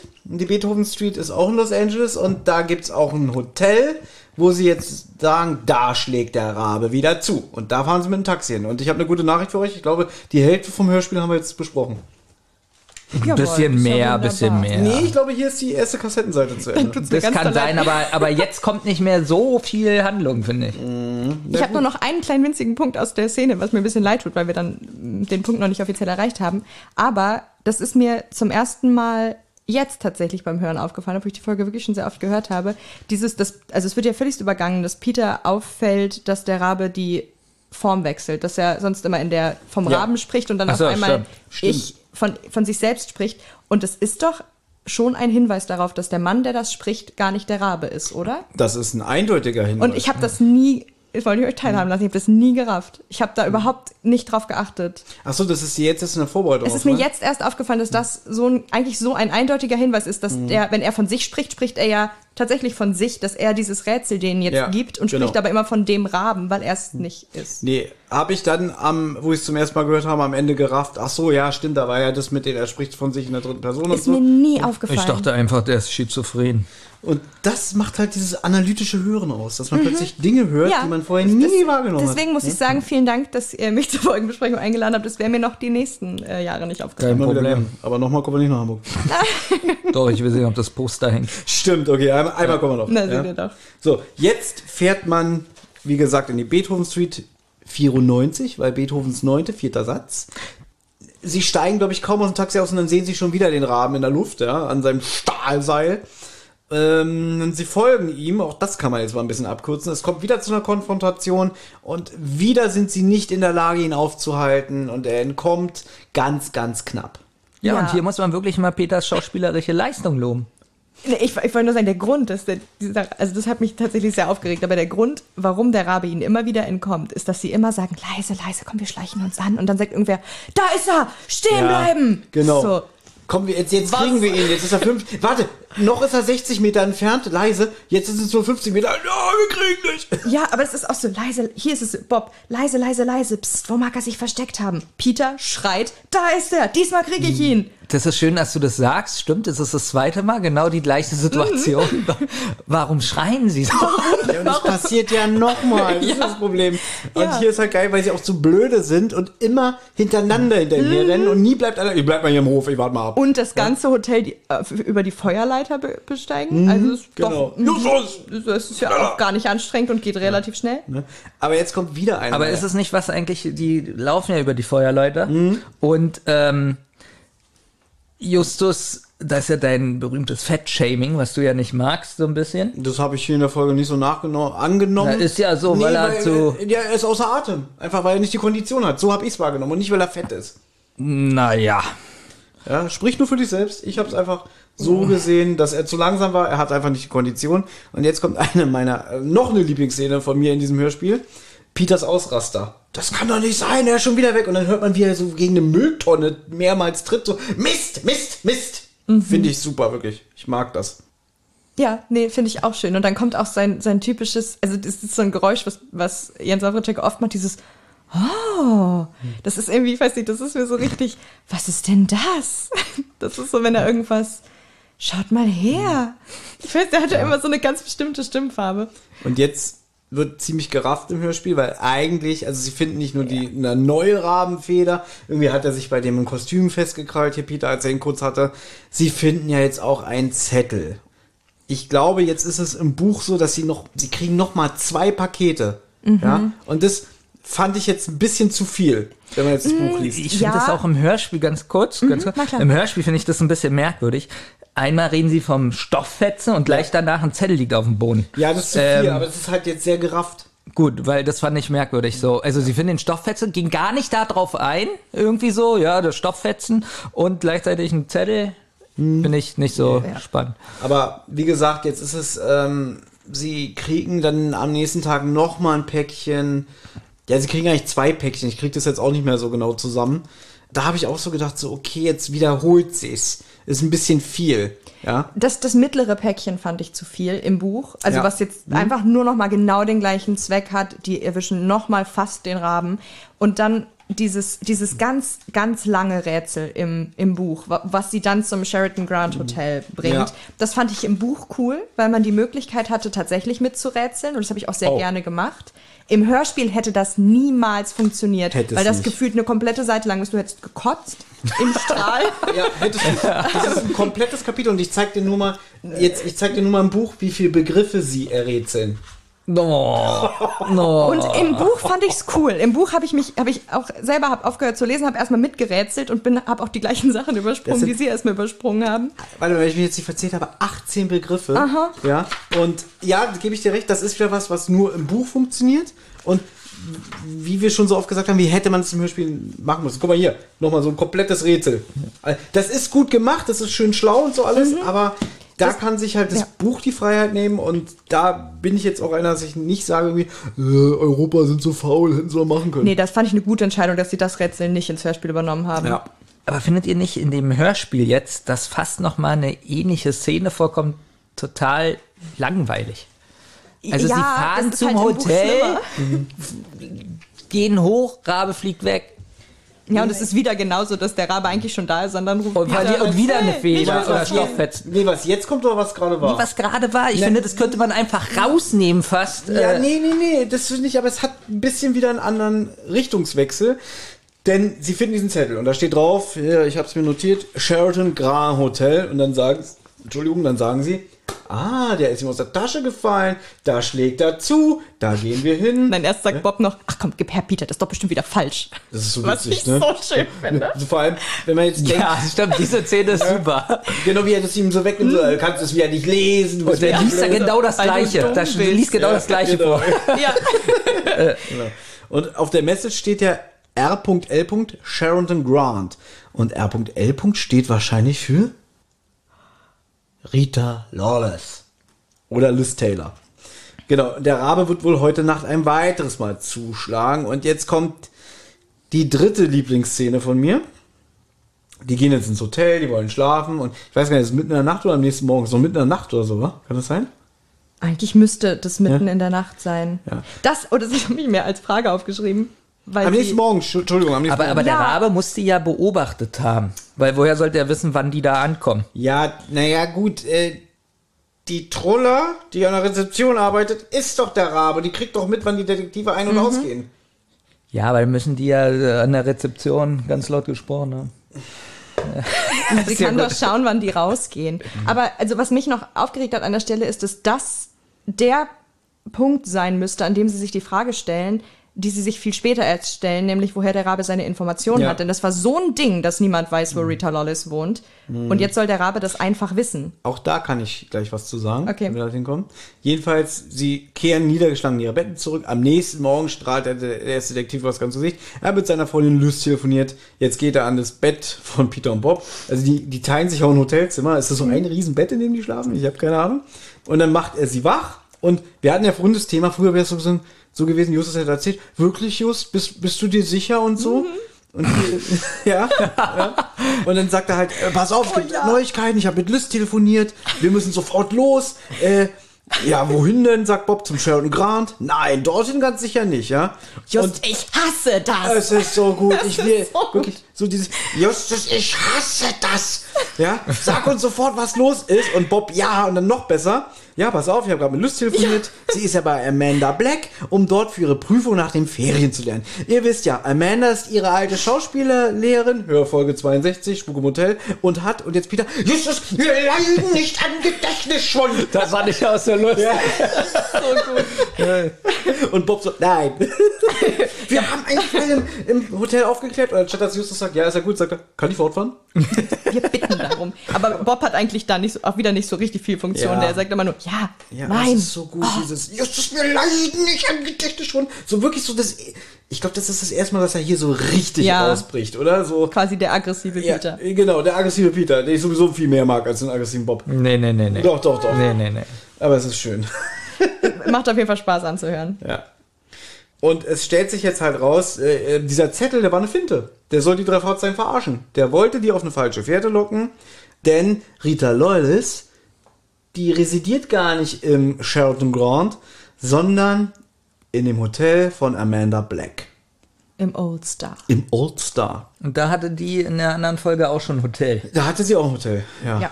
Stimmt, du hast ja mal gesagt, dass Marx, glaube ich, immer so alte Sachen aufgreift, oder? Ja, das ist jetzt natürlich, äh, er besinnt sich hier auf eine deutschsprachige Folge und nicht auf einen ganz alten Klassiker. Normalerweise sind halt auch immer Klassikerthemen, aber das war eine Folge von Brigitte Johanna Henkel-Weithofer. Wie kommt sowas an bei den Leuten? Ähm, dann stehen sie mal vom Europastudio mit Fork und Fackeln und Nee, fordern. nee, jetzt wirklich ernsthaft. Nö, na gut, es macht das Universum konsistent. Es ist doch gut. Also ich weiß, Ich finde sowas gut, aber ich kann mir vorstellen, dass welche sagen, ja, wieso so ein altes Werk, warum? kann ich jetzt nicht so sagen. Und dann ist er gut. Weil alles, was immer die Serie selber aufgreift, ist doch gut. Also weil es, wie gesagt, es macht es auch authentischer, als wenn es jetzt irgendeine andere Schauspielerlehrerin von Lys wäre. Und so. Also ich fand es damals auch schon gut, dass ich dachte, ach Mensch, hier ist ja wieder die Amanda Black, hat sogar dieselbe Synchronstimme. Naja, ist ja aber so ein bisschen so wie äh, Franklin, äh, die jetzt aufgegriffen wird, wo die Hälfte sagt, so ein Scheiß. Ja, da geht's aber ein bisschen um die Charakterzeichnung und dass es immer wieder die gleiche Ausgangssituation ist. Äh, Bob ist doch in die verliebt und die will die immer nur killen. Finde ich gut. Aber es ist ja auch eine ganz, an- einen ganz anderen Stellenwert. Also Amanda Black ist ja hier tatsächlich einfach nur ein quasi Nebencharakter, der mal Hauptcharakter war. Man muss aber sagen, Damien vergleicht gerne Äpfel mit Birnen. Ja, natürlich. Sonst sehr langweilig. Ist mir schon aufgefallen. Sonst ist es doch extrem langweilig. Sogar die Musik ist konsistent, weil es ist die gleiche, ja, was ist denn das, so Orgel, äh, Piano-Musik wie aus ähm, Spuk im Hotel. Da wird doch so ein Stück jetzt gespielt. So dum, dum, Ja, finde ich dum, gut. dum, dum. Und die kommt auch in der Folge 62 vor. Und hier finde ich aber ist Amanda Black auch viel umgänglicher. Das stimmt. Obwohl hier, hier ist ein weirder Zeitsprung. Also, was haben die denn den ganzen Tag gemacht, wenn die jetzt abends bei Amanda Black sitzen Na, und es Peter- morgens rausgefunden Peter haben? trainiert, weißt du doch. Ah ja, ja, Peter macht blau. Peter macht blau, genau. Genau, und hier so mit Amanda Black, jetzt wusste ich nicht, dass sie aus einer alten Folge äh, kommt. Das meine ich so, im Hörspiel so, die reden einmal mit der, alles ist in Ordnung. Also die glaubt alles, alles ist in Ordnung. Also wenn Ja, man jetzt mit, mit dem Hintergrundwissen Genau, ergibt das genau, tatsächlich genau. Sinn. Ja. Aber jetzt, ich sehe nämlich schon die Hasstiraden, die du da in deinen Notizen geschrieben hast. Was für ein Schwachsinn, wer ist das? Ich kenne ihn nicht. Ja, aber jetzt bist du, glaube ich, ein bisschen wieder gnädiger. jetzt ist ne? alles gut. Genau, sie sagt ja auch, ein Juwelendieb übrigens, im Buch ist ja Lys auch dabei. Hat man gesagt, nein, zu teuer, wird rausgestrichen. Ja, Liste Kerk ist ja aber auch einfach eine krasse Schauspielerin. Und Amanda Black sagt, ein Juwelendieb, kaum zu glauben, was ich in meinem kleinen Hotel noch alles erlebe, ja. Und auch hier ein Fehler, Moment, ich gucke, wo haben wir's? Denn jetzt wird gefragt, wo wohnt denn Rita Lolles? Also welches Zimmer bewohnt sie, ja? Und da wird gesagt, direkt im dritten Stock, im größten Zimmer, unter dem Dach. In Spuk im Hotel hat das Hotel zwar drei Stockwerke, aber da leben ausschließlich Stimmt, die, Die Bediensteten. Angestellten, ja. wieder ein Fehler. Ja, aber es wäre sonst halt tatsächlich auch nicht nutzbar gewesen, weil der Rabe ja direkt unterm Dach einsteigen muss. Wer willst du, wenn es im Erdgeschoss leben würde? Dann wäre er auch schneller da. Weil hinlaufen. Der, der, der Winkel wäre schneller. So, hui, rein. Aber auch wieder so vom Kirchturm runter, damit es richtig Spaß ist ja macht. auch witzig, der würde nicht die Treppen runterlaufen, sondern immer schießen und sich runterhangeln. Weil, weil gerade sagst. Ja. Pass auf, ich stelle mir das immer vor. Wir haben ja schon vorhin so gesagt, der hat ja, glaube ich, eine Armbrust oder eine Harpune, mit dem er die Stahlseile Ja. schießt. Und jetzt stell mir vor, jetzt geht ja, die sagen jetzt, pass auf, Bob und Justus gehen raus in den Garten, verstecken sich hinter Bäumen, um das Gelände zu überwachen. Und Peter soll nach oben auf den Dachboden. Und da Genau habe ich mir dies- vorgestellt, diesen Witz hatte ich auch. Ich glaube, du hast denselben Witz hier. Weil ich Ja. stelle mir jetzt vor, wie Peter so aus dem Fenster guckt und da kommt die Stahlseil mit Genau, das Pfeil dachte ich auch. durch seinen Kopf. Weil ich so dachte, so, die sind da und dann hört man noch so Pock! Ne? Und dann so wie das Seil gespannt wird. Da habe ich gedacht, so, was wäre denn jetzt gewesen, wenn Peter getroffen worden wäre? Fände ich gut. Und ja, jetzt kommt's wieder, was wir schon vorhin hatten. Leise. Genau, irgendwie. leise, leise, da spannt jemand ein Seil. Er kommt zu uns rüber. Da, äh, er flitzt rein. Er ist drin. Bleiben Sie stehen! Vor allem auch, bleiben Sie am besten, wo Sie sind, sonst stürzen Sie noch vom Dach. Ist ihm bisher nicht passiert. Oh Mann, ey. Und meine Freunde haben bereits das Haus umstellt. Auch richtig dumm, denn der Rabe weiß ja, dass die nur zu dritt sind. Oh ja, da steht einer vorne, einer hinten. Was für ein Hindernis. Vor allem im Buch wird der, der Rabe auch als richtig akrobatisch beschrieben. Mhm. Ne? Die kann ja irgendwie aus dem Stand fünf Meter springen oder so, ne? Ja, deswegen. Was? ja, so fein. Die fliegt richtig, ne? Durch das Kostüm. Die springt doch auch mal aus dem zweiten Stock und landet. Ja, weil die, weil die durch die Flügel tatsächlich. Ja, das, fand ich ein bisschen dumm. Okay, ich finde das Buch schlechter als das Hörspiel. Was ich jetzt auch schön finde, also Peter fasst einen Pfeil durch den Kopf, ne? Rabe kann entkommen, flieht mit seinem Auto, überfährt fast die Detektive. Justus ist total perplex und sagt, das gibt's doch nicht schon wieder, entkommen sind wir dumm. Und Amanda Black sagt, na, ihr den Schmuck gerettet. Und ja, aber jetzt wird so langsam langweilig, das Hörspiel. Ja, Ich das gebe dir Also- recht. Es, und im Buch ist es ja noch krasser. Da gibt's ja noch, noch durch die zwei zusätzlichen Rätsel, gibt's da ja, ähm, wird es sehr gestreckt. Aber, und jetzt kommt die vierte Sache. Ja, weil das ist auch wirklich, die reden vorher, dass die, äh, ich glaube, hier sagen die das doch auch schon, oder? Mit den Abwarten, oder kommt es erst später? Mit den Abwarten, bis er das wirklich erst tut, der Rabe. Ja. So, wieso warten die denn Das nicht habe ab? ich, mich- das hab ich mir auch aufgeschrieben. Warum sagt Justus explizit, aber schlagt noch nicht los, wenn ihr ihn nur seht. Wir müssen Ja. warten, bis er wirklich einbricht. Nee, In das das ist er bei Zimmer der von Hälfte. Rita Lollis. Mega froh. Ja. Boah, so schön. So dumm. Bateman hat's gesagt, wenn das jetzt wieder wäre, wäre es wirklich langweilig. Ja. Aber jetzt kommt für mich eigentlich das Beste aus dem ganzen Hörspiel oder das viertbeste. Also, oh, jetzt bin ich gespannt. Pass auf. Eigentlich ist das viertbeste der Abschlusslacher, aber Aber jetzt- der, der ist auch nicht schlecht, ja. Na, eigentlich müsste das doch jetzt ein Ding sein. Die essen doch jetzt. Pass auf, die drei Fragezeichen sitzen in einem Straßencafé bei Cola und Eis und fragen sich, du sag mal, wenn wir keine Päckchen mit Rätseln bekommen hätten, was hätten wir eigentlich gemacht? Endlich stellen sie die richtigen Fragen. Richtig, sie besinnen sich auf Ja. ihre Stärken, sie werden endlich vernünftig, weil bisher, man muss doch sagen, sie haben sich von dem Spiel des Raben auch wirklich treiben lassen. Total. Ne? Die Ja? sind ihm ja nur hinterhergelaufen. Die waren ihm nie Richtig. einen Schritt voraus. Genau, und Und da war auch Bobs Antwort witzig. Gar nichts vermutlich. Tolle Detektive. Was hättet ihr gemacht, wenn ihr keine Hinweise bekommen hättet? Ja, nichts. Und das ist so schön, wirklich jetzt Justus sagt jetzt, pass mal auf, wir müssen uns mal wirklich überlegen, was hätten wir gemacht ohne Hinweise, ohne Katz-und-Maus-Spiel vom Raben? Naja, wir hätten überlegt, äh, wie, wie kann denn so ein Typ überhaupt an die Aufenthaltsorte von den ganzen Stars kommen? Und deswegen liebe ich diese Szene, weil sie, wie du schon gesagt hast, sie werden vernünftig. Ja, sie denken endlich wieder wie, wie die drei Fragezeichen. Ich meine, sie haben die Rätsel gut gelöst und so, aber jetzt werden sie endlich wieder so wie, was sie ausmacht. Und deswegen liebe ich diese Szene. Was auch dazu passt, was sie ausmacht, ist, dass Justus den kompletten, das komplette Lob erntet für die Erkenntnis, die sie jetzt haben, obwohl nur Peter und Bob das Ganze rausfinden. Denn Peter sagt, na gut, irgendwo muss es eine Informationsquelle geben, vielleicht hat, hat, hat der Rabe einen Komplizen, irgendwo müssen die ja wissen, woher die Schauspielerinnen kommen, vielleicht jemand aus dem Hotel, dann sagt Bob, nein, das, das sind ja immer alles andere äh, Besitzer, aber vielleicht gibt es einen Manager und einen Agent und sagt Justus nur, ah ja, richtig, hm, da rufen wir mal an und am Ende gibt es, du hattest recht, Justus, du hast es gelöst. Ja, und äh, Peter vorher auch schon. Das ist Ja. scheiße. Ich habe das übersprungen. Ich wollte das eigentlich nur ihm sagen. gewartet. Äh, Ja, Mist. Weil Peter äh, vorher schon was eigentlich fast löst.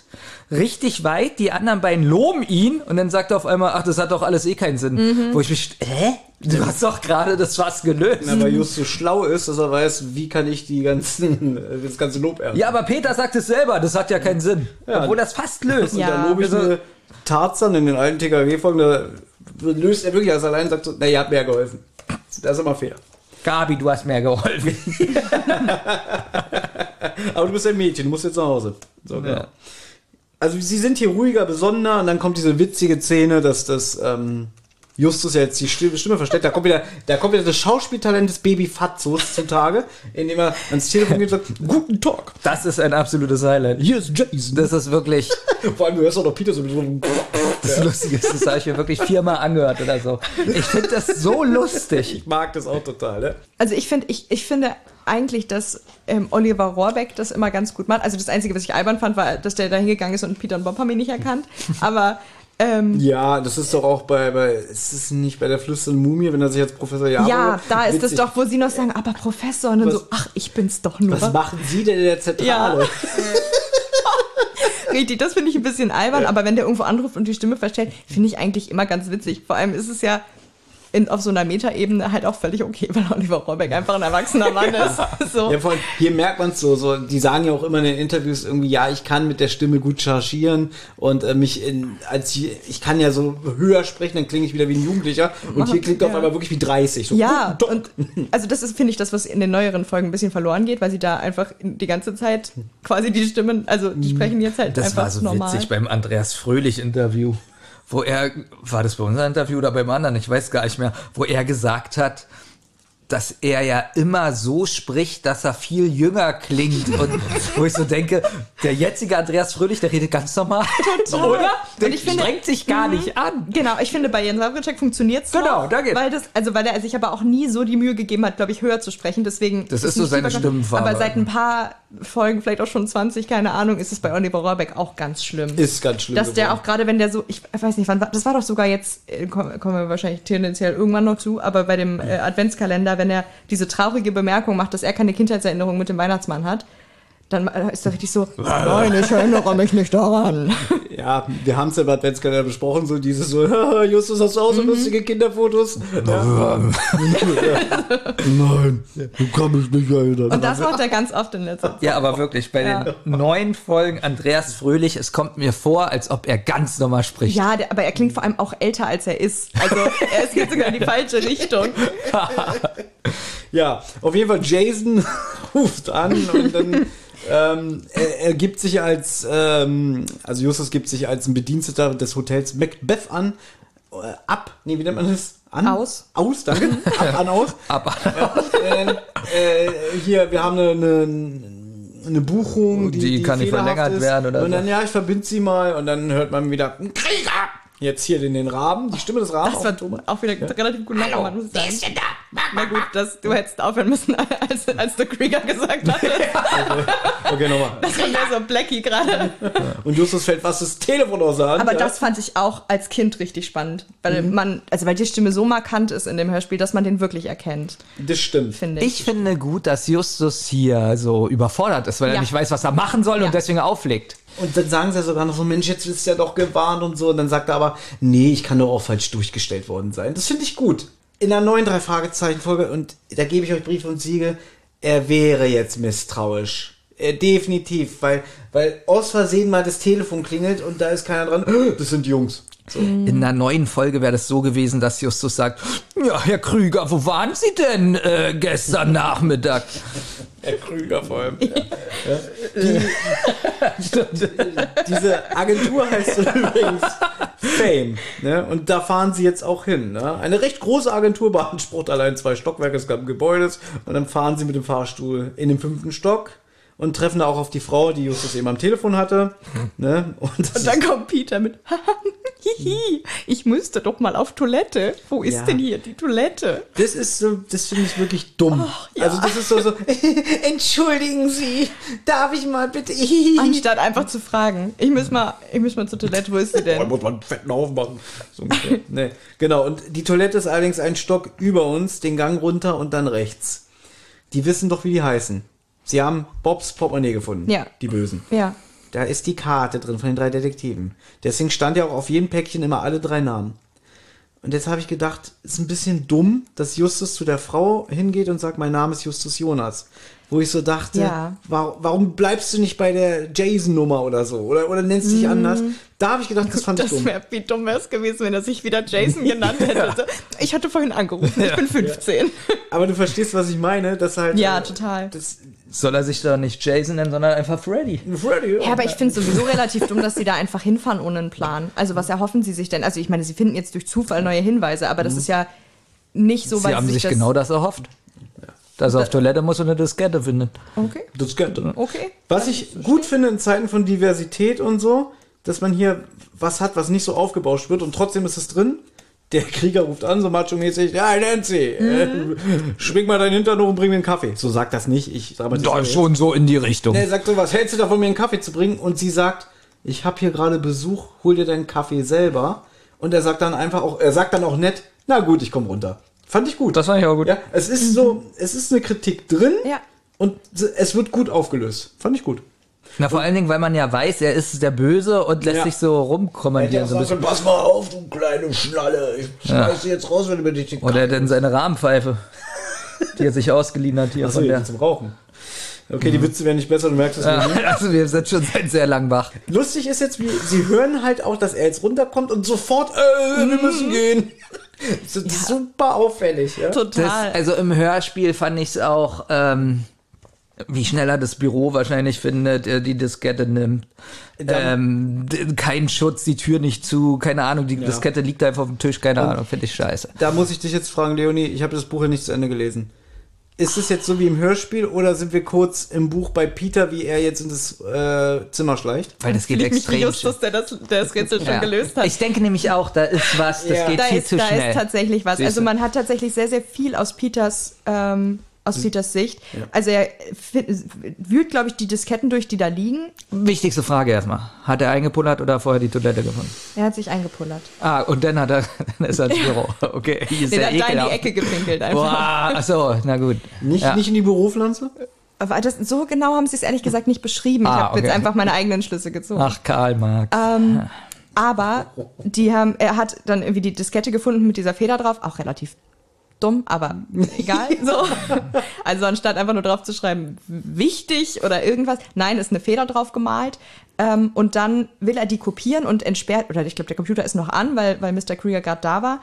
Und dann startet er diesen Kopievorgang mit einer leeren Diskette, die er da irgendwie rumliegen hat. Da fragen sogar Justus und Bob nachher noch nach, meinst du nicht, das fällt auf, dass da eine fehlt? Und meinte, nee, nee, da lagen so viele, das fällt nicht auf. Und dann kommt aber Mr. Krieger nochmal zurück und Peter muss sich schnell irgendwo verstecken und hofft einfach nur, dass der nicht auf seinen Computer guckt, weil da offensichtlich gerade dieser Ko- Kopiervorgang läuft. Und dann ist es tatsächlich spannend, weil man, weil das Kapitel, glaube ich, oder der Absatz endet mit und Peter hörte das unheilvolle Klappern der Tastatur und man denkt, oh Gott, jetzt hat Mr. Krieger das rausgefunden, aber stellt sich dann raus, da hat er nur gewählt, um bei Nancy den Kaffee zu bestellen. Ah. Und dann geht er nochmal raus, um sich den Kaffee zu holen und Peter ähm, nimmt sich die Diskette, schließt das Kopierprogramm und rennt schnell runter. Das ist tatsächlich Das ganz ist ja ein gut guter gemacht. Absatz. Ja.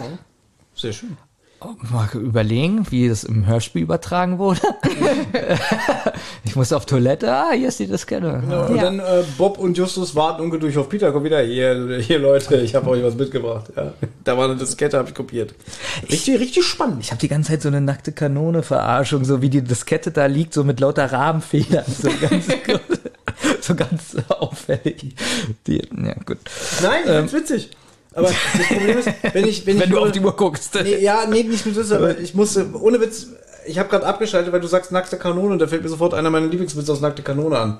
Er ist ein männlicher Weißer. Ah, ein Eisbär. Deswegen habe ich dir nicht zugehört. Es tut mir leid. So, sie gehen jetzt in das Büro der Los Angeles Post und da werten sie jetzt die kopierten Daten aus. Ja, da sind auch ganz viele Termine drauf und dann, guck mal, hier ist gespeichert, wann der Rabe wo zugeschlagen hat. Ja, in einer Datei, die Termine heißt. Ja, guck mal, alles in chronologischer Reihenfolge, ja, mit. Dumm. Mit, ja. Moment mal, was ist das denn hier? Ah, Rita Lois folgt noch ein weiterer Name, Gina Bermkiss, ja. Die ist jetzt die letzte auf der Liste und jetzt hier kommt das, was wir vorhin schon angesprochen haben, was überhaupt nicht in die ganze Szene passt, Nee. weil im Hintergrund ist es ja eine Redaktion, man hört immer Telefon klingen, man hört so äh, Tastaturgeklapper und dann kommt wirklich, als würde Frau Körting weiß ich nicht, drei Millimeter vom Mikrofon stehen. Telefon! Ja, so, da erschrecke ich mich auch. Also ich muss sagen, ganz grundsätzlich finde ich es okay, genau wie man in ja jeder einzelnen Krankenhausszene bei den drei Fragezeichen immer Mr. Miller, Ja. äh, Dr. Miller, bitte an den Empfang. Und das hat man immer und das gibt schon auch Atmosphäre, aber das ist viel zu präsent. Ja, aber die Szene ist ja jetzt auch vorbei. Ja. Und warum müssen wir ihr jetzt noch eine halbe Minute zuhören, wie sie den Anrufer am anderen Ende ab, abkanzelt? Ja. Ich glaube, das ist wirklich irgendwas, das Körting so in dem Hörspiel ist. Das war irgendwie war das ein Also- Dankeschön oder so. Das ist ganz merkwürdig. Ich habe gedacht, vielleicht haben sie ihr einfach gesagt, okay, wir brauchen noch sowas für den Hintergrund, sprich doch mal. Und dann hat sie das einfach improvisiert und das einfach runtergesprochen und dann fanden sie das ganz cool und haben es komplett drin gelassen. Ja, aber, also, ach so, du meinst so nach dem Motto, wir wollten es eigentlich im Hintergrund haben, aber es ist so gut, dass wir es als, Ja, als, oder es als ist- Bonustrack machen. Oder es fällt halt, es funktioniert nicht für den Hintergrund, weil man dann gar nichts mehr versteht und wir wollen es aber auch nicht wegwerfen. Das ist ja Heike Dine Körting, nehmen wir so. ja, weil das ist ein Stilmittel, was sonst nie ist so. Ja. Nie. Das passt Das deswegen. passt auch. Deswegen, weil sie sowas nie haben, wirkt es noch mehr wie ein Fremdkörper. Und vielleicht ist es ja wirklich eine Anspielung. Vielleicht hatten sie damals immer einen, äh, der im Studio Körting angerufen hat und genervt hat. So wie damals bei den Ärzten, wo immer Elke angerufen hat. ja? Nee, aber ich kann mir wirklich vorstellen, äh, die haben sie ins Studio geholt. Wen Nee, da Frau hat sie Körting? das doch noch selber gemacht, Frau oder? Körting ist immer im Studio. Meistens Nee, im- aber ähm, im Regiepult. ja, war sie da aber noch, äh, oder hat es da schon Minninger gemacht? Minninger ist ja schon dabei. Ah, dann hat er vielleicht gesagt, komm, wir machen das und dann war ihm das vielleicht auch peinlich zu sagen, äh, nee, äh, Aber ich bleibe dabei, ich finde die Szene, also so wie sie jetzt so kombinieren und so alles und ah, jetzt wissen wir ja, wer das nächste Opfer ist und dann verschwinden sie und dann das noch so hin so rangeflanscht.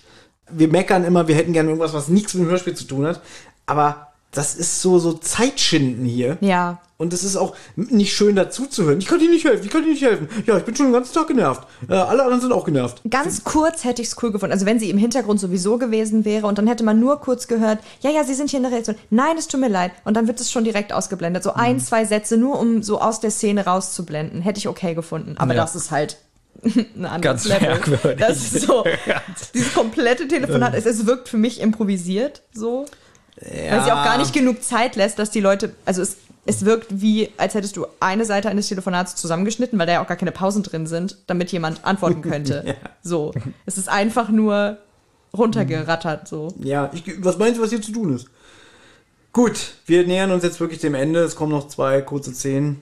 Und zwar Gina Bermkiss. Äh, da gehen sie jetzt hin und sagen, passen Sie auf, Sie stehen auf der Liste vom Raben, haben Sie bestimmt schon gehört, der terrorisiert gerade Los Angeles, bla bla. Und ähm, sie glaubt auch den Detektiven. Das wird auch tatsächlich nur für Benjamin nochmal auch im Buch erklärt, wie sie das schaffen, dass die die empfängt. Weil sie, also da stehen sie nämlich erst vor einem Hotel und werden nicht reingelassen zu Gina Bermkes. Warum auch? Drei Jugendliche mit Kameras. Ähm, und der Tisch Ja. ist so, mm -mm. Und dann äh, sind sie schon völlig verzweifelt, weil sie sie warnen wollen. Und dann geht Justus in eine Telefonzelle und ruft Liz an. Und Liz ruft Amanda Black an. Und Amanda Black sagt Rita Lawless Bescheid. Und Rita Lawless hat mit Gina, Gina Bermkes in einem Film zusammengespielt und sagt, ihr hört zu, die Jungs sind, haben wirklich was drauf, empfang die mal. Die helfen dir. ah, gut, weil wirklich, das fand ich so, Aber alles auch- funktioniert. Auch hier wieder, wie hätte man das im Hörspiel lesen können? Man Sie mit- haben es mit- angedeutet schon vorher. Genau, und dass man einfach sagen kann, mit Hilfe von Amanda Black Genau. war es ihnen möglich, äh, dass Gina Bermkiss sie empfing. Ja. So hätte man es machen können. Man muss ja nicht einfach mal sagen, äh, wir kommen nicht rein, warte, Ja. hallo Liz, ja, hallo Justus, okay, hallo Amanda und so. Wer Nee, das wäre blöd gewesen. Da aber reichen aber auch zwei Sätze vom Erzähler. genau, hatten da wir reicht ein Ja, halber das- Satz. Ja. falls ihr euch fragt, ja, sie hatten Hilfe. Ja, oder man nimmt einfach diesen ganzen Abschnitt von der Redakteurin weg und lässt den Erzähler halt Genau. wirklich zwei, drei Sätze länger reden. Dieses ganze scheiß Telefonat von Frau Körting raus und dann lieber diese Sätze. ne? Ja, ganz genau. Genau so ist es. sie stellen jetzt dem Raben eine Falle. Also wenn ich das richtig verstanden habe, legt sich Peter in das Bett. Genau. Und Justus ähm, versteckt sich da irgendwie im Dunkeln. Und dann sieht man halt, wie der Rabe übers Fenster in das Zimmer einbricht. Lange sogar noch auf die schlafende Person äh, runterguckt und dann zur Schmuckschatulle greift auf dem Nachtschränkchen. Und diesmal halten sie die Fresse und sagen nicht, Ja. bleiben Sie stehen, wo Sie sind, sondern Peter greift einfach zu. Ja, also überwältigt. Ich glaube, im Buch ist es sogar so, dass Bob unterm Bett liegt und dann den Raben so am Fuß greift, was ich aus Sicht des Rabens super gruselig finden würde. Ja. Wenn du gerade, gut, also egal, wo du bist und auf einmal kommt unter dem Bett so eine Hand hervor. Aber jetzt wäre der Rabe wirklich cool, wenn so im Buch beschrieben wird, wie er so mit seinem Schnabel auf die Hand pickt. ja. Total cool. Hast du recht. Direkt ein richtig cooler Bösewicht. Benjamin, du bist ja immer sehr kritisch, was Hintergrund äh, und Kämpfe angeht. ja, sehr schlecht. Ist hier wirklich auch, also es ist mir für einen Abschluss der Folge viel zu unspektakulär. Ich habe da nicht wirklich Spannung im Hörspiel oder das geht mir viel zu schnell. So wie die, Letz die letzten fünf Minuten so mit diesem Hotel und alles, das ist schon wieder so, so, so Rennen, so wahrscheinlich. Aber Ja. ich wette, du hast nicht damit gerechnet, dass sich unter der Maske des Rahmen die Empfangschefin aus dem Hotel verbirgt. Vor allem, weil ja sogar Justus bis zum Schluss glaubt, es ist Mr. Krieger. Doch, ich habe mir gedacht, dass es jemand anderes ist, weil das so offensichtlich gesagt wird. Ah, okay. So, ah, wir nehmen mal die Maske ab. Ich- so. ja, das stimmt. Und Ja, aber- dadurch aber- hat man schon gedacht, Mr. Shaw? Aber erst als sie die Maske abgenommen haben, oder nicht? Also na, nicht, wo sie es gesagt haben. ja, aber davor nicht. Nee, davor nicht. Okay. Nee, aber wo sie es dann so gesagt Ja. haben, ah, wir nehmen mal die Maske Ja, ab. na klar. Da habe ich gedacht, haha, jetzt ist Mr. Shaw im Gefängnis. Wird es übrigens im Buch erklärt, was es mit dem mit der Lockrufpfeife im Schnabel auf sich hat, damit sie besser krächzen kann oder kam dann wie bei Batman die Fledermäuse Das habe so? ich mich sowieso gefragt, weil die ja offensichtlich eigentlich nicht plant, jemandem wirklich zu begegnen, sondern nur Mhm. gesehen zu werden. Warum braucht sie überhaupt Rabenschreie? Mhm. Aber äh, ja, keine Ahnung. Also ich, ich glaube, es ist einfach nur, damit die diese krä besser krächzen kann. Und jetzt würde ich gerne mal testen, du kannst ja gut sprechen, das haben wir jetzt schon äh, sehr oft heute gesagt und auch äh, wissen wir ja schon seit einiger Weise. Natürlich nicht. Kannst du auch diesen Satz sagen, ich Nehme es doch mit ganz anderen Männern auf als mit dir. Ich würde lieber sagen, du verfluchter Fleischkloß. Und Peter, ja, ich rufe jetzt die Polizei und, und jetzt was. Frechheit. Und jetzt kommt wieder diese 70er Jahre ZDF-Krimi-Musik.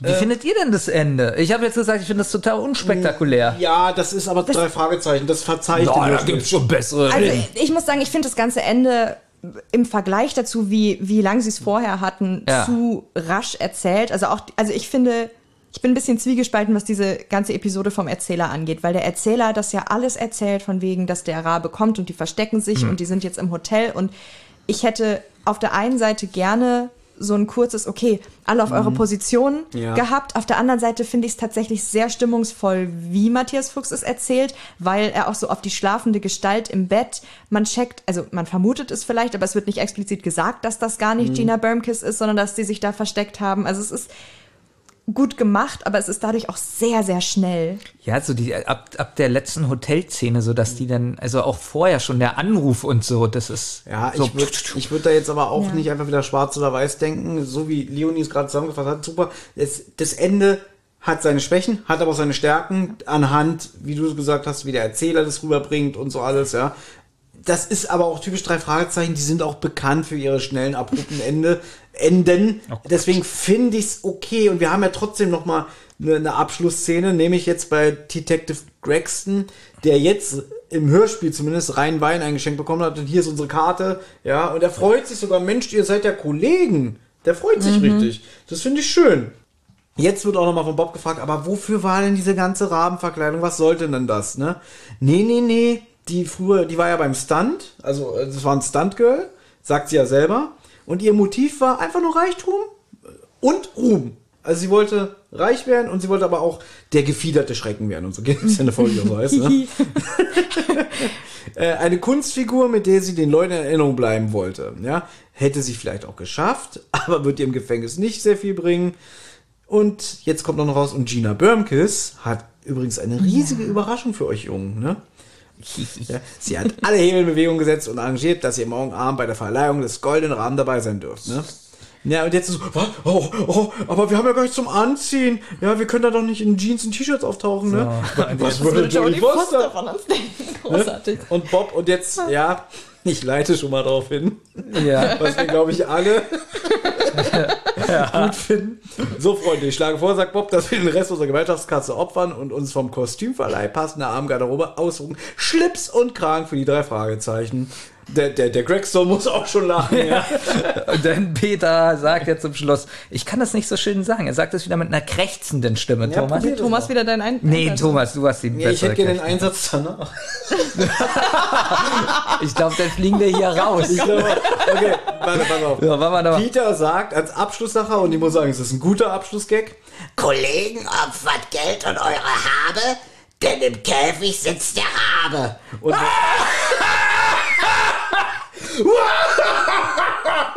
das war falsch. Warte mal. Genau. So, also Bob, Andreas Friedrich ist ein bisschen zu sehr drin. Und ich glaube, dass der Sprecher von Peter schon selber lachen muss. ja, dass es echtes Lachen ist. Das Problem ist, die müssen doch wirklich vom Mikrofon sitzen und dann, komm, wir machen jetzt das gestörteste Lachen. Ja, hier, ich meine, ich sag mal so, der Spruch ist ja nicht mehr so gut. Er ist, er ist okay. Er ist okay, man kann, man kann drüber lachen. Es ist ein Ja, schöner. aber- ja, aber wie genau? Also ich habe in einem Forum gelesen, ähm, dass Leute vermuten, bin ich übrigens te- teile ich nicht die Meinung, möchte ich schon mal vorwegnehmen, dass Andreas Fröhlich da versucht hat, wieder Rabenschreie nachzumachen. Aber Das steht da. ja. Und dann habe ich es nochmal gehört, weil ich so dachte, hm, das habe ich irgendwie nicht so empfunden. Und dann habe ich es nochmal gehört und dachte, nee, einfach nein. Rabenschreie Ich glaube, eher im Skript stand gehässiges Lachen. Ja, was, keine Ahnung, was da Außerdem gestanden gibt hat. es in 10.000 anderen Folgen, wo die so lachen. Ja, äh, also wenn sie normal gelacht hätten, wäre es ein guter Abschlussgag. ja, Also, so- Ja, und deswegen ist es, also ich muss aber sagen, es ist gleichzeitig einer der besten Abschlusssache. Weil es übertrieben ist. Und damit sind wir am Ende. okay, dann fehlt doch nur noch eine Rubrik. Ja, wie heißt die denn? Das Fazit. Baby, möchtest du anfangen? Die Folge ist nicht kompliziert, so wie man kann gar nicht mehr sagen modernere Folgen, weil die- Klassiker, die wir jetzt zuhauf gehört haben, genauso kompliziert sind oft in den Auflösungen. Also die ganze Folge hat so ein, eigentlich so einen kompakten roten Faden, der nicht so viel abschweift. Und die Folge geht ja fast äh, 60 Minuten. Ich finde, dass da eigentlich auch nicht so viel Unterschiedliches passiert, wie wir jetzt auch festgestellt haben, sondern sich vieles ähnelt und deswegen kann man der Folge gut folgen. So, Und das ist so das Positive. Allerdings finde ich, dass die Musik, also da gibt es auch ganz viele Positivbeispiele, aber dann auch so Musikstücke, so, so die Techno-Stücke oder weiß nicht, wie man die nennen soll, ähm, nicht so reinpassen, denn die Tonqualität ist teilweise von den Musikstücken und auch manchmal von dem Rahmen viel zu laut und so fast schon an, ans Übersteuerte irgendwie, ähm, mir fällt das Wort nicht ein. Ans Übersteuerte. Ja, übersteuert. Es ist einfach übersteuert. Ja, es ist, ja, es ist, ähm, und manches ist aber auch dann zu leise. Es gibt eine Szene, da spricht ähm, Justus Bob Peter über irgendeine Musik. Ich verstehe die gar nicht, obwohl ich Kopfhörer auf hatte. Ja, ansonsten die Nebencharaktere sind eigentlich alle ganz gut, bis auf die Empfangsdame, die äh, wirklich nicht gut sprechen kann in meinen Augen. Vielleicht hat sie andere Qualitäten. Sprechen ist es leider nicht.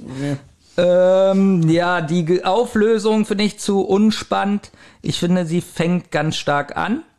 Gerade so am Anfang, so auf der Straße, wo sie den Rahmen da das erste Mal sehen.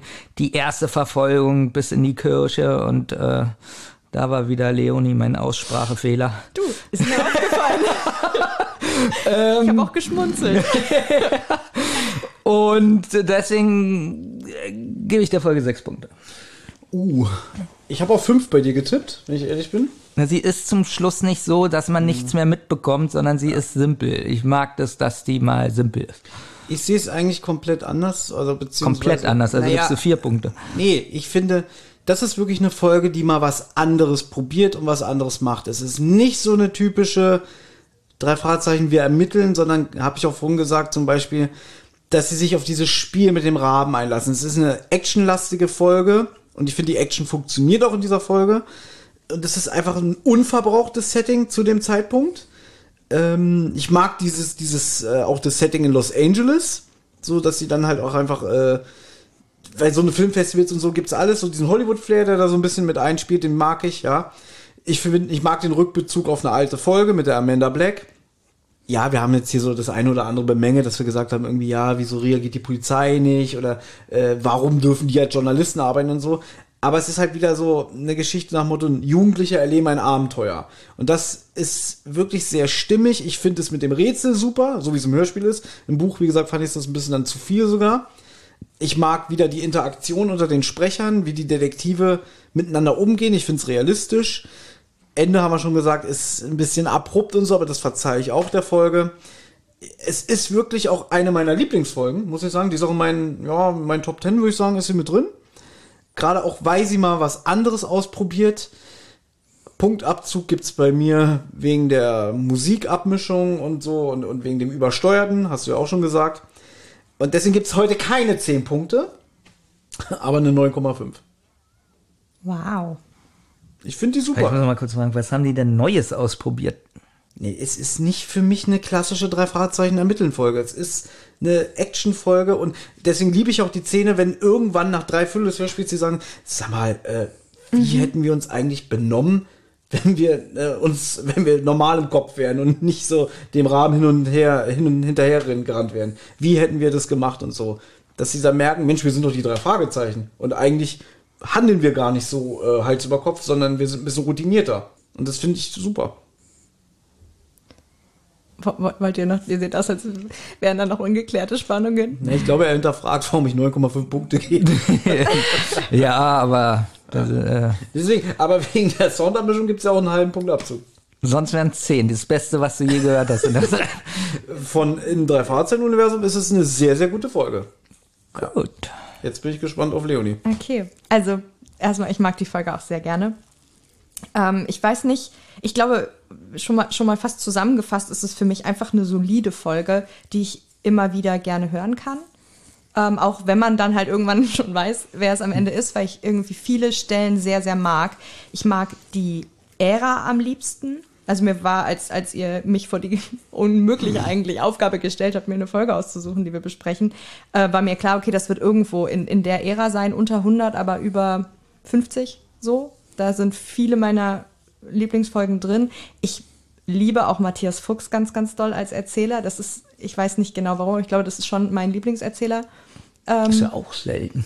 habe ich auch äh, gedacht oder habe ich auch schon oft, wenn ihr Folgen besprochen habt, gedacht, Ich halte immer die Fahne für den hoch. Ich sage immer, ich mag den Ich und die, die beiden hier äh, sagen immer, ja, der ist schlecht, der ist langweilig. der ist Film, also wenn der anfängt zu Schlecht ich erzählen. nicht Doch, gesagt. hör dir mal Ich habe Poltergeist an. gesagt, dass er oft gleichmäßig Hör dir mal Poltergeist Folge 3 an, wie du naja, da bei Folge redest. 3, da Ja, war ich noch klein, da war ich, da war ich Ja. ähm, 37. Aber Leonie sagt, Ah, Also, also wenn, wenn Matthias Fuchs an, anfängt zu sprechen, dann habe ich ein Drei-Fragezeichen-Feeling irgendwie. Also das ist so ein bisschen, deswegen ähm, würde ich ihm jede Monotonie verzeihen, die er so reinbringen mag.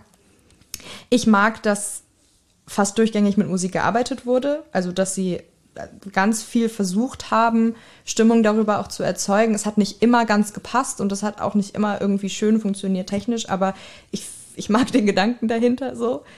Dann mag ich auch grundsätzlich, wie wir auch viel schon drüber geredet haben, so dieses, wie sie miteinander sprechen. Die sind da tatsächlich, haben wir auch schon gesagt, einfach irgendwie angekommen in ihren Rollen, aber noch nicht so drüber wie, wie jetzt manchmal. Und da sind ganz viele schöne Elemente drin, die dann auch gar nichts mit der Handlung zu tun haben. Also sowas, wo ihr auch oft gesagt habt, sowas wünscht man sich mal, dass es einfach mal nichts ist, was irgendwie relevant ist. Dass die, was weiß ich, jetzt noch diesen und jenen Star fotografieren oder dass Bobs Kamera kaputt geht, hat keinerlei Relevanz für den Fall. So. das Körting telefoniert. Das können, ja gut, das das wäre schlecht. zugegeben vielleicht ein, ein äh, überflüssig von der unnötigen Sorte. Ähm, aber das, da, da sind viele Elemente drin, die nicht unmittelbar mit dem Fall zu tun haben. Das mag ich eigentlich ganz gerne. Über Lisa Menninger müssen wir nicht reden. Die ist halt einfach nicht so gut als Sprecherin, aber sie sagt ja auch nicht so viel. Ich mag an ihr als Charakter, nicht als Sprecherin, aber als der, äh, an dem Charakter gerne, dass das ein Bösewicht ist, der jetzt nicht nur Geld will, sondern dass das so, weiß nicht, fast so ein bisschen so ein Moriarty, der Spiele spielt und der sich selbst so als Bösewicht inszeniert. Das finde ich irgendwie ganz cool. Und ich mag auch tatsächlich, wie es umgesetzt ist vom Buch ins Hörspiel. Es gibt da wieder Punkte, die hätte man vielleicht ein bisschen anders gemacht, aber insgesamt wurden meiner Meinung nach viele kluge Entscheidungen getroffen, was Kürzungen anbelangte. Ja, also ist ja einfach für mich eine Folge, die ich immer wieder hören kann. Ich weiß nicht, ob ich jetzt sagen würde, es ist meine Lieblingsfolge, würde ich fast nicht sagen. Da gibt es einige so, ähm, aber gehört auf jeden Fall zu denen, die ich immer wieder gerne höre. Und ich tue mich ein bisschen schwer mit einer, mit einer Zahl. Da bin ich natürlich auch jetzt nicht so, so krass mit drin. Ähm, aber ich wäre auch in so einem 8 bis 9 Bereich, würde ich sagen. Ja, würde ich, würde ich, würde ich sagen. Jetzt würde ich nur als letzte Frage vielleicht noch stellen, soll ich, soll ich auflösen, warum ich sie ausgewählt habe? Stimmt. Das wäre schon gut, ja. Und da muss man jetzt auch sagen, liebe HörerInnen, ähm, wir haben uns ja vorher schon unterhalten, bevor hier äh, alles äh, losging. Und Leonie hat sich wirklich permanent geweigert zu sagen, warum diese Folge. Und ich hätte es jetzt vergessen. Ja, das, deswegen dachte ich, ich bring's noch mal rein. Also ich meine, zum einen ist es eine Folge, die ich mag, habe ich schon gesagt. Eine Folge aus einer Ära, die ich mag. Aber es ist vor allem ähm, eine Folge, und ihr werdet vorhin fast drüber gestolpert, aber sie ist ähm, ziemlich genauso alt wie ich. Also die ist quasi, das Buch ist kurz vor meiner Geburt erschienen und das Hörspiel kurz nach meiner Geburt. Das heißt, ich bin quasi mit dieser Folge gleichzeitig groß geworden. Was, wir sind darüber fast gestorben. Naja, du hast irgendwann, ihr habt Ja. vorhin drüber gesprochen, wie alt ich bin, und dann hast du vorhin gesagt, naja, die Folge ist ja auch 25 Jahre alt. Ah. Und dann dachte ich so, oh, okay, ist ihm nicht aufgefallen. Das ist ein sehr simpler Grund. Nein, ich meine natürlich, ich, ich hatte eine Auswahl von mehreren Ja, ja. Folgen, die Nein. für mich in Frage gekommen wären, oder ich habe mich für die entschieden aus diesem Grund. Also du bist quasi zwischen den Medien der Raben auf die Mhm. Welt gekommen. Mensch. Gut. nee, also ich, ich freue mich, dass wir diese Folge, weil ich finde ja auch es ist eine besondere Folge, dass wir sie auch in dieser besonderen Konstellation besprochen haben. Ich habe gemerkt, dass du richtig viel Expertise hast, was drei Fragezeichen angeht. Also, dass wir beide uns da sehr ähnlich sind. Der Einzige, der keine Ahnung hat, sitzt rechts von mir. Ja. So hat ja auch mal der Podcast angefangen, dass ich nicht so viel Ahnung haben soll. Ja, ich, du warst heute in einer klassischen Rolle wieder. Außerdem darfst du nicht vergessen, ja, morgen muss ich ja das Buch, äh, also wir nehmen ja morgen noch eine Folge auf, Ja. da muss ich mich ja viel mehr einlesen, ja. Und deswegen, wir werden gleich wirklich aufstehen, in Windeseile alles einpacken, Leonie stehen lassen und abhauen. Hallo? Ist noch jemand hier? Aber an dieser Stelle nochmal vielen lieben Dank, dass du heute ähm, unseren Podcast noch mehr als sonst bereichert hast mit Ja. deiner Stimme und diesmal auch mal mit einfach mal mit Ansichten, Meinung und ähm, einer sehr guten Folgenauswahl. Also ich kann mich nur bedanken. Ich habe mich gefreut, dass es geklappt hat. Ja, Ich bedanke mich natürlich auch und würde mich freuen, wenn wir noch ein paar Einsprecher kriegen könnten in Zukunft. Da habe ich schon ganz tolle Ideen. Genau. ich habe auch Ideen, ja. zum Beispiel, Benjamin ist arm. Spende. Oder Benjamin muss immer nur Kartoffelschalen essen. Warum ändern wir das nicht? Liebe Hörer. So ähnlich, ja. Ja, ja, ist ja klar. Und ich werde jetzt auch recht, äh, Was, rechtzeitig du bist rechtsradikal? das rechtzeitig schreiben. Das ist immer nett. Ähm, weil wir kennen ja jetzt auch deinen Trick, dass du die Nachricht nicht anklickst, dass ich den Pfeil nicht sehe. Nein, ich muss sagen, als, als es losging mit, mit uns, ähm, Ja. da habe ich noch in, einem, äh, in meinem WG-Zimmer gewohnt, wo ich studiert habe, und da war mein Mikrofon permanent aufgebaut. Und wenn da eine Anfrage von euch kam, dann war mein Rechner meistens auch an, weil ich Ja. dran gearbeitet habe und dann konnte ich sagen, gut, spreche ich kurz ein. Und jetzt muss ich das aber jedes Mal aufbauen. Und das ist dann immer eher so ein Ding Kennen für wir, abends oder Wochenende. Ähm, deswegen hat, haben sich da einfach auch, ich meine, ich, ich studiere auch nicht mehr, ich arbeite jetzt, äh, auch wieder weniger Zeit und deswegen ist es immer ganz gut mit einem kleinen bisschen Vorlauf, dann habe ich die Chance, es für mich so reinzuschieben, dass es passt, aber im Zweifel, wenn ich gerade zu Hause bin, ähm, geht das eigentlich meistens klar. Aber ich würde mich natürlich auch noch bei euch bedanken wollen, dass ich äh, mitmachen durfte. Vielleicht schaffen wir es ja wirklich zusammen mit diesem Projekt alt zu werden. Also, äh, ein Viertel der Folgen, ja, ein bisschen weniger als ein Viertel der Folgen haben wir schon. Ne? Vielleicht schaffen wir das ja. Also ich meine, ich bin, ich bin, bin Fan von diesem Podcast und deswegen ist es natürlich ein Premium-Fan-Erlebnis jetzt, was ich, worum, worum, worum mich so viele Menschen Deswegen ist es so traurig eigentlich, dass wir hier fast einschlafen, wir beide, weil wir so müde sind. Ich finde, ihr habt das, ihr habt das äh, solide abgeliefert, würde ich sagen. Fan ist übrigens Stichwort. Wer auch großer Fan von dir ist, ist übrigens Olli und der hat eben eine Nachricht geschrieben. Er konnte ja heute leider nicht hier sein. Wir, ich soll dich ganz lieb von ihm grüßen. Dann grüße ich jetzt nochmal live on tape ganz offiziell zurück. Oh, Schade, dass du nicht da warst. Sehr Nächstes gut, Olli. Mal. Genau, aber da hast du es gehört. Ja. Ja, ist immer schwer, wenn wir so müde sind, aus der Nummer rauszukommen. Deswegen sage ich, äh, war schön gewesen. Ja. Und jetzt schaut mal nach dem Buch äh, Illyra, nee, wie? Ja, das ist recht, ich sollte das übernehmen. Illyria, Illyria, Illyria. Und wenn, Ja, ja, da war's. und wenn, falls es Leute da draußen gibt aus der Medienbranche, die diesen Podcast hören, äh, könnt ihr auch gerne, wie heißt du nochmal, Leonie? oh Gott, die werden immer schlimmer. könnt ihr gerne Leonie für eure Projekte buchen, also wenn es um Sprecherbeiträge geht. Ja. Wunderbar. Ist Für richtig. euch macht sie es natürlich nicht umsonst. Nur wenn ihr dann auch zu mir nach Hause kommt. Das ist, so, ui, ui. das, das ist nur der Das hört Bonus. sich ja sehr unmoralisch an. das wenn ist ihr, der Bonus, den die Zentrale genießt, ja. nur wenn ihr zu mir nach Hause kommt. Also, ei, ei, ei.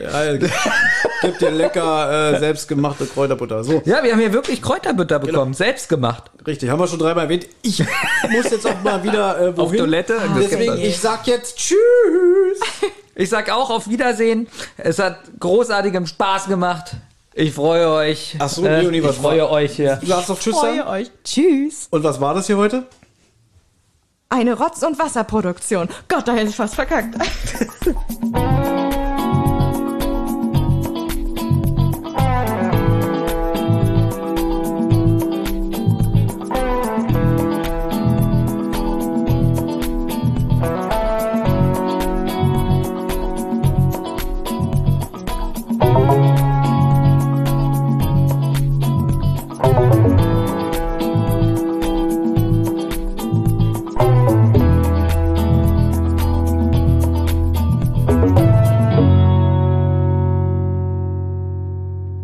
Ihr habt Anregungen, Lob oder Kritik? Dann meldet euch. Das geht zum Beispiel über Twitter an @zentrale_die oder @wasserrotz. Oder ihr meldet euch über Instagram bei die_zentrale oder Rotz und Wasser Podcast. Sprachnachrichten über WhatsApp gehen natürlich auch. Die schickt ihr an 0178 1345 227. Und wer sich das jetzt alles nicht merken konnte und immer noch keine Lust hat zurückzuspulen, geht am besten einfach mal auf die Website rotz und wasser-podcast.de. Da findet ihr alle Folgen beider Podcasts und könnt auch dort ein paar Grüße hinterlassen. Die Folgen und vieles mehr findet ihr aber natürlich auch auf YouTube im Channel Rotz und Wasser. Das war aber noch gar nicht alles. Wer Thomas, Benjamin und Olli nämlich gern unterstützen würde, damit die drei uns auch weiterhin so wunderbar unterhalten können, der oder die schaut gerne mal auf patreon.com vorbei. Sucht einfach nach Rotz und Wasser. Jede Spende hilft und auf die Spender wartet exklusives Fan- und Bonusmaterial. Also, es lohnt sich.